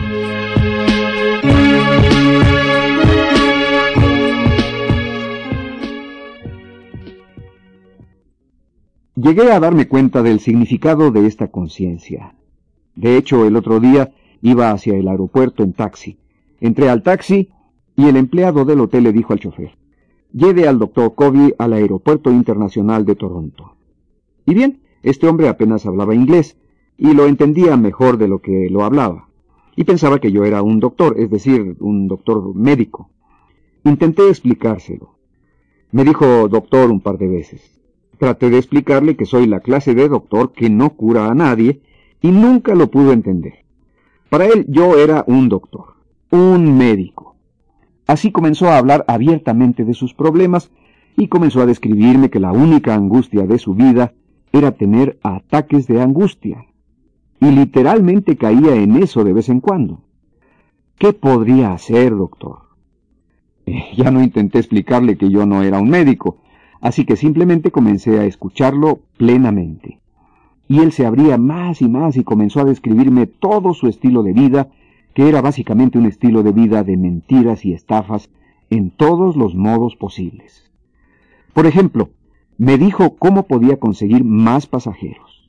Sabía cómo romper las largas filas para llegar a un sitio y ganar un pasajero. Si lo atrapaban, contaba alguna que otra mentira y se arriesgaba incluso a perder su licencia. Pero me dijo, soy tan hábil que tengo un pasajero tras otro y gano mucho dinero. Me preocupa mucho mi familia y debo cuidar de ella. Pero básicamente toda su vida era vivir y amar una mentira, estafar en todos los modos posibles. Lo anterior era solo una ilustración de esto. Mentía a todos en todas partes. Entonces le dije, mira, puesto que soy tu médico, te daré unos consejos. Deja de mentir y estafar y comienza a seguir las reglas. Era tan abierto, tan dispuesto a la enseñanza que me dijo, ¿realmente piensa que debería hacerlo? ¿Eso me ayudaría? Porque esta angustia y no poder dormir, el insomnio, todo está relacionado con todo. Y le respondí, absolutamente cierto. Necesitas comenzar a vivir con integridad.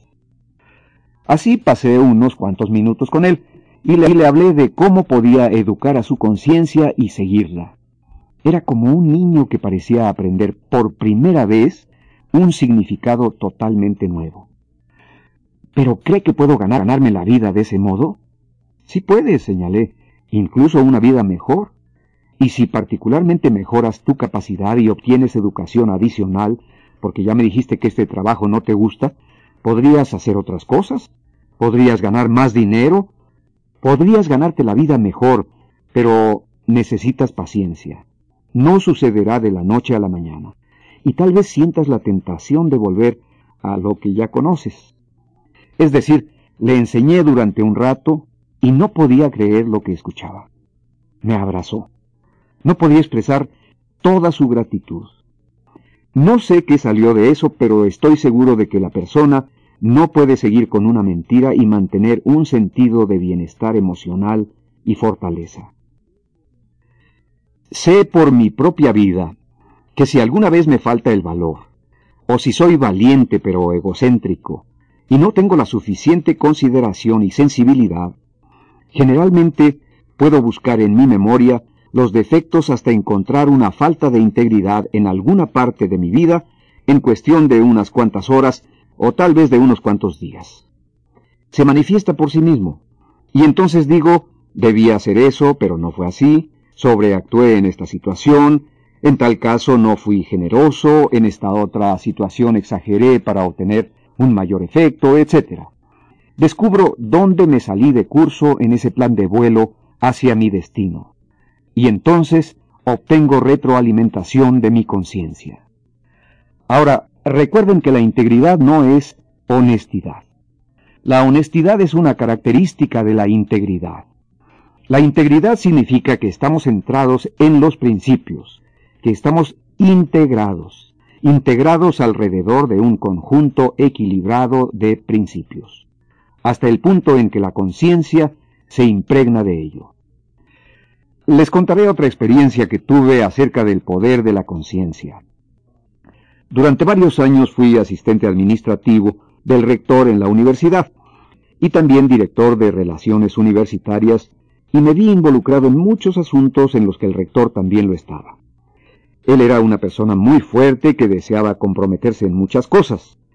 Debido a lo extenso y a la complejidad de las tareas, desarrollamos una muy buena relación y muchas responsabilidades me las delegaba. Una de ellas fue tratar con uno de los grandes oradores que llegaron a la universidad. Uno de estos hombres era considerado el padre de la terapia de la integridad un hombre que rompió con la tradición freudiana que se basa en el concepto de que es la niñez la que moldea nuestro carácter para el resto de nuestras vidas. Él fue criado en esa tradición y se convirtió en psiquiatra y practicó esa tradición básica en su trabajo profesional. Pero la mayor parte del tiempo estaba más enfocado en la investigación que en la práctica clínica. Estaba fascinado investigando distintas teorías pero personalmente pasó por grandes traumas en su vida. Gradualmente aprendió este enfoque de adentro hacia afuera, centrado en principios, dirigido por la conciencia, y desarrolló la teoría de la terapia de la integridad. Básicamente significa que la mayor parte de las enfermedades emocionales y mentales no vienen de un superego demasiado activo o una poderosa conciencia social, sino de desobedecer a la conciencia natural. Esta se relaciona con el subconsciente universal del que habló Carl Jung y que he descrito como el sentido moral universal de la humanidad. Un sentido de lo bueno y de lo malo. Y él era uno de estos oradores. Su discurso me impresionó mucho. Pronunció tres o cuatro conferencias en nuestra universidad y yo sentí que aquí acompañarlo fue un privilegio. Una vez manejando hacia el cañón para descansar, le hice una pregunta personal. ¿Cómo llegó a esta teoría de la terapia de la integridad? Y él me respondió, la investigué y recabé tantos datos que estoy convencido de que es una teoría verdadera.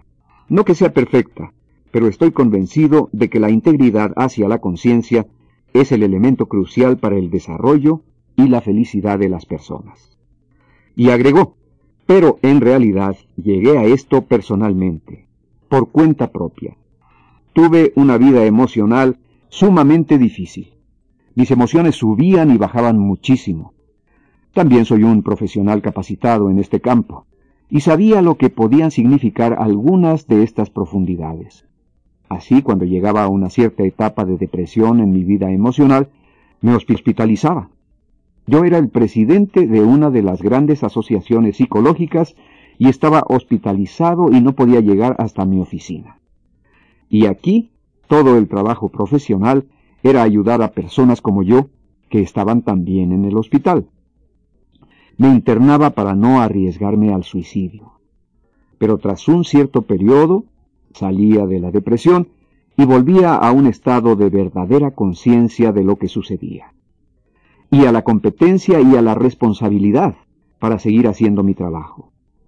Así me daban de alta y volvía a la actividad profesional pero prefería la investigación a trabajar con pacientes porque experimentaba menos esa tensión emocional que iniciaba los episodios de depresión que a veces duraban semanas, incluso meses. Un día estaba en casa y me dije, tal vez mi vida está equivocada. Tal vez ese es el problema.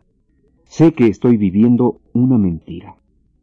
Tal vez debo salir limpio de esto. Y pasó por una gran lucha interna para finalmente comprometerse a salir limpio. Y entonces, añadió, decidí que dejaría de vivir esta mentira, esta existencia de fingir y mentir. Tenía otra vida. Simplemente renuncié a ella. Renuncié a mi amante. Llegué limpio ante mi esposa y tuve un nivel de paz que pocas veces alcancé antes.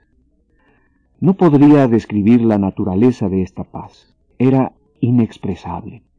Mi esposa estaba dispuesta a trabajar conmigo y ayudarme, y así continuamos. También me dijo, comencé a pensar que tal vez el verdadero problema era que yo contravenía mi conciencia y mi sentido moral de lo que estaba bien y lo que estaba mal. Con tantas mentiras, construí un elaborado sistema de racionalización para defenderme, y eso me hartó y acabó con mi vida emocional. Comenzó a utilizar una buena metodología científica para probar sus hipótesis y así fue como gradualmente produjo su teoría de la terapia de la integridad. Recuerdo que una vez tuve una experiencia que realmente me llevó a ser consciente, de un modo inesperado, de los efectos de la conciencia, no solamente en nosotros mismos, sino también en la forma en que interactuamos con los demás y los concebimos.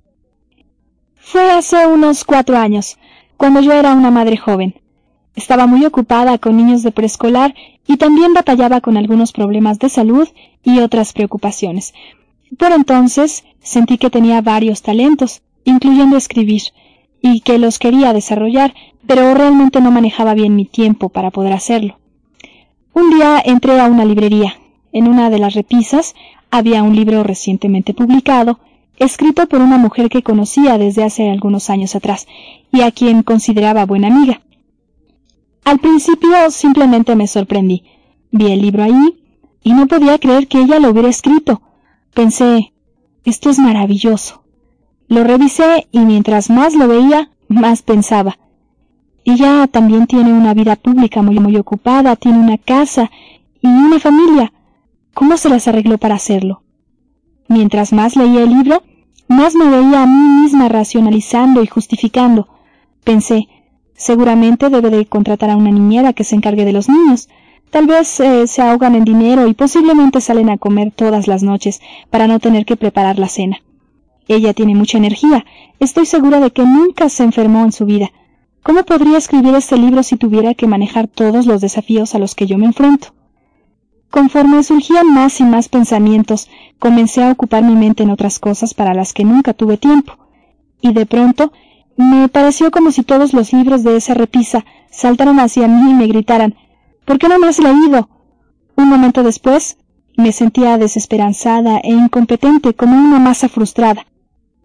Casi estaba enojada con mi amiga perfecta y con todas las personas y circunstancias a las que consideraba responsables de mi propia situación. Era increíble que me sintiera de tal modo porque no era habitual en mí. Generalmente gozaba mucho por los éxitos de las personas que conocía. Fui a mi coche y solamente me quedé ahí, sentada, durante unos minutos, pensando. Sabía que esta respuesta estaba por completo fuera de proporción.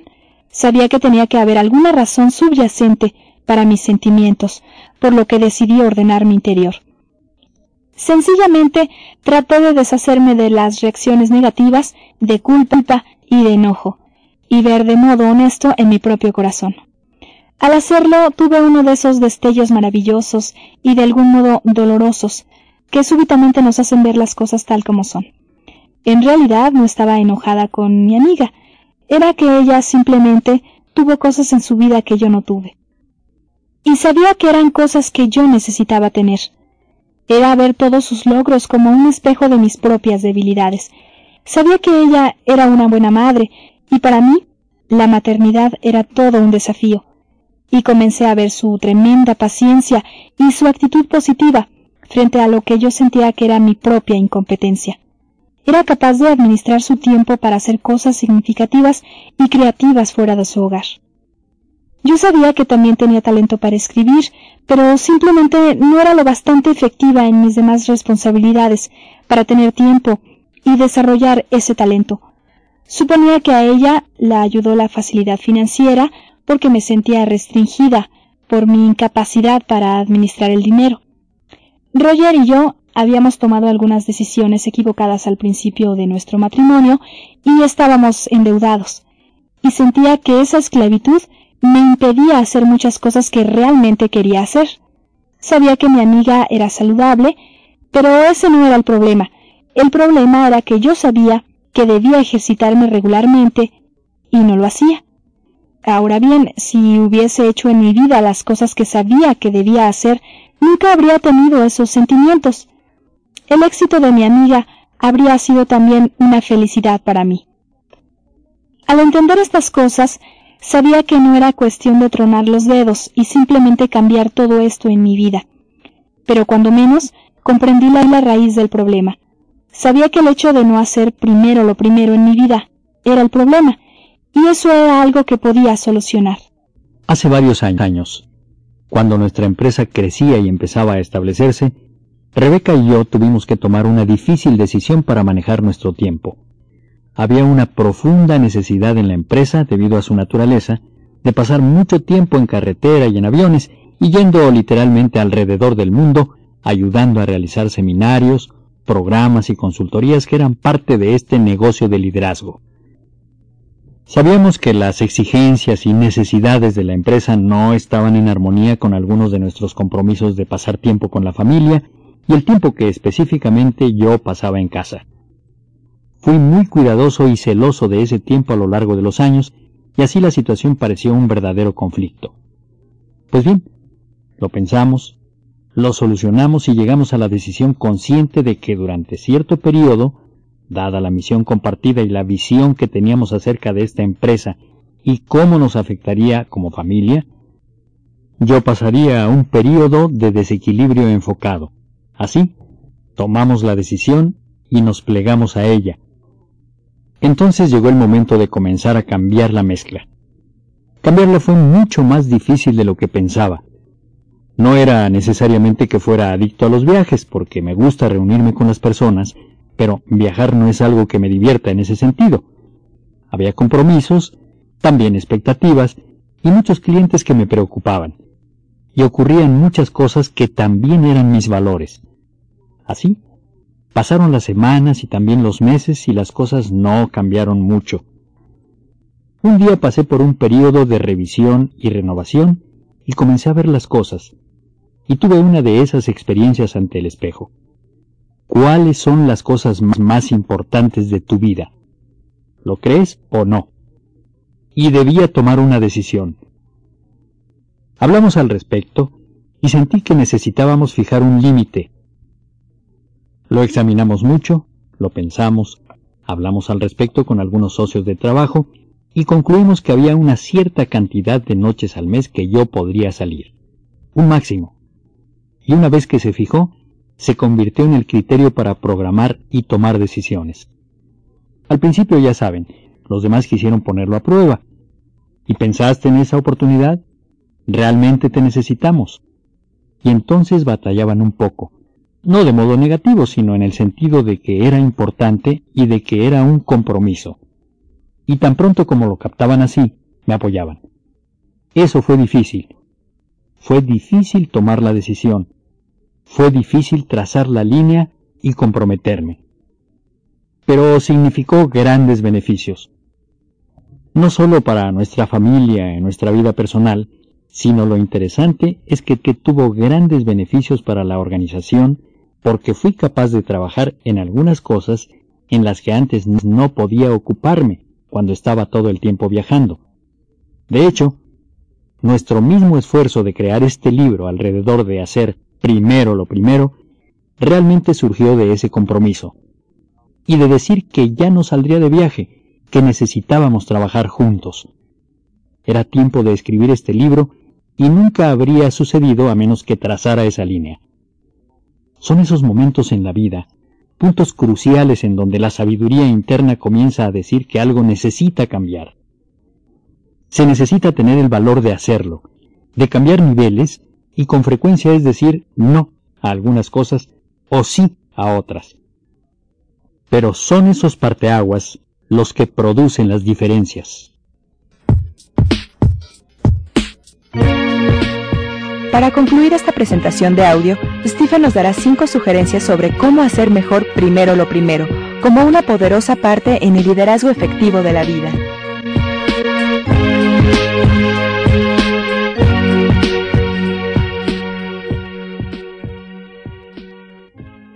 Me gustaría dar cinco sugerencias para que las siguieran y que este material fuera, en última instancia, útil y práctico para usted así como una fuente de edificación e inspiración. Mi primer estímulo sería realmente estudiar este material, profundizar en él, y utilizar sus cuatro dones al estudiarlo, porque tal vez se le presenten por primera vez. Necesita pensar a profundidad. Yo leería, escucharía más, educaría y cultivaría la conciencia y la escucharía.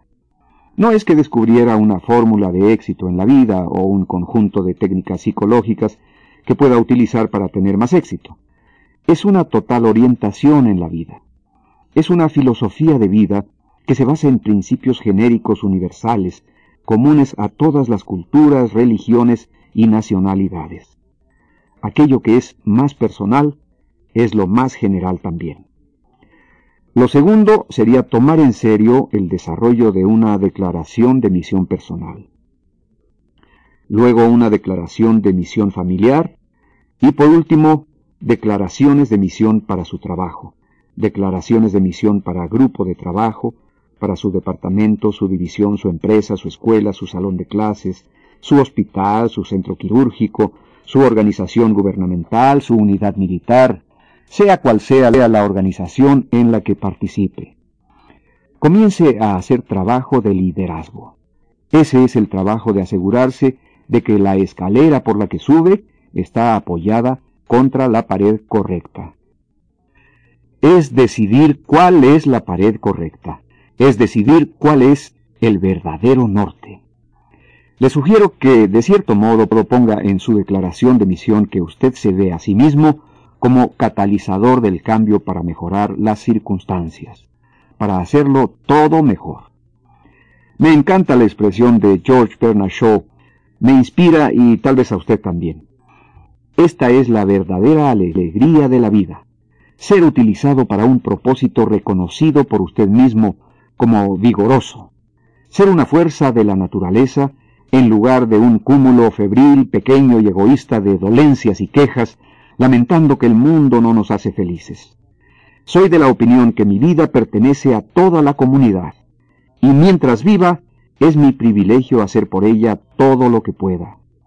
Quiero ser utilizado totalmente cuando muera, porque mientras más trabajo, más vivo.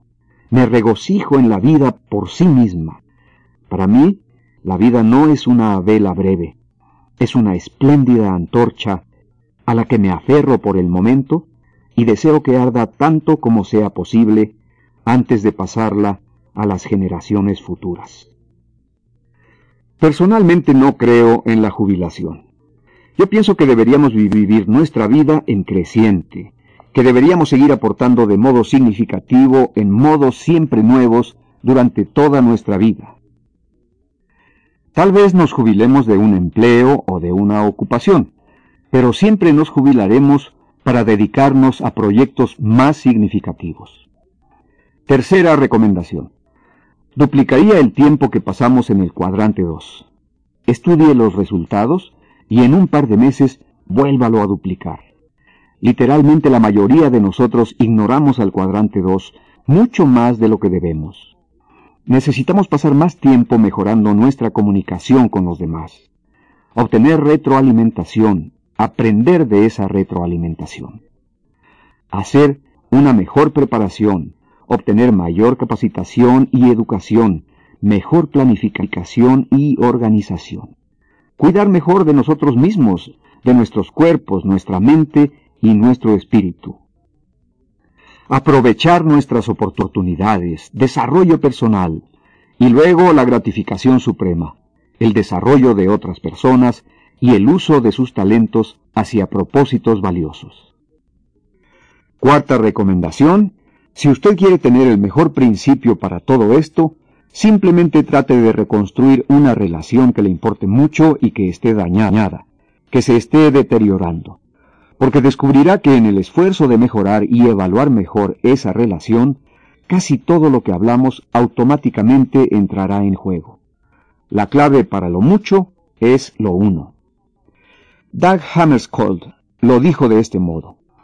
Es más noble darnos a nosotros mismos completamente a un individuo que trabajar diligentemente por la salvación de las masas. Para que usted pueda construir una mejor relación con su jefe, con esa persona crucial en otro departamento con quien está usted desarrollando una batalla de egos, y por supuesto, lo que es más importante, con su pareja y con sus hijos particularmente cuando pasan por esa segunda crisis de identidad conocida como adolescencia y tienden a rebotar en la pared, haga lo necesario mejorándolas una por una. Mejorar tan solo una producirá un impacto en las demás. La última sugerencia, la final, es el hábito 7. Afilar la sierra. Simplemente decida que usted formará su vida en el cuadrante 2 sobre una base regular. Nadie más puede hacer este trabajo. Nadie. No puede ser hecho para usted, no puede ser pagado.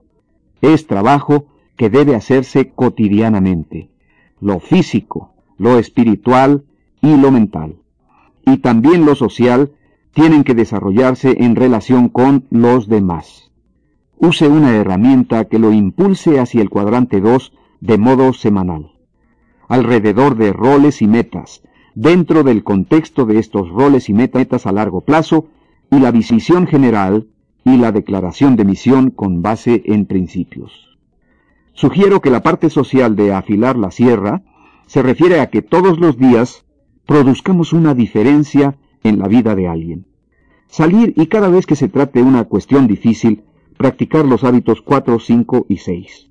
Es decir, pensar en ganar, ganar buscar primero entender y luego ser entendidos, y optar por soluciones sinérgicas ante los problemas y desafíos. Ahora recuerde, como el avión que estuvo fuera de curso 90% del tiempo, que sin embargo llega a su destino a tiempo, la mayoría de nosotros estaremos fuera de curso gran parte del tiempo. Pero eso no es lo crítico. Lo crítico es que sabemos hacia dónde vamos y a dónde resolvimos llegar y que nos retroalimentemos y hagamos constantes adaptaciones y ajustes. Concluyo con una de mis citas favoritas. Esta es de Bryant S. Hinckley acerca del tema del servicio, porque en última instancia el servicio es la renta que pagamos por nuestro privilegio de vivir en este mundo y es la esencia de lo que es verdaderamente significativo en la vida. Amo sus palabras mucho más que las mías. Escuche cuidadosamente. El servicio es la virtud que distingue lo grandioso de todos los tiempos y por lo que serán recordados. Pone una marca de nobleza sobre sus discípulos. Es la línea divisoria que separa los dos grandes grupos del mundo. Aquellos que ayudan y aquellos que huyen. Aquellos que alzan y aquellos que se recargan. Aquellos que contribuyen y aquellos que solo consumen. ¿Cuánto es mejor dar que recibir? El servicio en cualquier forma es bienvenido y hermoso dar estímulo, impartir simpatía, como mostrar interés, eliminar el temor, construir la autoconfianza y despertar la esperanza en el corazón de los demás. En pocas palabras, amarlos y enseñarles es dar el servicio más preciado. Finalmente, amigos míos, me gustaría decir lo siguiente. Lo principal es hacer que lo principal siga siendo lo principal. Lo principal.